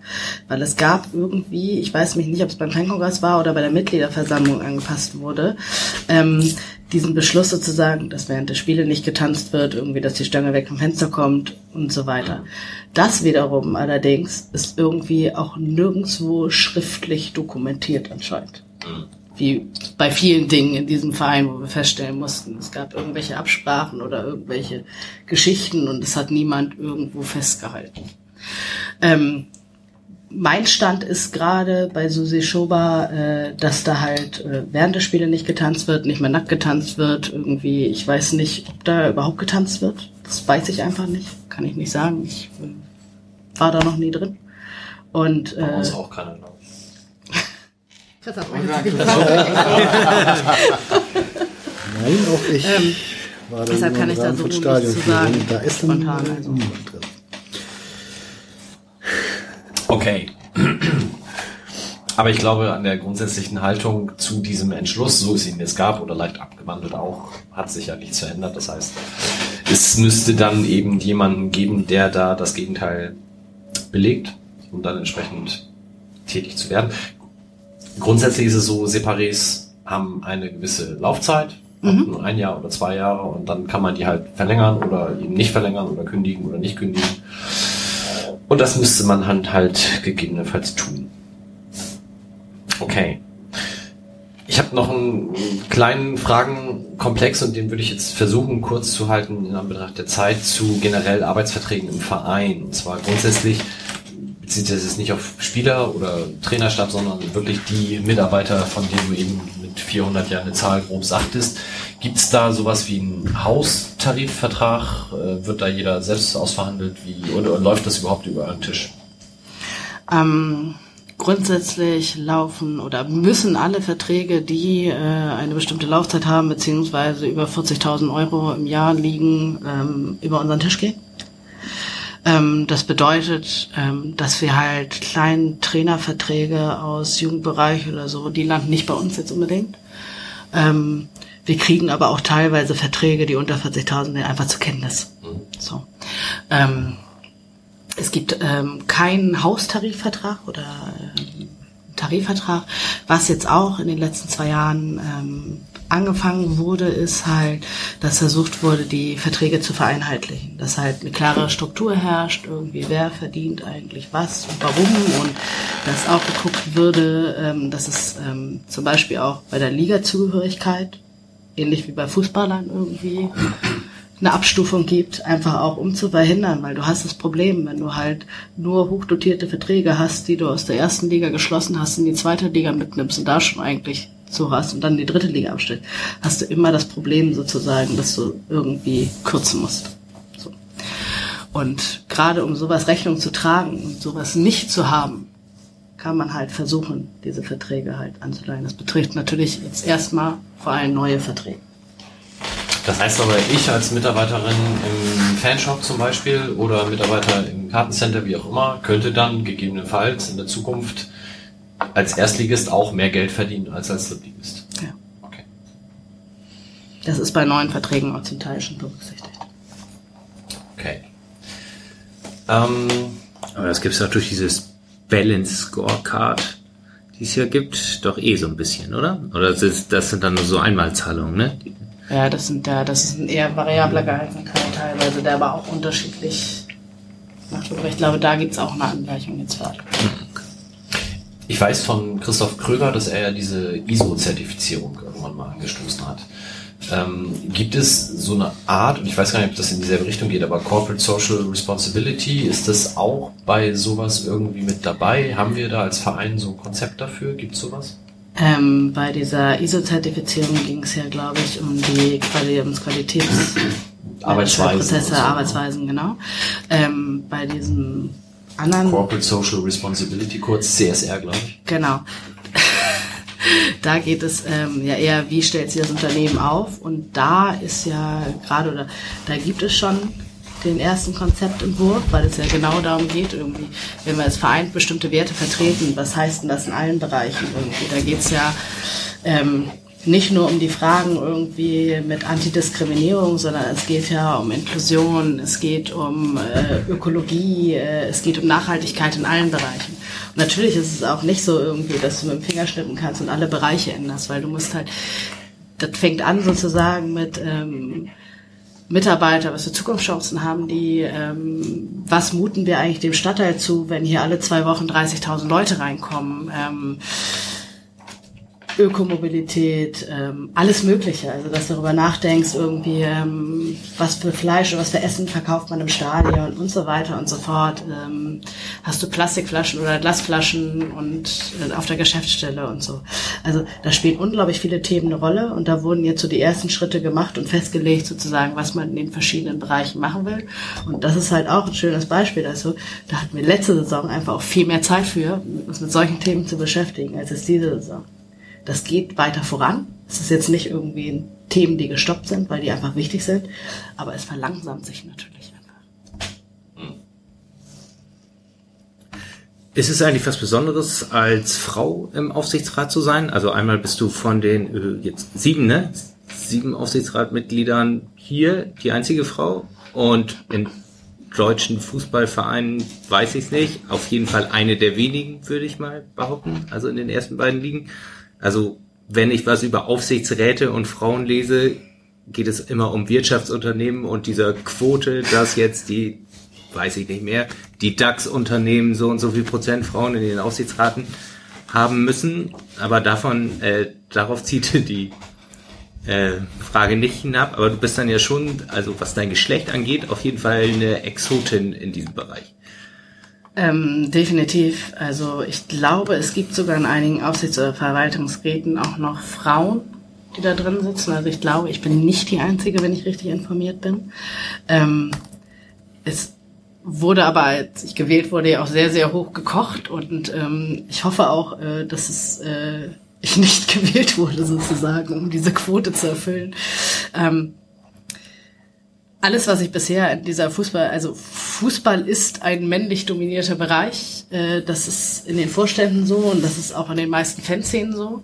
Das heißt, äh, in den ähm, auch in der bundesweiten Fanarbeit äh, hatte ich öfter die Situation, dass ich als einzige Frau auf bundesweiten Meetings war. Da sitzen da 20 verschiedene Vereine und ich war die einzige Frau. Vielleicht ganz klischeehaft, und das ist wirklich vorgekommen, ähm, waren da noch Frauen im Raum anwesend, die das Essen gemacht haben und solche Geschichten. Das hat sich mittlerweile auch ein bisschen geändert. Also es gibt auch viel mehr Fußballfanszenen, die auch Frauen haben, denen sie auch was zutrauen und die auch sozusagen da wirklich mitarbeiten und wirklich Dinge bewegen. Aber das war eine Zeit lang deshalb, ich habe nie darüber nachgedacht und äh, war auch irgendwann, weil also seit ich im Aufsichtsrat bin, fragen mich das halt total viele und dieses Thema kommt immer wieder hoch, wo ich dann halt irgendwann auch mal gemerkt habe, ich war eingeladen bei Fußball und Liebe zu einer ähm, Podiumsdiskussion, wo es im Bereich Frauen und Fußball ging. Und äh, es war total super, weil ein Mädel meinte, sie meinte, Sandra hat das gemacht und danach dachte ich, cool, ich kann das auch. Wo ich dann erst geschnallt habe, okay, ich habe anscheinend auch eine Art Vorbildfunktion irgendwie.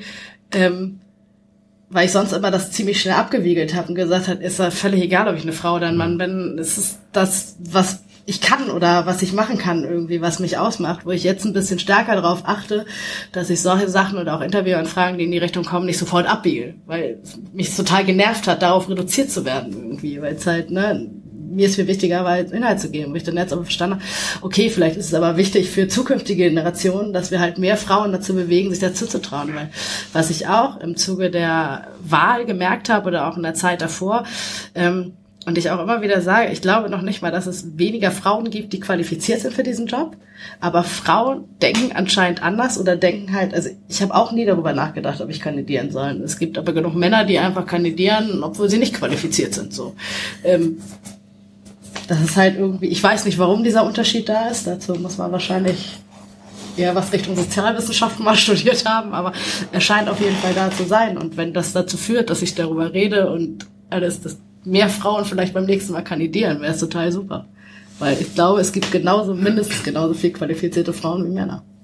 Aber das ist ja auch im FC St. Pauli in der Fanszene so, dass sich schon mehr Männer auch engagieren. Also natürlich ist es auch noch männlich dominiert, also wenn ich auf die Gegengrade ja. oder auf die Südkurve gucke, ist das Verhältnis das nicht 50-50, sondern ja. das ist schon männlich. Und, und auch in Runden, die wir jetzt im Verein ja. mit Fans haben. Hier ist ja auch ein gutes Beispiel, genau. Ja, stimmt, ist mir auch schon Ist natürlich, sind Frauen deutlich unterrepräsentiert. Und du hast auch viele Frauen, die ähm, äh, mitarbeiten oder auch, aber oftmals echt in der zweiten Reihe. Also die auch teilweise sagen, wollen sie gar nicht in diesen Vordergrund. Und ich habe keine Ahnung, wodurch das ausgelöst wird, dass man sagt, ja, will man oder will man nicht. Aber es ist auch, also auch bei St. Pauli ist das äh, deutlich spürbar. Ja. Auch wenn der Frauenanteil irgendwie höher ist als bei anderen Vereinen.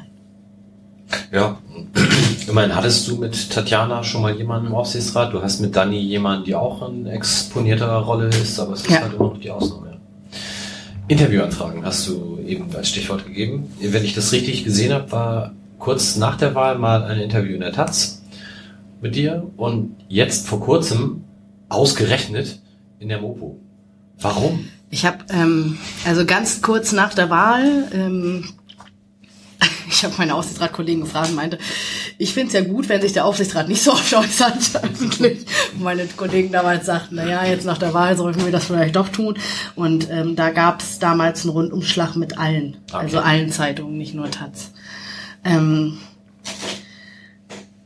die Mopo-Anfrage kam jetzt und ähm, ich wurde halt vom Verein gebeten, das zu machen, um halt nochmal zu unterstreichen, weil wir, also der Aufsichtsrat hat meiner Meinung nach in der Presse eigentlich so gut wie gar nicht stattzufinden. Und ich habe auch immer gesagt, ich mache gerne mal Interviews und ich mache auch mal gerne Geschichten, wenn es wirklich ein Thema ist, was man greifen kann, was sinnvoll ist. Also zum Beispiel ein Thema, es gibt jetzt eine Anfrage, eine neue, wegen Frauen in Führungspositionen in der Bundesliga. Wenn sagt, okay, das kann ich mir vorstellen, das ist jetzt sehr speziell, aber das kann ich mir vorstellen.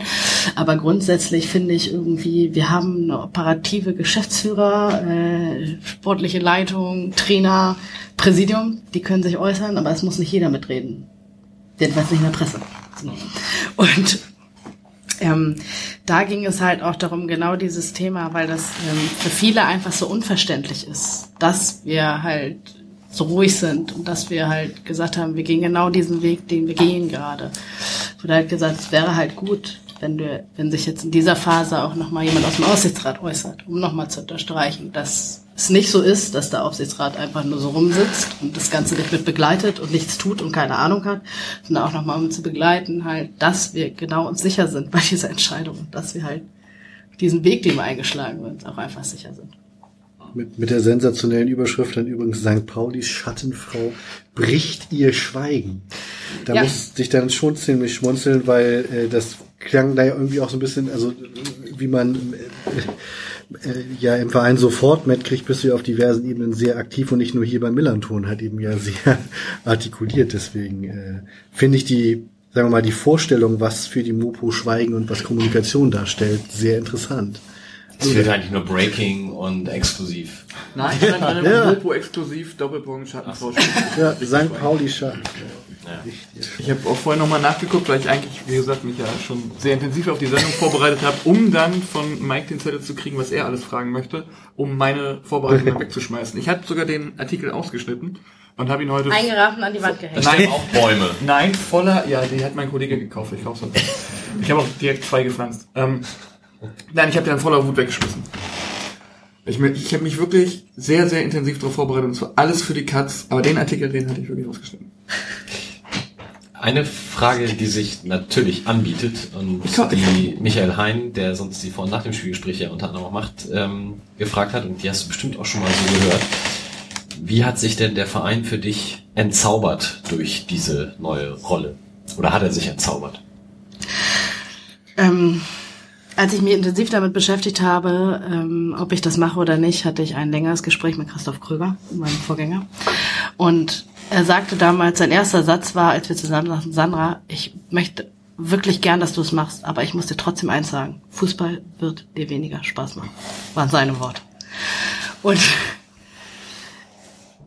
ich habe durch die Arbeit natürlich, also auch bundesweite Fanarbeit und dass ich mich viel mit ähm, dem Verband beschäftigt habe oder überhaupt wie halt, also um halt Missstände oder um zu verstehen, warum Spieltermine so gelegt werden, wie sie sind, wa- warum Dinge passieren, muss man sich einfach mit diesen Strukturen sehr intensiv auseinandersetzen. Das heißt, ich habe schon relativ viel mitgekriegt und äh, viel auch internes mitgekriegt, was so passiert und warum solche Sachen passieren irgendwie.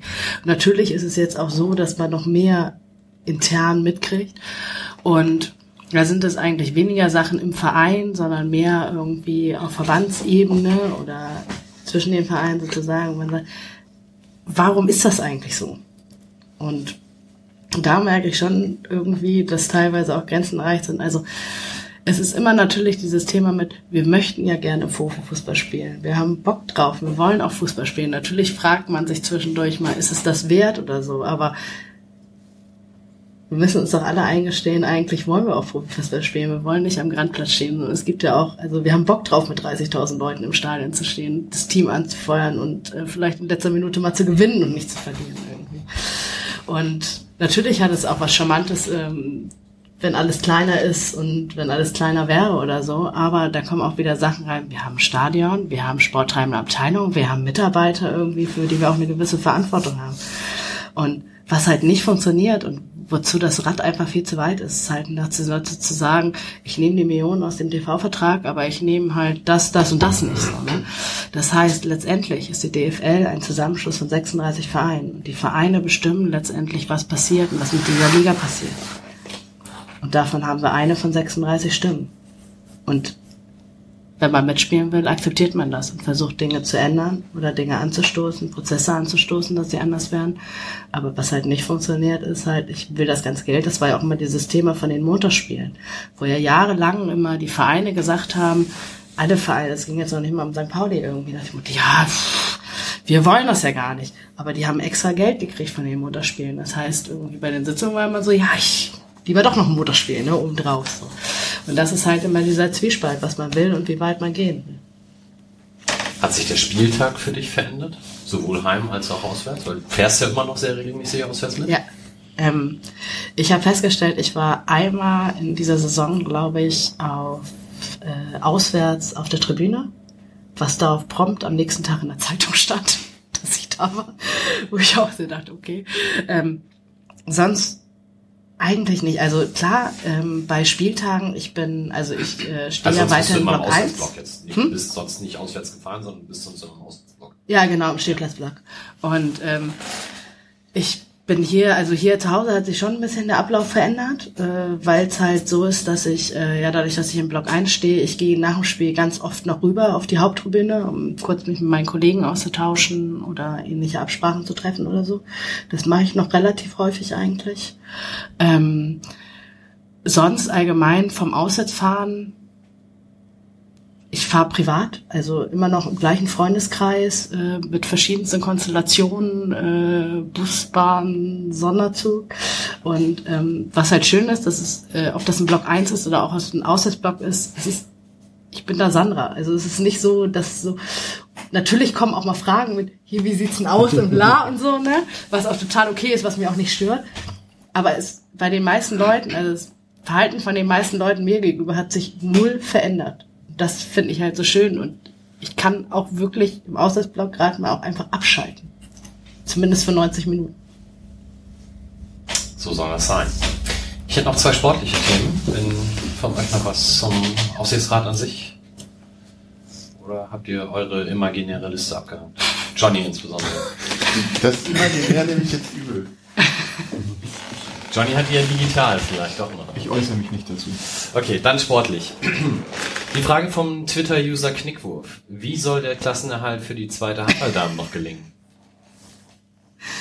Oh, das funktioniert genauso gut. also, alle bewahren die Ruhe. Der Fanclub die achte Dame. Die zweite Dame, alle Spieler. Und wir gewinnen natürlich Samstag in Esing, 13.45 Uhr, wer Langeweile hat. Steht im Übersteigerkalender. Wo, wo Selbstverständlich. ist Esing? Esingen? Ich habe keine Ahnung. Hinter Pinneberg. Letzte Woche Sonntag hatten wir nach dem Stuttgart-Spiel ein Nachholspiel um 20 Uhr in Morege. Das ist noch weiter weg. Oh, schön. Hm. Sehr toll. Handball ist tatsächlich auch direkt der erste äh, Google-Treffer. Wenn du eh eingibst. Ja, eh, da kommt bei mir direkt Esing Handball. Vorhin beim Altkanzler Ich glaube, die Woche danach gibt's auch wieder ein Heimspiel Budapester Straße oder so. Vielleicht kann man sich das mal eher angucken. Das ist ein Tornisch. ja, genau. Das ist doch schon Schleswig-Holstein, da brauche ich ein Visum, da kein. Aber die Woche danach ist, glaube ich, ein Heimspiel. Steht auch im. Übersteigerkalender. Steht alles im Übersteigerkalender. Den Übersteigerkalender Handball kriegt nämlich Sandra. Gut, äh, zweites Thema ist sportlich ein bisschen größer, nämlich, und ich freue mich eigentlich schon die ganze Zeit drauf, du warst beim Afrika Cup. Ja. Und ja auch nicht das erste Mal. Beim Afrika Cup war ich das erste Mal. Ah, okay. Erzähl, wie war's? Ähm, Super spannend. Also ähm, wir sind zwei Wochen durch Gabun gereist, haben uns insgesamt äh, fünf Vorrundenspiele angeguckt, haben leider Marokko nicht gesehen, weil äh, Oyem war der einzige Spielort, den wir ausgelassen haben, weil wir uns dachten, wir möchten auch ein bisschen Entspannung zwischendurch und haben uns lieber für eine Zeit im Regenwald mit Elefanten und Nilpferden entschieden. Und äh, dadurch äh, kam ich nicht in den Genuss halt Aziz spielen zu sehen. Allerdings haben wir, als wir es im Fernsehen gesehen haben, natürlich allen Leuten da erzählt, dass dieser Spieler bei uns spielt, als er das Tor gemacht hat. Ich bin Oder die Chefin so. von denen. So natürlich nicht. ähm, total spannend. Ähm, die haben vier Spielstätten gehabt äh, an vier Orten. Die haben ähm, ein Großteil des Stadien dort wurde von chinesischen Investoren gebaut. Ähm, die haben ein Stadion, also sie haben eigentlich zwei Stadien in der Hauptstadt Libreville. Das eine Stadion, was in der Stadt liegt, ähm, wird schon länger gebaut, sollte zum letzten Afrika Cup, was sie noch zusammen ausgetragen haben, äh, 2012 schon fertig sein, ist jetzt noch nicht fertig. ähm, die anderen Stadien, also wir drei der Stadien haben wir gesehen, ähm, sind alle weit außerhalb.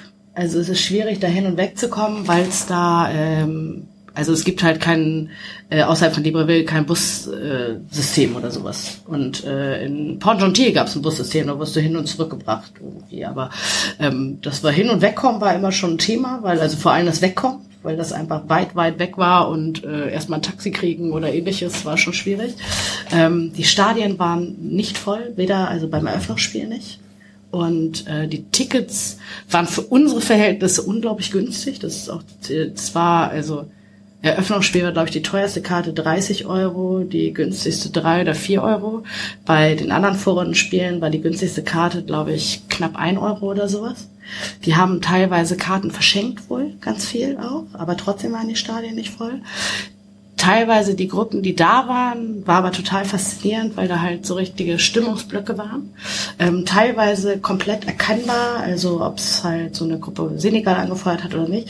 Dann waren aber wieder Gruppen da, wo wir uns teilweise gefragt haben, warum die da sind. Also es gab in den Vororten in den ersten Spielen immer zwei Spiele hintereinander, eins um 17 und eins um 20 Uhr. Gab auch nur ein Ticket dann für beide Spiele.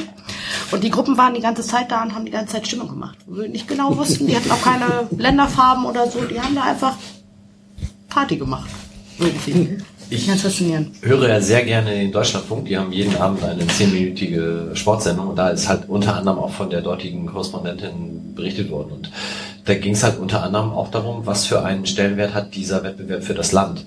Und sie hat es halt so dargestellt, ich denke, das wird auch so sein, dass der Machthaber dort das als ganz klares Marketinginstrument nutzt, um seine Bevölkerung auf seine Seite zu ziehen und eigentlich dieses Land ähm, diesen Wettbewerb momentan gar nicht gebrauchen kann. Wie ist die Stimmung da generell in der Bevölkerung gewesen? Habt ihr das irgendwie mitbekommen? Wenig, also was wir mitgekriegt haben, dass äh, verhältnismäßig gefühlt wenig Leute dann in Stadien wirklich rein sind. Ähm, Fußball lief aber überall. Also du hast den ganzen Tag, egal, von morgens um 10, alle, also die Spiele in der Wiederholung, die ganze Zeit gesehen, in jeder Kneipe, in jedem Land. Und die ja, in Gabun ähm, arbeiten halt auch viele zum Beispiel aus dem Senegal oder aus Kamerun oder so.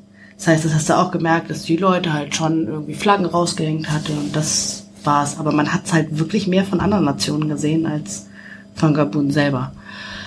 Und Gabun ist, glaube ich, also diese Staat, also Gabun hat Probleme bei der Stromversorgung zum Beispiel in Landesteilen. Die ähm, haben nicht überall Straßen, das heißt, die Logistik muss da unglaublich aufwendig gewesen sein.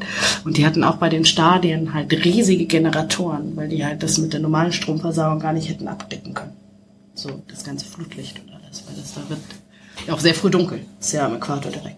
Ich glaube, bei dem letzten Wettbewerb 2012 war dann noch was wirklich mal ausgefallen und so. Und das, äh, Das war ganz faszinierend. Ich habe ähm, auf dem ähm, Football Supporters Europe Kongress in Barcelona 2010, muss das glaube ich gewesen sein, habe ich jemanden aus Gabun kennengelernt, ähm, der ähm, in der oder Medienchef vom Afrika Cup war oder der beim Verband arbeitet halt und habe den Kontakt dadurch auch aufgenommen und auch wegen Tickets gefragt und so ein paar andere Sachen irgendwie. Und der meinte auch im Dezember noch so ja das eine Stadion ist noch nicht ganz fertig. Irgendwie hoffen wir kriegen es hin. Hat dann auch alles geklappt irgendwie und hat auch letztendlich alles funktioniert. Aber ähm, ist halt anders als eine Europameisterschaft, obwohl das halt auch für die Leute in den Ländern unglaublich wichtig ist und auch total, also sind super stolz drauf, beim AFCON mitzuspielen, also bei dem Cup. Das ist halt schon wichtig für die. Wie fliegt man denn dahin eigentlich? So. Ähm, nach Gabun gibt's aus Deutschland zwei Wege über Paris und über Istanbul. Ihr habt den über Paris gewählt? Nee, über Istanbul. Mutig.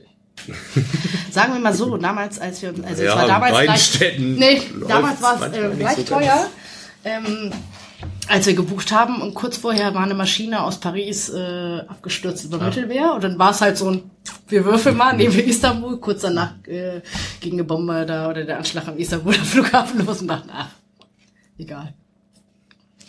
Und sind da viele Hopper? Also Europäer? Ähm, wir haben aus, es sind nicht wenig Europäer, unglaublich wenig. Wir haben aus Deutschland, ich würde behaupten, insgesamt acht oder zehn Hopper getroffen. Okay, aber da hätte ich gedacht, es sind viel mehr. Hätte ich auch gedacht, also. Aber das, ich fand sehr angenehm halt. Ich glaube aber auch, Gabun ist jetzt kein Staat, wo du so unbedingt. Oh, den Länderpunkt braucht ihr aber wahrscheinlich noch der ein oder Ja, andere. das ist richtig. Aber es gab ja zum Beispiel auch äh, deutsche Journalisten oder generell ausländische Journalisten, die nicht ins Land durften, wo das Visum verweigert wurde. Und äh, also ich glaube, so ganz unproblematisch ist das Land halt auch nicht. Lustig ist, dass viele Leute es auch mit Gambia verwechseln, wo ja gerade so ein bisschen äh, eher Trouble war und ich dann gefragt wurde auch mir, wurdet ihr nicht evakuiert? Nein, wir waren in Gabun, nicht in Gambia. So. Aber sonst äh, wunderschönes Land und äh, wenn man mal so 10 Meter, 15 Meter von so einem Elefant steht, der nicht irgendwie, äh, der freilebend ist sozusagen, nicht im Zoo ist irgendwie, ist es schon beeindruckend. Also und auch super nette Leute kennengelernt. Auch äh, Szenen gehabt irgendwie, als wir in Port Gentil im Motel waren, wo der Motelbesitzer sagte, ja und der hier, der hat auch mal für die Nationalmannschaft von Gabun gespielt und der spielt jetzt in Port Gentil und der würde ja auch gerne nach Deutschland wechseln, wo man natürlich was, wozu hat man Freunde, gleich Freunde neben sich hat, die sagen, ask her, ask her. ja, das bringt der Job dann auch mit sich. Super. Können wir ja auch noch jetzt verpflichten, nach dem Deadline, oder? Wenn er keinen Vertrag hat. Ja. Das hörte sich jetzt so an für mich. Er sah nicht so beschäftigt. also wartet mal ab, Braunschweig. Noch mal was. Ja, sehr schön. Das heißt, äh, einen ähnlichen Wettbewerb in naher Zukunft sollte man besuchen, aus deiner Sicht. Auf jeden Fall. Und spielerisch, also es kommt aber darauf an, wir haben halt Spiele gesehen, wie ähm, die von der Qualität her wahrscheinlich, also die nicht so spannend waren. Also es war dann eher mit Gabun gegen Guinea-Bissau irgendwie äh, fußballerisch hätte da St. Pauli auf jeden Fall mithalten können. Ja, du hast Gabun auch gesehen. Ja. Was, war das denn ausverkauft? Das, Oder? nee, das war das. Eröffnungsspiel. Das war. Das war äh, das, wo Aubameyang die große Chance gegeben hat? Oder hat er da ein Tor gemacht? Und ähm, dann haben wir zum Beispiel, also das beste Spiel, was ich, äh, was vom Fußballerischen her, was ich fand, war Ägypten gegen Ghana. Ägypten 1 gewonnen hat. Aber Deswegen hat Ägypten ja später auch Marokko rausgeschossen. ja. Aber Ägypten gegen Ghana hört sich jetzt auch Ich habe auch mal kurzzeitig ein platziert bisschen besser bei, an als äh, Gabun gegen Guinea-Bissau. ohne. Ich habe auch mal bei dem Kontakt vom Verband platziert, dass wir unseren Stürmer wieder brauchen. Vielleicht hat das ja auch geholfen. Ja, sehr schön. Ja, und jetzt ist er krank. Ist er nicht mit euch zurückgeflogen? Ja, sehr schön. Ich habe meinen mehrseitigen Katalog abgearbeitet und den von Johnny gleich mit. Ich mache nie wieder eine Sendung. Ja, hat noch jemand was? Ansonsten beschließen wir das Ganze mit, wir holen Sonntag drei Punkte und alles wird besser. Ja. Klopfer Volz, genau, ja. In diesem Sinne, Ja, vielen, nicht, vielen dann Dank, gibt's eins Sandra. aufs Dach, man wieder voll. Danke, Sandra. Ja, vielen Dank. Und euch dann einen schönen Tag. Wir sind in drei Wochen wieder da mit Rainer Wolf. Bis denn. Tschüss. Tschüss. Tschüss. When you walk through the storm, hold your head up high